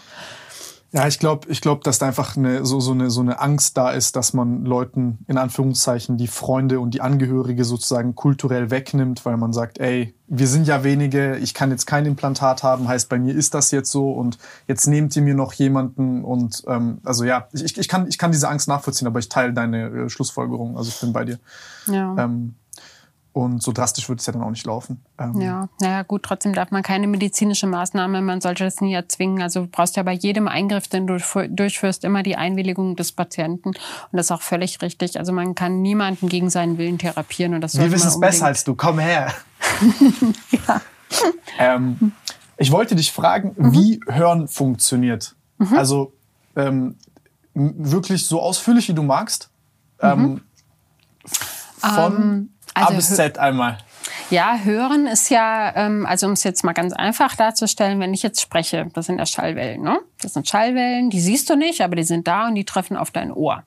Jetzt hast du eine Ohrmuschel, das ist das Erste, was wir brauchen zum Hören. Das hat eine Richtwirkung, ja, wie so ein Trichter. Meine sehr kleinen, kleine Ja, hat Variante trotzdem eine. Richtwirkung, egal. Also ich meine, es gibt auch Leute, die haben solche Lauscher. Und manchmal, ähm, also ich denke, Normalhörende merken das ja, wenn sie ihre Ohrmuschel so ein bisschen vor, ähm, ne, genau so, dann kommt das noch so ein bisschen. besser. Ja, siehst du? Das ist schon der erste, die erste Station des Hörens. Also die äußere Ohrmuschel spielt eine Rolle und auch da gibt's Fehlbildungen, Einschränkungen und Erkrankungen. Also zum Beispiel gibt's Menschen, die komplett ohne Ohrmuschel auf die Welt kommen, die mit einer fehlgebildeten Ohrmuschel auf die Welt kommen. Das gibt's auch. Dann gibt es den Gehörgang hinter der Ohrmuschel. Ähm, das ist da, wo der Ohrschmalz rauskommt. Das ist also quasi wie so eine Röhre, wo auch so Härchen drin sitzen. Und diese Härchen sollen dann den Ohrschmalz zum Beispiel nach außen transportieren. Also das ist der Gehörgang, wo die Dann immer mit Schallwelle dem Wattestäbchen noch tiefer die Dinger reindrücken. Genau, das ist das, was ich gerade sagen wollte. Das sollte man nicht tun, weil man eben meistens einfach nur den Ohrschmalz mit dem Ohrstäbchen immer schön weiter reinsteckt. Und dann sitzt der HNO-Arzt da und muss dann hinterm Mikroskop den ganzen Ohrschmalz mit seinen Instrumenten wieder rausholen. Also das bitte nicht machen. Ähm, aber zurück zum Hören. Also erstmal die Ohrmuschel. Dann der Gehörgang und dann hast du dahinter eben das Trommelfell und diese Schallwelle, wenn ich jetzt spreche, die trifft ja also dann auf die Ohrmuschel, dann in den Gehörgang und da auf das Trommelfell und das Trommelfell ist dann das, das erste, was diese Schwingung aufnimmt, ja. Und hinter dem Trommelfell sitzt dann der Hammer, der Amboss und der Steigbügel. Die sehen auch tatsächlich so aus und das sind die kleinsten Gehörknöchelchen, die der Mensch so also im Körper hat grundsätzlich. Und diese Schallwelle wird jetzt also Ohrmuschel, Gehörgang, dann Trommelfell und Gehörknöchelchen in eine mechanische Schwingung übertragen. Und der Steigbügel, der sitzt dann an der Hörschnecke direkt. Und in der Hörschnecke, da schwimmt das ja wie ein Schneckenhaus geformt, da schwimmt eine Flüssigkeit drin, die sogenannte Endolymphe. Und die Endolymphe, die über, also die bekommt diese mechanische Schwingung in eine ja, Schwingung in der Flüssigkeit übertragen. Und diese Welle, das ist wie so eine Wasserwelle, die durch diese Hörschnecke dann äh, quasi durchgeht. Die bringt dann, und jetzt wird es etwas komplexer, eine Membran zum Schwingen und auf dieser Membran sitzen die Haarzellen. Und die nehmen diese Schwingung dann auf und wenn die Haarzelle sich bewegt, und diese Bewegung ist auch physiologisch, rein physiologisch gesehen ein elektrischer Reiz, diese Bewegung löst dann ein Signal an den Hörnerven aus und der überträgt es dann über verschiedene Schaltstellen zum Gehirn. Und erst dann hörst du was. Und das läuft die ganze Zeit ab, wenn ich jetzt mit dir spreche. Also diese ganzen Stationen durch, werden durchlaufen und überall da, wo es funktioniert, kann es auch nicht funktionieren und Fehler passieren. Und das ist dann unsere Aufgabe, das zu therapieren. Und ich finde es unglaublich komplex und spannend, auch immer wieder zu gucken, ähm, wie kann ich den an welcher Stelle das Gehör dann sozusagen verbessern. Also du kannst am Ohr echt überall rumoperieren, du kannst außen an der Ohrmuschel operieren, du kannst den Gehörgang operieren, die Knöchelchen, die Schnecke selber, kannst du überall rumoperieren. Gut, dann kommt irgendwann der Neurochirurg, der operiert dann im kleinen Hirnbrückenwinkel, so heißt das, wo der Hörnerv rauskommt. Es gibt auch Tumore am Hörnerven, das gibt es auch. Ähm, aber auch da kann man bis zum gewissen Grad tatsächlich auch mit dem Cochlea-Implantat helfen, zumindest wenn der Hörnerv noch erhalten ist. Und ähm, ja, darüber hinaus gibt es dann auch Hirntumore und es gibt tatsächlich auch sowas wie eine zentrale Schwerhörigkeit. Also wenn die Hörrinde geschädigt ist, beispielsweise durch einen Schlaganfall, Oh, das wird wahrscheinlich dann sehr schwer. dann ja, also da ist uns noch nichts bekannt. Also man müsste ja dann die, die Hemisphäre wiederherstellen und das geht nicht tatsächlich. Also der wird dann auch tatsächlich nichts mehr hören, Da müssen wir dann das Hirn verstehen. sozusagen, ja. Ähm, wenn wir jetzt sind am Beispiel von dir, was ist dann, also an welcher dieser Stationen ist bei dir sozusagen das Problem? Hörschnecke. Die Hörschnecke und innen drin die Haarzellen und das ist es bei, naja, bei 90 Prozent. Also von den 15,8 Millionen Schwerhörigen, die wir in Deutschland haben, ist bei 90 Prozent die Hörschnecke das Problem. Also fast jeder Hörgeräteträger, der da draußen rumläuft, der trägt das Hörgerät, weil die Haarzellen selber nicht mehr funktionieren, sondern eben mit der Zeit dann ihre Funktion eingestellt haben und eben weiter abknicken und abnutzen und eben nicht mehr so schön schwingen wie so Härchen, sondern eben wie so ein ausgefranster Teppich sieht das aus unterm Elektronenmikroskop. Die sind wirklich abgeknickt und liegen da am Boden. Das heißt, Krass. der Schall trifft auf das Ohr auf, wird aber dann eben von den Haarzellen nicht mehr übertragen. Und ähm, das ist der, also das ist dieselbe Stelle, an der sozusagen das Ohr geschädigt wird durch äh, kontinuierliche äh, zu laut Musik hören und sowas? Ja, richtig. Das ist diese chronische Schalleinwirkung, die in, zu einer Abnutzung dieser Haarzellen führt. Und ähm, ja, das sind halt Nervenzellen, die kannst du nicht. Du könntest sie therapieren und heilen, wenn du Stammzellen hast oder ein Medikament, was sie wieder wachsen lässt. Aber ja, wenn die einmal geschädigt sind, sind sie leider geschädigt. Und ähm, wenn es nur ein bisschen geschädigt ist, kannst du es durch ein Hörgerät ausgleichen. Und wenn das nicht mehr geht und das nicht mehr ausreicht von der Verstärkung her und zu viele dieser Haarzellen kaputt sind, dann machst du halt deine Hörschnecke einmal neu, indem du halt das Implantat einsetzt. Und das Implantat ist eine Art Brücke, die sozusagen ähm, die äh, Schnecke und die Härchen überbrückt, sozusagen. Ganz genau. Elektrisch. Ganz genau. Und wie kriegt ihr das hin, diese elektrischen Signale so abzustimmen? Weil im Endeffekt, also so, das ist ja, ich, also ich habe jetzt sozusagen ähm, das mechanische Signal, heißt kann die Schwingungsfrequenz des Haars und die korrespondiert mit einer mit einer elektrischen Frequenz im Nerv. Mhm, mhm. Also was wir auch wissen ist zum Beispiel, also die Hörschnecke, das ist ja wie so ein Schlauch, ne, der so aufgewickelt ist. Und an der Basis von dem Schlauch, da am Eingang, da hören wir die ganz hohen Töne. Mhm. Und die ganz tiefen Töne, die werden ganz, ganz oben in der Spitze wahrgenommen. Ja, das hat was damit zu tun, wie so eine Schallwelle aufgebaut ist und an welcher Stelle sie dann sozusagen wahrgenommen wird innerhalb der Hörschnecke. Und diese ganz hohen Töne, das ist im Übrigen auch ähm, der Grund dafür, weshalb die als erstes verloren gehen. Also jemand, der ähm, eine Schwerhörigkeit hat, eine leichte oder eine geringgradige, der wird ähm, immer zuerst sagen, Moment mal, ich höre doch alles, die reden undeutlich. Naja, ist nicht mm. richtig. Also die, er, er hört, weil das Empfinden für Lautstärke. Dafür musst du tiefe Töne halt normal hören und das funktioniert bei fast allen oben in der Spitze noch relativ lange normal, dass du halt dieses Tiefenempfinden hast, Bässe normal hörst, ähm, Volumen, Klang, das ist alles hier oben und diese Präzision in der Sprache und dieses Verstehen von S und Zischlauten, auch das englische TH zum Beispiel, mhm. ist eine unglaublich hohe Frequenz und das ist halt das, weil alle Frequenzen hier unten drüber müssen, nutzt sich das als erstes ab und wir hören zuerst, wenn wir schlecht hören, hohe Töne eben schlecht. Und deswegen ist derjenige, der betroffen ist, oftmals völlig irritiert und überrascht, weil er sagt, Moment, ich höre doch alles, ja, aber er versteht eben nicht gut. Weil wenn ich jetzt mit dir spreche, das, was dich die Sprache gut verstehen lässt, ist eben auch das Verstehen dieser S- und Zischlaute. Und besonders auffallen tut es dann, wenn du in einer geräuschvollen Umgebung bist, mit vielen Nebengeräuschen, zum Beispiel im Restaurant wo da noch Musik spielt und Geschirr klappert, dann hörst du all diese Nebengeräusche ja auch normal. Wenn aber dann die Leute am Tisch reden und dir diese Zischlaute rausfallen, SFs, dann hörst du, dann hörst du ein Wort wie zum Beispiel, ähm, ich versuche jetzt mal nachzumachen, was könnte man denn mal, ähm, dann denkst du, hä, was? Und du hast halt Schreibtisch nicht richtig gehört, weil dir die S und die Zischlaute fehlen. Also du hörst, aber du verstehst nicht. Und so fängt es bei fast allen an. Und ähm, wie, wie, kriegt, wie kriegt ihr das hin, ähm, bei diesen Implantaten diese, diese, diese, diese Reizüberbrückung zu haben? Das, das ist das, was ich so spannend finde, weil das, eigentlich ist es total äh, primitiv, wenn man so will. Ne? Also um es jetzt mal ganz, ganz einfach oder auch mal zu gucken, wo die Idee mit dem Cochlea-Implantat überhaupt herkommt. Das war ein Herr Volta, den wir ja von der Einheit Volt bei Strom sehr gut kennen. Und der Herr Volta, der hat eben ein Stromkabel genommen, hat sich ins Ohr gesteckt und hat gemerkt, okay, Strom erzeugt Höreindrücke. Und das ist quasi der Grundgedanke des Cochlea-Implantates gewesen, hinzugehen und zu sagen, okay, wir nutzen Strom, um den Hörnerven zu reizen anheizen, damit man wieder was hört, wenn man halt ertaubt ist. Und ähm, naja, also das war wirklich die profane, grundlegende Idee, die sich dann eben weiter und weiter und weiter entwickelt hat. Also 1980 hat man überhaupt damit angefangen zu implantieren. Auch hier in Deutschland hat man damit angefangen.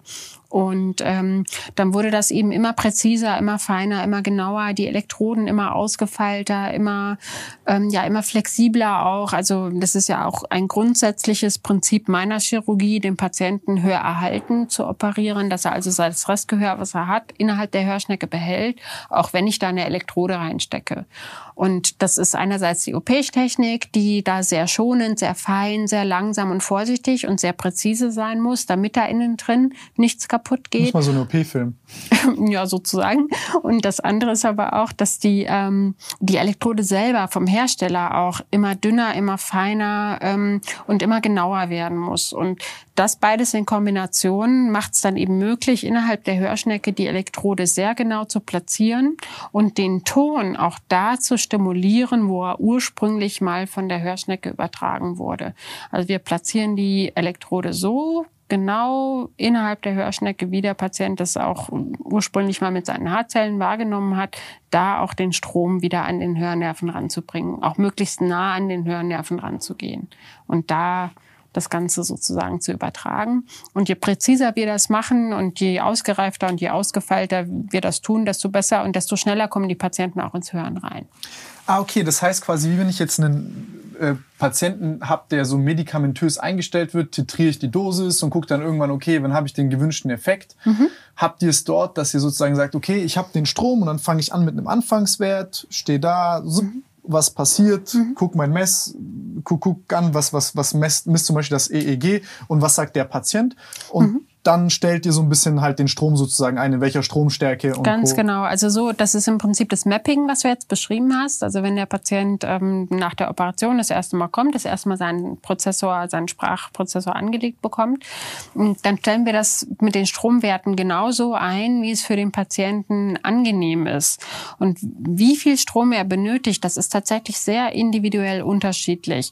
Und man muss erstmal natürlich mit wenig anfangen, weil der Nerv kennt das ja nicht. Also wenn wir den jetzt gleich so einstellen würden, wie ich das hier bin, die würden uns alle vom Stuhl fallen, ja, weil sie denken, oh mein Gott, so viel Strom, ja, man spürt das ja auch, sehr unangenehm. Spürst du das jetzt? Nein, überhaupt nicht. Und das ist ja die Aufgabe der Audiologen in meiner Klinik, dass sie genau das auf die Bedürfnisse der Patienten so einstellen, wie die das brauchen. Also die bekommen von uns auch eine Skala vorgelegt, dass sie sagen, so, der Ton ist leise, der ist etwas leise, der ist zu leise, den höre ich an angenehm, das ist angenehm laut, das ist zu laut. Und so können die uns ganz genau Rückmeldung darüber geben, wie sie welchen Ton genau haben wollen. Und so prüfst du die einzelnen Frequenzen einmal durch, jeden einzelnen Kontakt. Was möchte er haben? Wie ist es für ihn angenehm? Dann schaltest du ein und dann äh, entsteht der Höreindruck.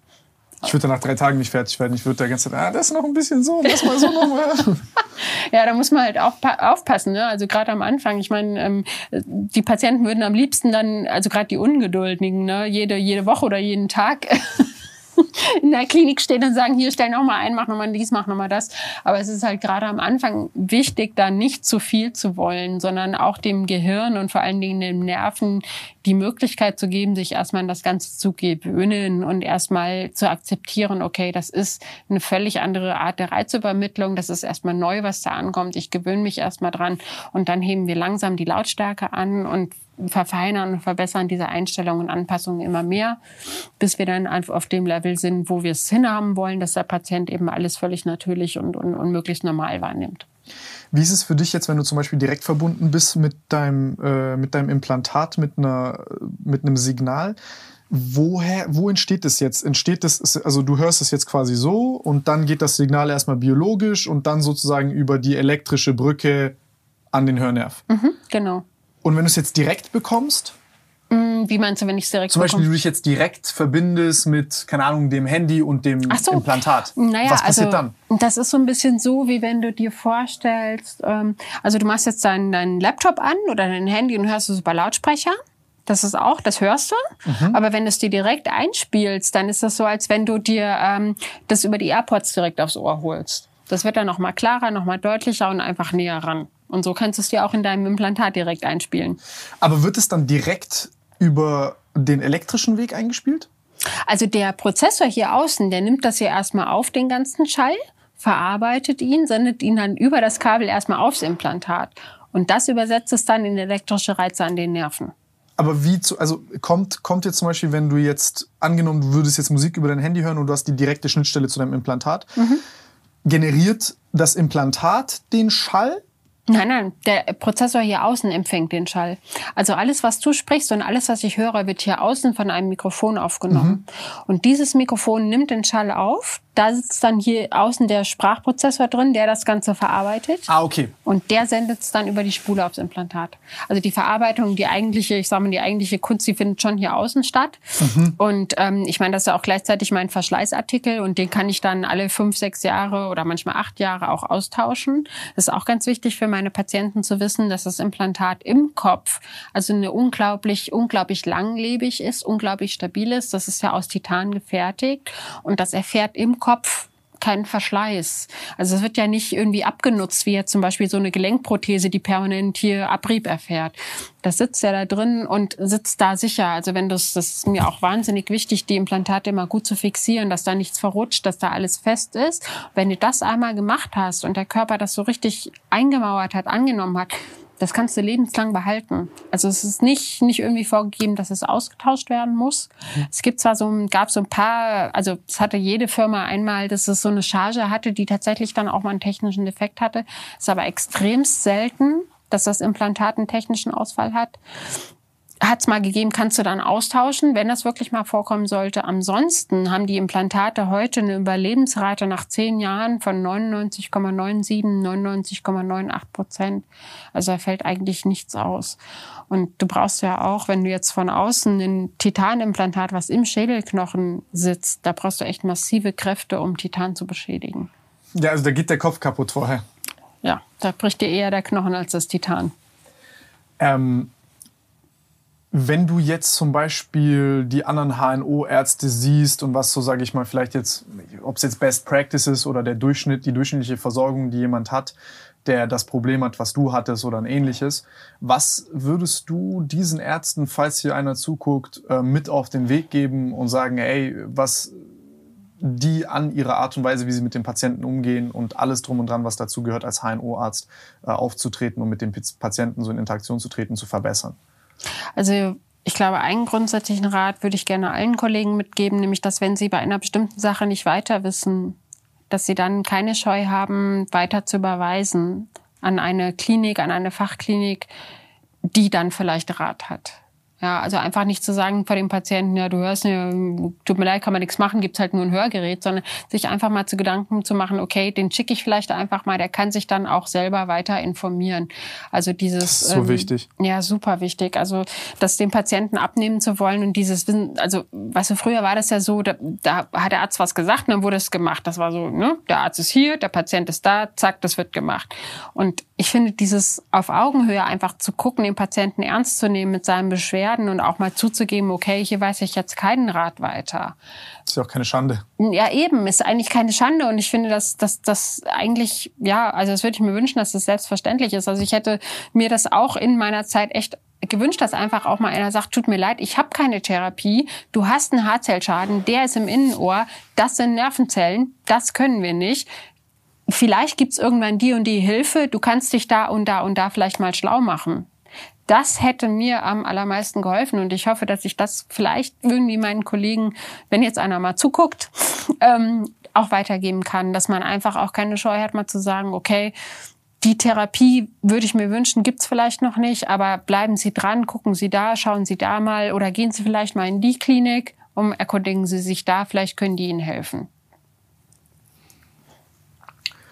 Ähm, als du dein Medizinstudium dann gemacht hast, ähm, da hattest du ja noch kein Implantat.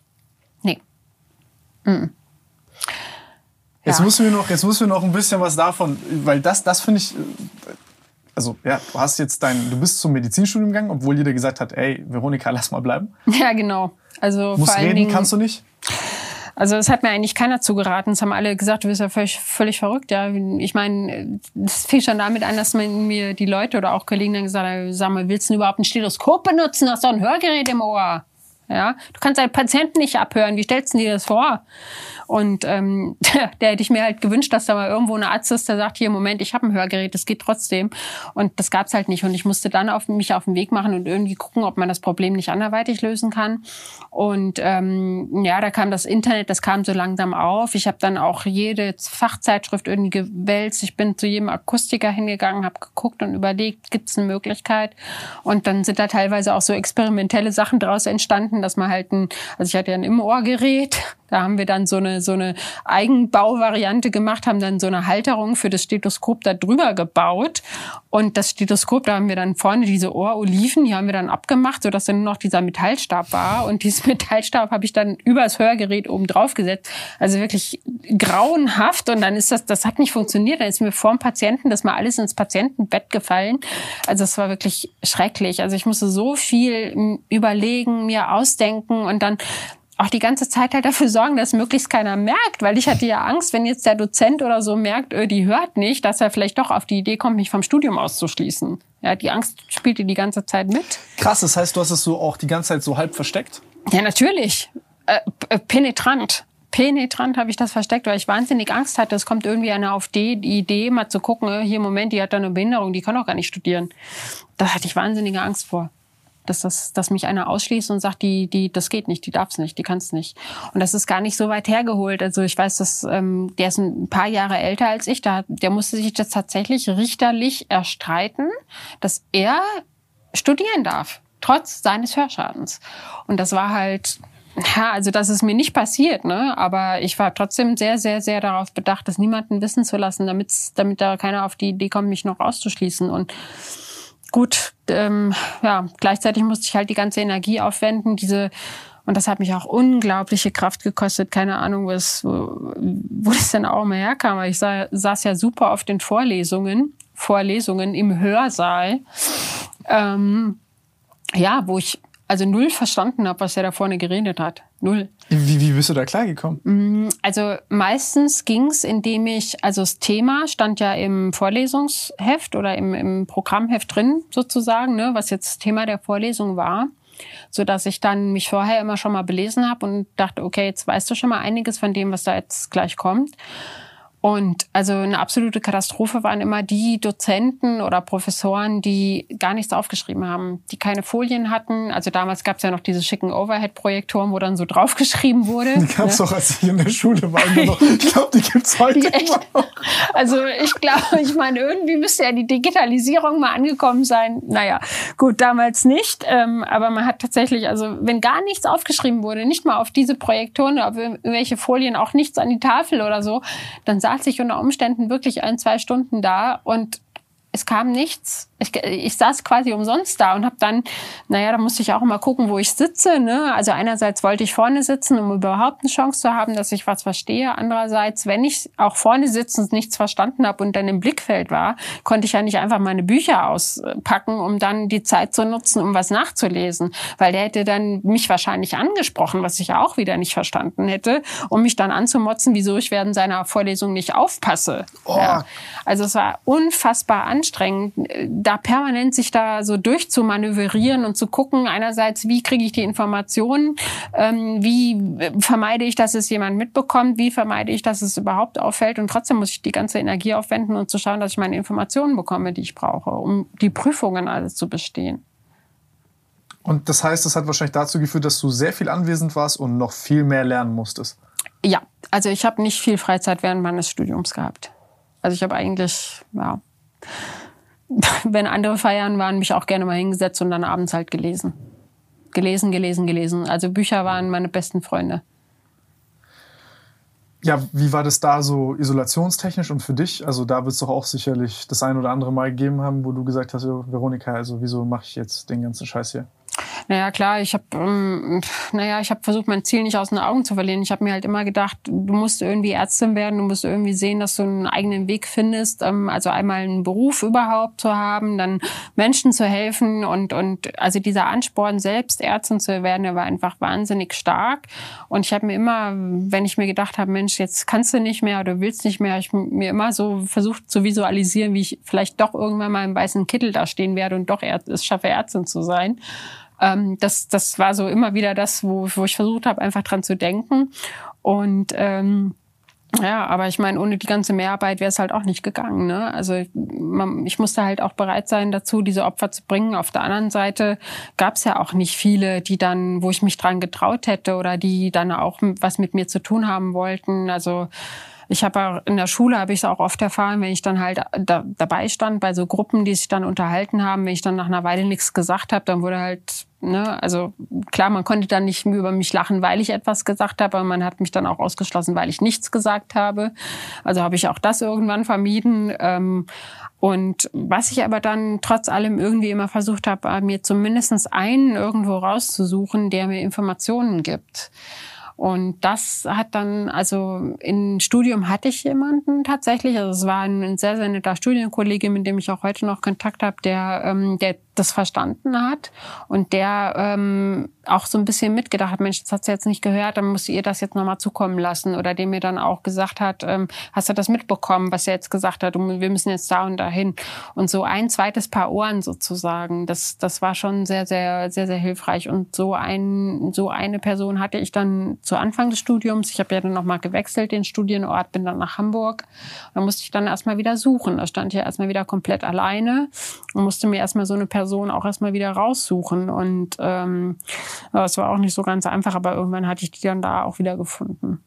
Also ich habe auch immer versucht, jemanden mit einzuweihen, der mir dann eben auch hilft. Ne? Gibt es also Tipps, wo du sagen würdest, jetzt gibt es, keine Ahnung, vielleicht die Veronika heute, die jetzt dort sitzt, mit denselben Problemen sich rumschlägt, einerseits an die Institutionen, die Universitäten. Hat sich da was geändert? Und ja, also ich denke, dass diese ganze äh, Diversitätsdebatte und Inklusion, also das sollte doch inzwischen fest verankert sein. Und ich hoffe, dass es kein Problem mehr ist, wenn jemand mit einem Hörschaden studiert. Also es gibt wirklich viele Möglichkeiten, auch technischer Art, das Ganze zu kompensieren. Und ich hoffe nicht, dass es heute noch einen Dozenten gibt, der sich weigert, zum Beispiel ein zusätzliches Mikrofon zu tragen. Und ähm, oder Schriftdolmetschen, das wird ja heute auch von den Integrationsämtern, die sind verantwortlich dafür, dass ein Schriftdolmetscher zum Beispiel bezahlt wird. Wenn ich mir das vorstelle, es hätte mir unglaublich geholfen. Ja, hätte ich mir da einen Computer hingestellt und über ähm, Fern ja, also über eine, eine Internetverbindung äh, aus der Ferne hätte jemand dann Geschriftdolmetscht. Ne? Der hört sich dann aus der Ferne an, was der Dozent sagt und schreibt mir da alles rein. Da hätte ich ja einfach mitlesen können, was der Dozent da vorne sagt. Und ja. kann ja auch jeder angucken, wenn man dann sogar noch ein Protokoll hat von der ganzen Vorlesung. Zum Beispiel, das hätte dann allen Wenn er dann sowieso nicht an die Tafel schreibt. Das, eben, er hat's ja nicht gemacht. Ja, da hätten alle profitiert. Ne? Hätte man sogar ein Protokoll gehabt zum Rumgeben. Ja, so können dann alle profitieren. Und also ich gehe davon aus, ich studiere heute nicht, aber ich gehe davon aus, dass es tatsächlich kein Problem ist. Also in den Schulen hat sich wirklich ähm, sehr, sehr viel getan. Das muss man echt sagen. Also es gibt äh, in, dieser Inklusionsgedanke, der ist meiner Meinung nach in den Schulen wirklich angekommen dass man Kinder, die eine Behinderung haben, nicht ausschließt, sondern sie inkludiert und in die Gruppe mit reinnimmt und dass die Aufgabe auch von allen anderen ist, auch vom Lehrer ist, dieses Kind zu integrieren. Das ist mir aber sowieso nie so klar gewesen. Ich habe immer mir gedacht, ey, wo, also wie kurz gedacht ist das, wenn ich so mit so einem Menschen umgehe, ich könnte wirklich so und ich bin auf der anderen Seite. Hm. Ja, so. das ist so, so die Empathie, die man dann halt haben sollte, ne? die, um, um den Menschen halt auch anzunehmen mit seiner Ein Einschränkung. Ne? Und die nicht auszuschließen. Also, ich meine, ich werde auch mit meiner Einschränkung äh. ja. Naja, ich meine, also ich glaube, dass es so eher in der Natur der Menschen liegt, diejenigen, die anders sind, auszuschließen. Ne? Mit dem könnte ja was sein, der könnte ja krank sein, das könnte ja ansteckend sein, vielleicht so nach dem Motto. Mhm. Ne? Also so ich glaube, das ist Immunsystemmäßig. Ja, vielleicht, keine Ahnung, aber. Ich hatte immer Sympathie für Leute, die anders sind. Irgendwie, ich mag das. Ich finde das viel, ich weiß, ich fand das, ich, ich finde ich find Leute, die anders sind, viel sympathischer als so dieses, ich weiß nicht, ich habe ich hab so eine Aversion Normalität gegenüber. Ich mag das nicht. Mhm. Naja, also ich meine, wenn man wirklich, also ich, ich glaube, wenn man wirklich schlau ist, dann, dann schaut man mal bei denen, die anders sind, ähm, ja, was, was denn da so interessant ist, ne? Also was so deren Weg ist und was man vielleicht davon lernen kann. Oder ich meine, wenn alle gleich sind, ist ja irgendwie langweilig, oder? Klar, klar. Und äh, ja, wenn man, wenn alle sich auf denselben Wert koordinieren, dann hm. gute Nacht. Hm. Dauert nicht lang, bis alles um die Ohren fliegt. Ja, aber manchmal denke ich mir auch so, ich meine, damals war es halt die, die, die Zeit der Supermodels, ne, Cindy Crawford und, und Claudia Schiffer und so, und je perfekter und, und, und, und toller alle aussahen, ja, desto erstrebenswerter war das Ganze. Und ich meine, es ist schon wichtig, auch zu gucken, dass wir anders sein können, dass wir äh, divers sein können, dass es auch in Ordnung ist. Und ich denke, das spielt da schon alles mit rein. Und das sollten wir auch ähm, ja, akzeptieren und annehmen. Ich finde das Gefühl, was hinten dran rauskommt, auch viel angenehmer und schöner, als äh, irgendwie diese Perfektion zu haben. Ob es jetzt bei Models die Schönheit ist und die Makellosigkeit oder beim Arzt der Gott in Weiß. Ich finde das so viel. Ich weiß nicht, ob vielleicht Leute es gibt, die diese, diesen Gott in Weiß haben wollen, weil sie denken, dass sich dann in so einer Illusion von Sicherheit befinden. Hm. Aber ähm, ich finde, ich finde, ja. das ist viel nahbarer. Also so wie du jetzt beispielsweise sprichst, finde das viel sympathischer, ich finde das viel cooler, ich finde das viel nahbarer, ich finde das, ja. Naja, ich meine, es gibt auch, ähm, also ich habe einmal eine Patientin gehabt, das ist mir nicht nie aus dem Kopf gegangen. Also ich glaube irgendwie, also ich habe wirklich ganz, ganz selten, dass ich keinen keinen Kontakt, keinen Zugang zu meinen Patienten bekomme. Aber bei der habe ich hinterher wirklich gedacht, Mensch, die konnte einfach nicht damit umgehen, dass ich mit ihr so respektvoll gesprochen habe. Ja? Ich, glaub, ich glaube, die kannte das nicht. Ich glaube, die, die, der war das irgendwie suspekt. Und ähm, die, die ist auch meiner Empfehlung, das eben weiter zu untersuchen und weiter zu behandeln, nicht gefolgt. Und da hatte ich wirklich dann das Gefühl, Mensch, die braucht eigentlich einen, der sie von oben einfach nur reinhaut. Und das finde ich halt immer, ja, sowas gibt's auch, finde ich irgendwie schade, aber ja, gibt's auch heute noch, dass, dass, dass Leute gerne von oben runter behandelt werden wollen, weil sie es vielleicht so gewohnt sind. Aber für richtig halte ich das ganz und gar nicht. Also ich bin zutiefst davon überzeugt, dass ein respektvoller Umgang mit meinen Patienten der richtige Weg ist. Ich möchte, dass meine Patienten die Therapie, die ich ihnen anbiete, verstehen und dass sie sie selbst aktiv haben wollen. Ich halte nichts davon, irgendwas vorzuschreiben, so von wegen, du machst es jetzt, weil ich dir das sage. Ich glaube, das bringt nichts. Also zumindest nicht in meinem Fall. Also ich werde einem Gehirn, wie gesagt, nichts beibringen können, wenn derjenige das selber nicht verstanden hat und das nicht selbst will. Klar, also auf, auf, auf jeden Fall. Ich glaube, äh, Bildung und gut Dinge erklären ist der beste und äh, kopfschmerzloseste Überzeugungsprozess, den Menschen haben. Hm. Ähm, ja. Also ich denke, wir sollten miteinander reden und wir sollten als Ärzte unsere Patienten respektvoll behandeln, auf Augenhöhe kommunizieren, so kommunizieren, dass unsere Patienten uns verstehen. Ich meine, das sind also Glückskekschen-Weisheiten, die, glaube ich, uns allen irgendwie klar sind, aber es wird halt nicht praktiziert. ja, ja, es ist, ähm, ja, nicht aber ich glaube, ich glaube schon, dass das nach und nach weniger wird. Also diese ja. Chefärzte, so wie ich sie auch ähm, als, als Schülerin, als, als Kind, als Studentin dann auch, äh, teilweise auch während der Assistenzarztzeit dann erlebt habe. Also ich hoffe doch, dass das, na, eigentlich gibt es das auch heute immer noch, aber ich hoffe, dass das eben langsam nachlässt, dass man eben diese, weiß ich nicht, diese wirklich diese also diese überhebliche, arrogante Haltung, so ich bin hier der Arzt und Gott in Weiß und ihr seid alle meine Untertanen und oh, brr, nee, und das war also, so? Ja, natürlich. Also gerade im Krankenhaus, ähm, so wie ich das kennengelernt habe, war die, die Hackordnung und die Hierarchie unfassbar wichtig. Und ich, also ganz ehrlich, ich finde, da können wir uns in den USA auch heute teilweise noch was abschauen, ja. Ich habe meine eine meiner ersten Formulaturen habe ich in Denver, Colorado gemacht bei einem HNO-Arzt und bei Professor Jenkins, das ist einer der Koryphäen für Ohrchirurgie in den USA. Und ähm, also ich bin völlig aus den Socken gefallen, als der auf mich zukam. Hey, you want coffee? Ich meine, der hat mich geduzt. Er hat mich gefragt, ob ich einen Kaffee will. Und dann hat er mir auch, an, auch noch einen mitgebracht. Hallo? War in Deutschland undenkbar zu der Zeit. Also ähm, ich meine, dass ich mit einem Professor spreche, ja, nur mit Herr Professor und Sie, so dass die Hierarchie deutlich wird. Und ähm, also, dass der mir einen Kaffee mitgebracht hätte, völlig undenkbar. Der hatte eine Sekretärin, die ihnen den Kaffee bringt, ja. Und ich meine, es gab auch welche, die mit mir gemeinsam niemals einen Kaffee getrunken hätten, weil ihnen die Hierarchie zwischen äh, Professor, Chefarzt und Assistent zu groß war. Die umgeben sich maximal mit ihren Oberärzten. Also da darfst du mit dem Chef dann erst direkt sprechen und lernen, wenn du dann schon Facharzt bist vielleicht, ja. Und so lange lernst du dann von seinen Oberärzten. Also es ist halt, also da gab es schon wirklich welche, die das sehr, sehr genau genommen haben mit dieser Hierarchie. Und ähm, also ich weiß nicht, ich finde das schade. Also ich glaube, dass jeder ähm, wertvoll ist auf seine Art und Weise. Und ähm, also dass diese Hierarchien im Krankenhaus also man braucht Aufgaben, die man verteilt und ja, man braucht natürlich auch einen Chef, der den ganzen Karren zieht, der die Verantwortung übernimmt ähm, und auch einfach alles nach vorne bringt. Natürlich braucht man das, aber so also so krasse Hierarchien von oben runter und Befehle erteilen, Nein, also ich denke, man braucht eine gute Organisation, eine gute Struktur, Aufgaben, die man verteilt. Aber der Teamgedanke innerhalb des Krankenhauses, den finde ich wahnsinnig wichtig. Also gerade wenn wir Patienten behandeln, die viel Leid mitbringen, denen es schlecht geht, die in Lebensgefahr sind, die teilweise bluten oder vor ganz schwierigen Entscheidungen stehen, dass dann das Team innerhalb ähm, funktioniert und einfach miteinander gut arbeitet und auch eine gute Stimmung im Team ist, finde ich super wichtig.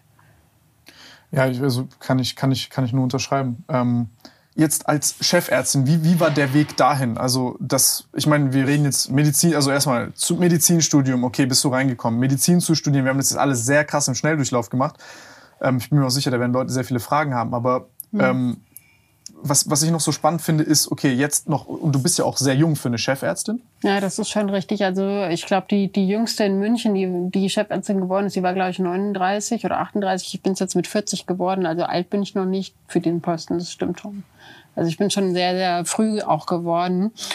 Ähm, und aber jetzt den Sprung von der Oberärztin zur Chefärztin, das war also pff, so in der Position war das schon das Schwierigste. Also ich meine, einerseits gibt's diesen Posten ja nicht oft und dann ist es in der Regel so, da setzt du halt einen Mann drauf, der die Klinik führt und der macht es bis zur Rente. Also das heißt, die, die Posten sind einfach super selten vakant. Und ähm, ja, ich meine, dann muss es halt auch noch so sein, dass dich äh, die Leute auch akzeptieren und auch annehmen und diese Vorstellung von diesem Gott, dem weiß, der das alles beherrscht und eben obendrauf ist, ist es doch noch sehr, sehr, sehr fest und sehr eng verankert überall. Und da so reinzubrechen und das zu durchbrechen, das war unfassbar schwer. Unfassbar. Wogegen hast du da gekämpft? Also äh, gegen, die, gegen die Vorstellung, dass man als Frau da nichts zu suchen hat, dass man als Frau die Kinder kriegt, da nichts zu suchen hat. Ich muss, muss, muss mir auch so sehen. Ich habe ja zwei Kinder bekommen und ähm, also gerade bei meinem zweiten Kind, als ich da schwanger war, also wenn ich da nicht äh, ab einem gewissen Punkt aus der Klinik auch draußen geblieben wäre, ich glaube, ich hätte das Kind verloren. Das war so viel Stress und da hatte ich so viel, also da habe ich mich auch so aufgeregt, wie, wie man, also wie man mit einer, mit einer Kollegin, mit einer Oberärztin, die ja offensichtlich bemüht ist, äh, dann so umgehen kann. Da habe ich lange dran zu knabbern gehabt. Wie wurde damit umgegangen? Also eigentlich möchte ich da nicht so drauf eingehen, weil ich immer denke, es bringt nichts, ähm, die ähm, ja also die Leute schlecht zu machen. Aber also ich hoffe einfach, dass generell sich das nicht wiederholt. Also dass die ähm, ja, dass die Leute Chancen begreifen darin, dass auch Frauen äh, in der Medizin, auch in der Medizin Führung übernehmen können, dass auch Frauen mit Kinder in der Medizin Führung übernehmen können und dass auch Frauen mit einer Behinderung und Kinder Führung in der Medizin übernehmen können und dass das auch akzeptiert ist. Und ich hoffe, dass ich auch zeigen kann, dass das kein soziales Projekt ist, sondern also ich, ich denke. so ein typischer Männerkommentar. Ja, ich denke, ich, ich hoffe, dass man auch sehen kann, und das tut meine Geschäftsführung, glaube ich, schon, dass die Klinik, dass meine Klinik auch wirklich sehr erfolgreich läuft. Das war damals in der Klinik, wo ich vorher war, so. Da haben sich vier männliche Chefärzte ähm, an dieser, also Hörklinik versucht, an dieser Implantatabteilung funktioniert, haben es nur mit einem sehr eingeschränkten Erfolg gemacht. Dann kam ich und habe die Patientenzahlen erstmal verdoppelt. Ja, also wenn die Leute wissen, da ist jemand, der hat das selber, der versteht offensichtlich was von, das führt zum Patientenzulauf, offensichtlich zum Erfolg. Und also man, es kann sich kaum einer vorstellen, wozu dann solche Männer in der Lage sind, ähm, zu kompromittieren, zu äh, auszuschließen. Ähm, gut, ich meine, Mobbing bin ich ja gewohnt, insofern war das jetzt äh, für mich auch nichts Neues, aber es trifft einen dann trotzdem. Und äh, sich da dann eben auch wieder gegen durchzusetzen und zu überlegen, wie kann ich das umgehen, wie kann ich trotzdem dafür sorgen, dass ich nicht aussortiert werde, wie kann ich trotzdem klar machen, dass das meine Leistung ist und nicht die des Chefarztes. Ja, also es war schon alles, also da ging es wirklich sehr, sehr hart zu und das war auch keine schöne Zeit. Und dann habe ich mir gedacht, Mensch, also wenn du irgendwie selbst gestalten willst und selbst die Klinik führen willst, dann musst du selber Chefärztin werden. Und das, ähm, ja, das also diesen Sprung daraus zu schaffen und auf diese Position zu kommen, war irre schwer. Und das Einzige, was mir dann geholfen hat, war dann auch wieder ein Mann darf ich gerne sagen, aber einer, der es eben anders gesehen hat, der auch wieder so ähnlich wie mein Lehrer damals, mein Mentor, gesehen hat, okay, das ist eine Chance, die kann das, die hat den Zugang zu den Patienten und die machst du jetzt zur Chefärztin. Und ja, das hat, also das war immer diese berühmte Tür, die sich dann doch wieder irgendwann geöffnet hat. Da gab es dann eben doch wieder einen, der eine Chance darin gesehen hat und kein Risiko. Krass. Dann das nächste Mal frage ich dich aus über deinen Mentor und viele andere Sachen, aber ich glaube, wir haben heute auf jeden Haben Fall wir mal. genug, oder? Also ich könnte locker noch mal doppelt so lang, aber ich glaube, Gleich muss man was essen. äh, ja. Veronika, vielen, vielen lieben Dank. Ähm, Ja, sehr gerne. wo finden dich denn die Leute, falls jetzt irgendjemand solche Probleme hat? Wo äh, findet man die Klinik? Wo bist du? Also wir haben eine Internetseite. Es wird in Kürze auch noch mal eine ganz neue Internetseite geben, wo ähm, auch so Sachen wie die, die Zeitungsartikel, auch ich bin ja bis jetzt auch im Frühstücksfernsehen, im ZDF, ARD Brisant oder die Sache, die wir jetzt heute gemacht haben, dann verlinken, wo man das alles finden kann. Und ähm, das äh, ja, können, wir, können wir einblenden oder ihr gebt einfach bei Google Helios Klinik Veronika Volta in München ein, dann werdet ihr mich in jedem Falle finden. Ähm, oder ja, ihr geht, äh, ja, also Internet geht am schnellsten oder ihr ruft einfach an in meiner Klinik und macht einen Termin. Okay. Freunde, vielen Dank, dass ihr ein bisschen zugehört habt. Und ähm, sollten wir eigentlich Untertitel auf die Episode machen? Macht das, Das wäre super geil. Ja? Wenn du die untertitelst, da wäre ich dir super dankbar. Kriegen wir das hin? Keine Ahnung.